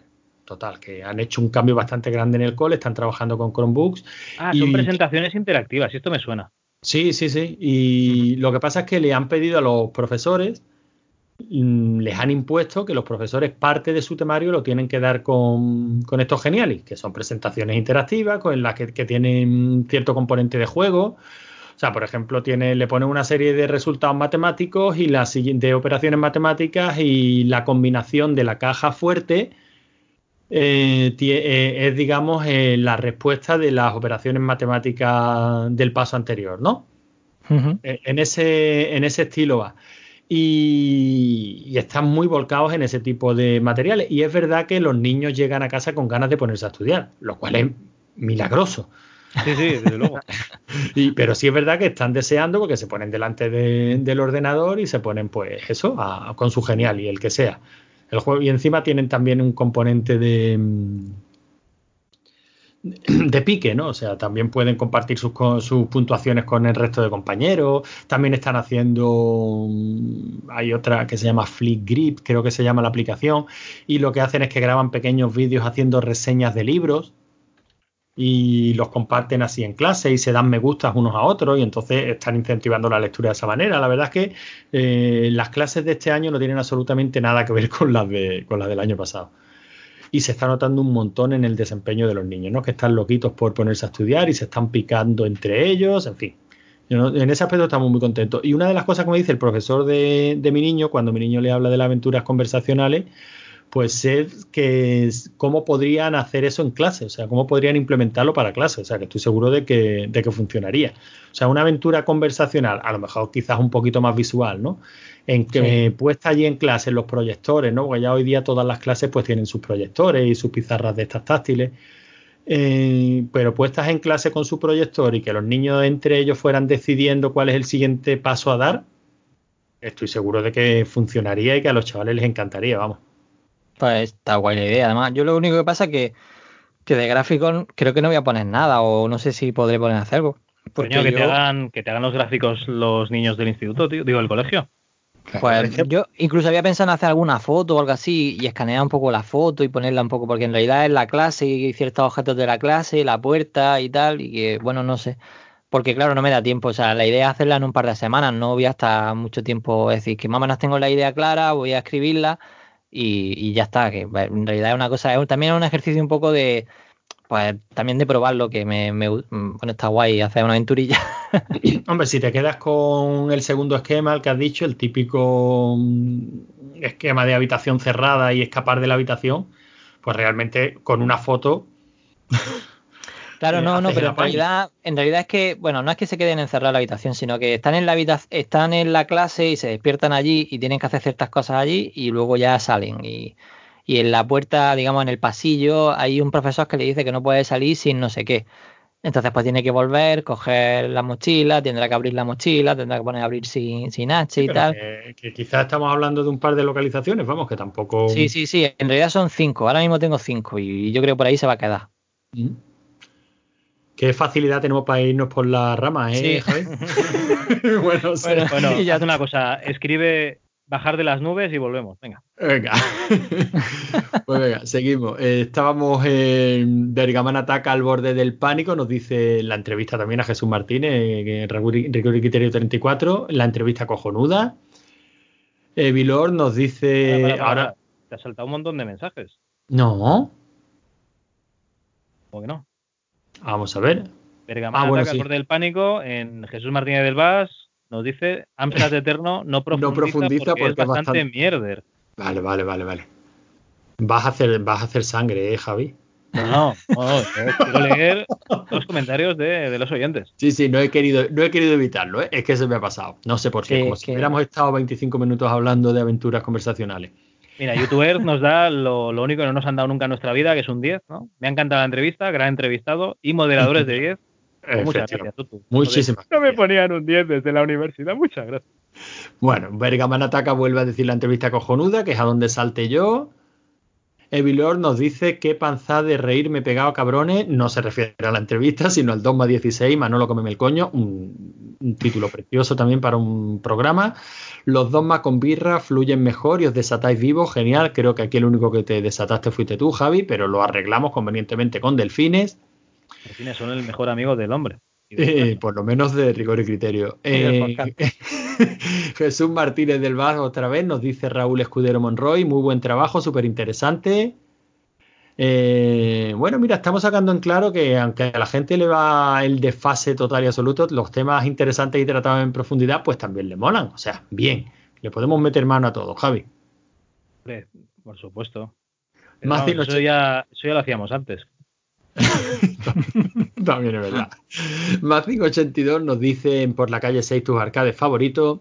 Igual es un poco más viejuno, pero me gustó mucho la Moon Cresta. Recuerdo que aluciné la primera vez que la vi. Antes de eso, creo que lo único que había era el Space Invaders. También recuerdo mucho el Asteroids, 1943, y una de un coche que daba saltos que no recuerdo cómo se llamaba. Más adelante Gauntlet y el juego en grupo. Pues aquí cada cual nos vuelve, nos vuelve a decir sus arcades favoritos, ¿no? Mazin82, apúntate al grupo de Telegram y dínoslos en, en audio, hombre, que, que, que, mola. El Vicium nos dice programón, programón. Se está refiriendo a Rigor y Criterio 34, Jesús Martínez del Vaz. Ya sabía que tarde o temprano sacaréis algo, alguno bueno. Desde luego, gracias, el vicio, muchas gracias. desde luego, debo reconocer que yo empecé con las consolas y aborrezco totalmente de los microordenadores. No los toco ni en Raspberry. Y aún así me habéis creado la necesidad de hacerme con el libro. Bueno, pues entonces, misión cumplida. Yo creo que además el vídeo nos enseñó foto en el grupo o fue de- del libro comprado, me refiero, o fue Sí, otro sí. oyente. Bueno, no sé, si no fue él, sería otro. Le ha salido a cuenta, ¿eh? Ahí en el programa. Jesús ha vendido unos pocos libros gracias a Rigor y Criterio. Sí, bueno, empezando por los nuestros, ¿no? Que no, tiene fácil. Wolfisted nos dice, hola, ¿cuál es vuestro grupo de Telegram? Gracias, se lo dijimos, no sé si ha entrado. Señor Wargo nos dice, mola mucho recordar aquellos tiempos, se refiere a tus arcades favoritos. La recreativa que me enamoró por primera vez fue Final Fight. Era tan pequeño que apenas llegaba al tablero del joystick. Luego vinieron eh, muchos más Snow Bros, Tetris, Street Fighter, Super Pump, Metal Slug. Si tuviera que quedarme con otro que me volvió loco en su día es Outrun. Todo un prodigio para la época que no ha perdido ni un ápice hoy en día. Pues sí, ni, ni uno malo. No ha dicho ni No. uno malo tú. no, la verdad que no.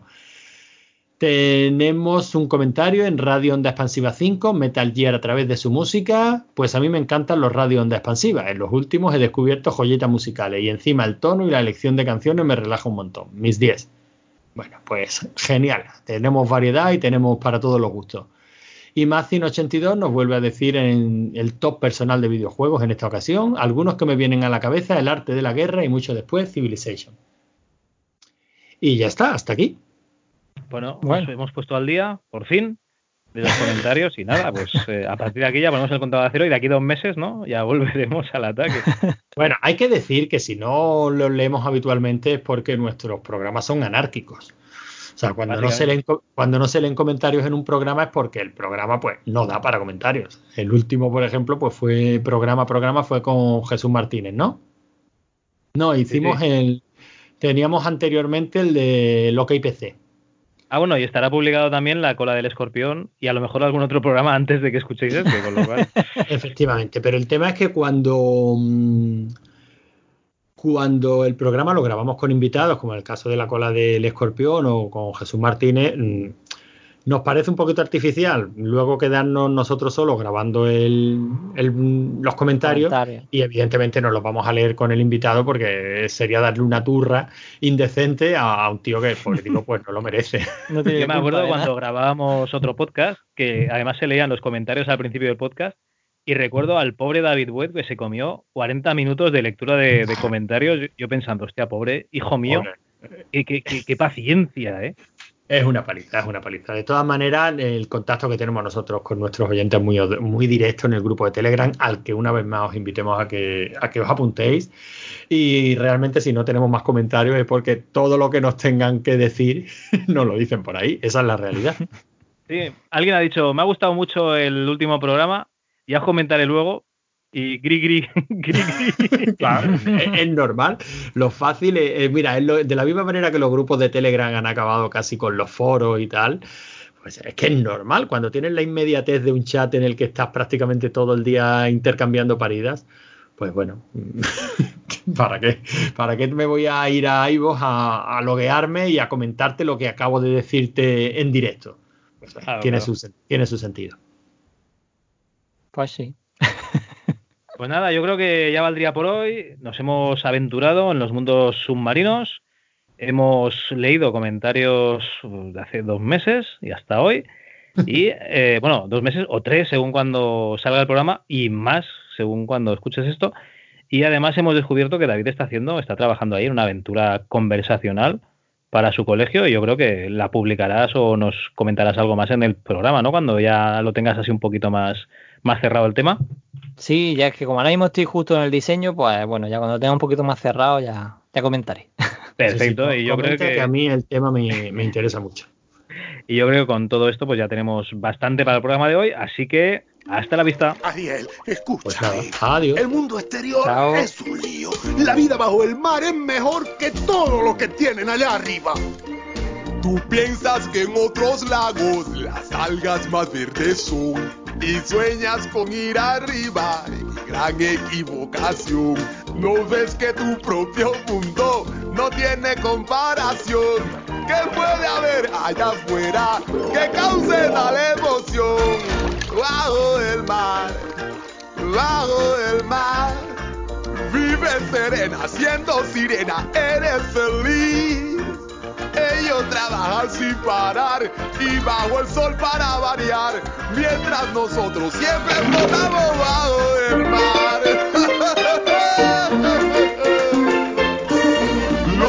Son muy felices, aquí tienen libertad. Los peces allí están tristes, sus casas son de cristal. La vida de aquellos peces muy larga no suele ser. Si al dueño le apetece, a mí me van a comer. Oh no, bajo el mar, bajo el mar. Nadie nos fríe ni nos cocina en la sartén. Si no te quieres arriesgar y los problemas evitar, entre burbujas debes quedarte bajo el mar. Bajo el mar. Hay siempre ritmo y lo sentimos al natural. La banda va a tocar, el estudio va a acompañar. Tú solo escucha, aquí está la marcha bajo el mar. Ya suena la flauta carpa en el arpa, al contrabajo ponle atención, oirás las trompetas con el tambor y el solo de saxofón. Sí, con la marimba y el violín, las truchas bailando el mero, cantando y el pesqueñín soplando el clarín, al fin soplará el trombón.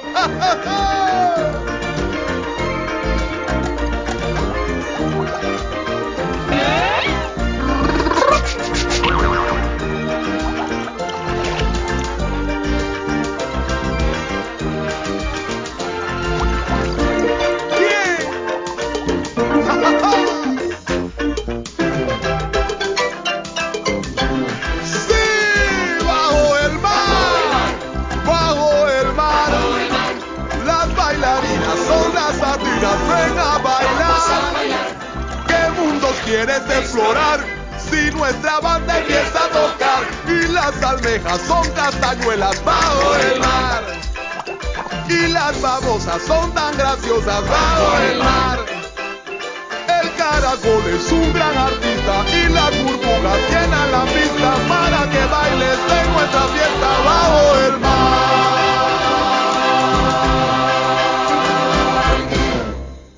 Rigor y criterio. Porque no tenéis ni puta idea. Vale, pues ya lo, ya lo Lo localizaremos. que, lo, que no, lo que no sé el, el nombre de la canción, pero sí. Bueno, sí, no espérate, pasa espérate. nada. Espérate, os voy a, voy a ponerla un segundillo aquí y ahora, y ahora si queréis hacemos el, como que digo el nombre de la canción y ya está, espérate. Es que, como me habéis pillado ahí de Handenauer, Model... ¿Ya solo queda esto o nos queda algo más? No, ahora los comentarios. Vale, vale, un segundo, no, ya está, es que solo es- Escúchame, David, quiero que, que tengas 10 piedras en el camino preparadas. Tú te haces tu archivito en Drive para cuando te toque. Vale, espérate. Mozart Tolkien le Eh, encanta a mi mujer, o sea que. ah, sí. sí, sí. Espérate, vale. vale. Lograrán, paso el link desde el 23 del 12, ¿vale?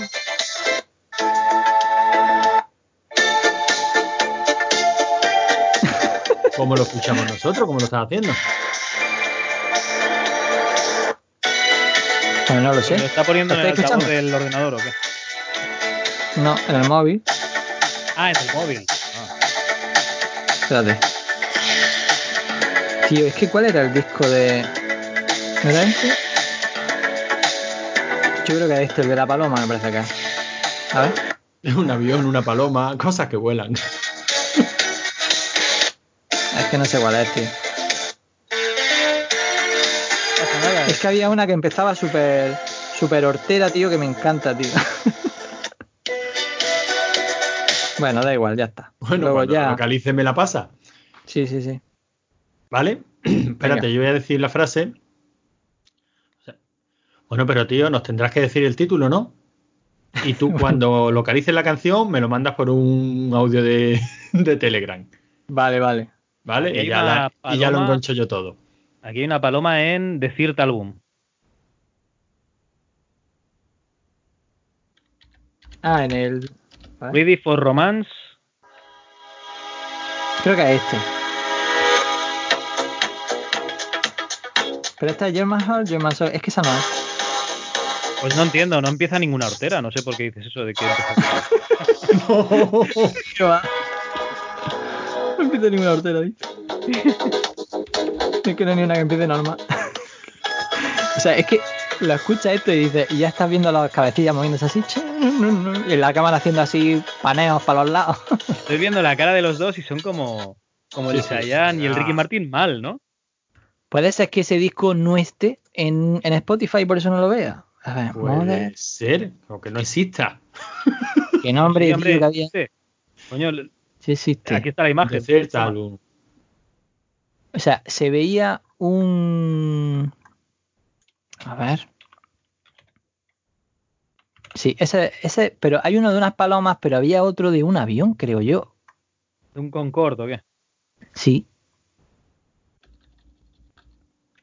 Pero no lo veo. Ah, Roman. Puede ser este que pone mm, Romantic Warriors. Puede ser ese. Hostia, es que todos los títulos eran como Warrior, pa- me- me estoy poniendo Es que todos los títulos eran como para querer escucharlo. Es brutal, tío. Esta, tío, esta, esta. A ver. ¿Cuál es? ¿Sexy Sexy Lover o qué? Espérate. Como mola. Esta Cherry Cherry Lady. Sexy Sexy Love. Cherry Cherry Lady. Esta, esta, esta. Esta, tío. Con esta nosotros jugamos al Gauntlet, tío. ¿Y cómo se llama eso? Jet Airliner. Esta- Bueno, pues entonces la presentamos, ¿vale?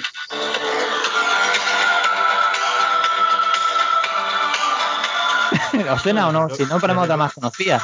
No, no, ¿Qué no. coño? Tiene que ser la que te luego gusta a tiene, ti. tiene ambiente de Gauntlet. Venga, pues apágala, apaga esa mierda. Bueno. presentamos. Espérate. Venga. Bueno, tío, pero tendrás que decirme el título, ¿no? Apagues esa mierda, te digo. Espérate. ¿Cómo se silencia a alguien solo en una Vale, ya, ya, ya, ya, ya está. Ya está. Esa, Jet, Air- Jet Airliner. Espérate. Bueno, tío, pero tendrás que decirme el título, ¿no? Claro, Jet Airliner. Venga, pues la escuchamos. Hala. Tú sabes que toda esta charla previa, esto va a tomar falsas, ¿no? Por supuesto. Jet Lane. Ahora no te vayas a tirar lo que queda del programa tarareando, mamón. Oh, tío, yo que ya no puedo evitarlo. Ahora ya tengo en la cabeza todo el rato. Antes era el, el churri churri este del. No sé cómo se llama. Ah, del Macaulay Culkin. Bueno, Javi. A Bueno. ver, ¿cómo hacemos lo de los comentarios? Pues nada, así muy fácil.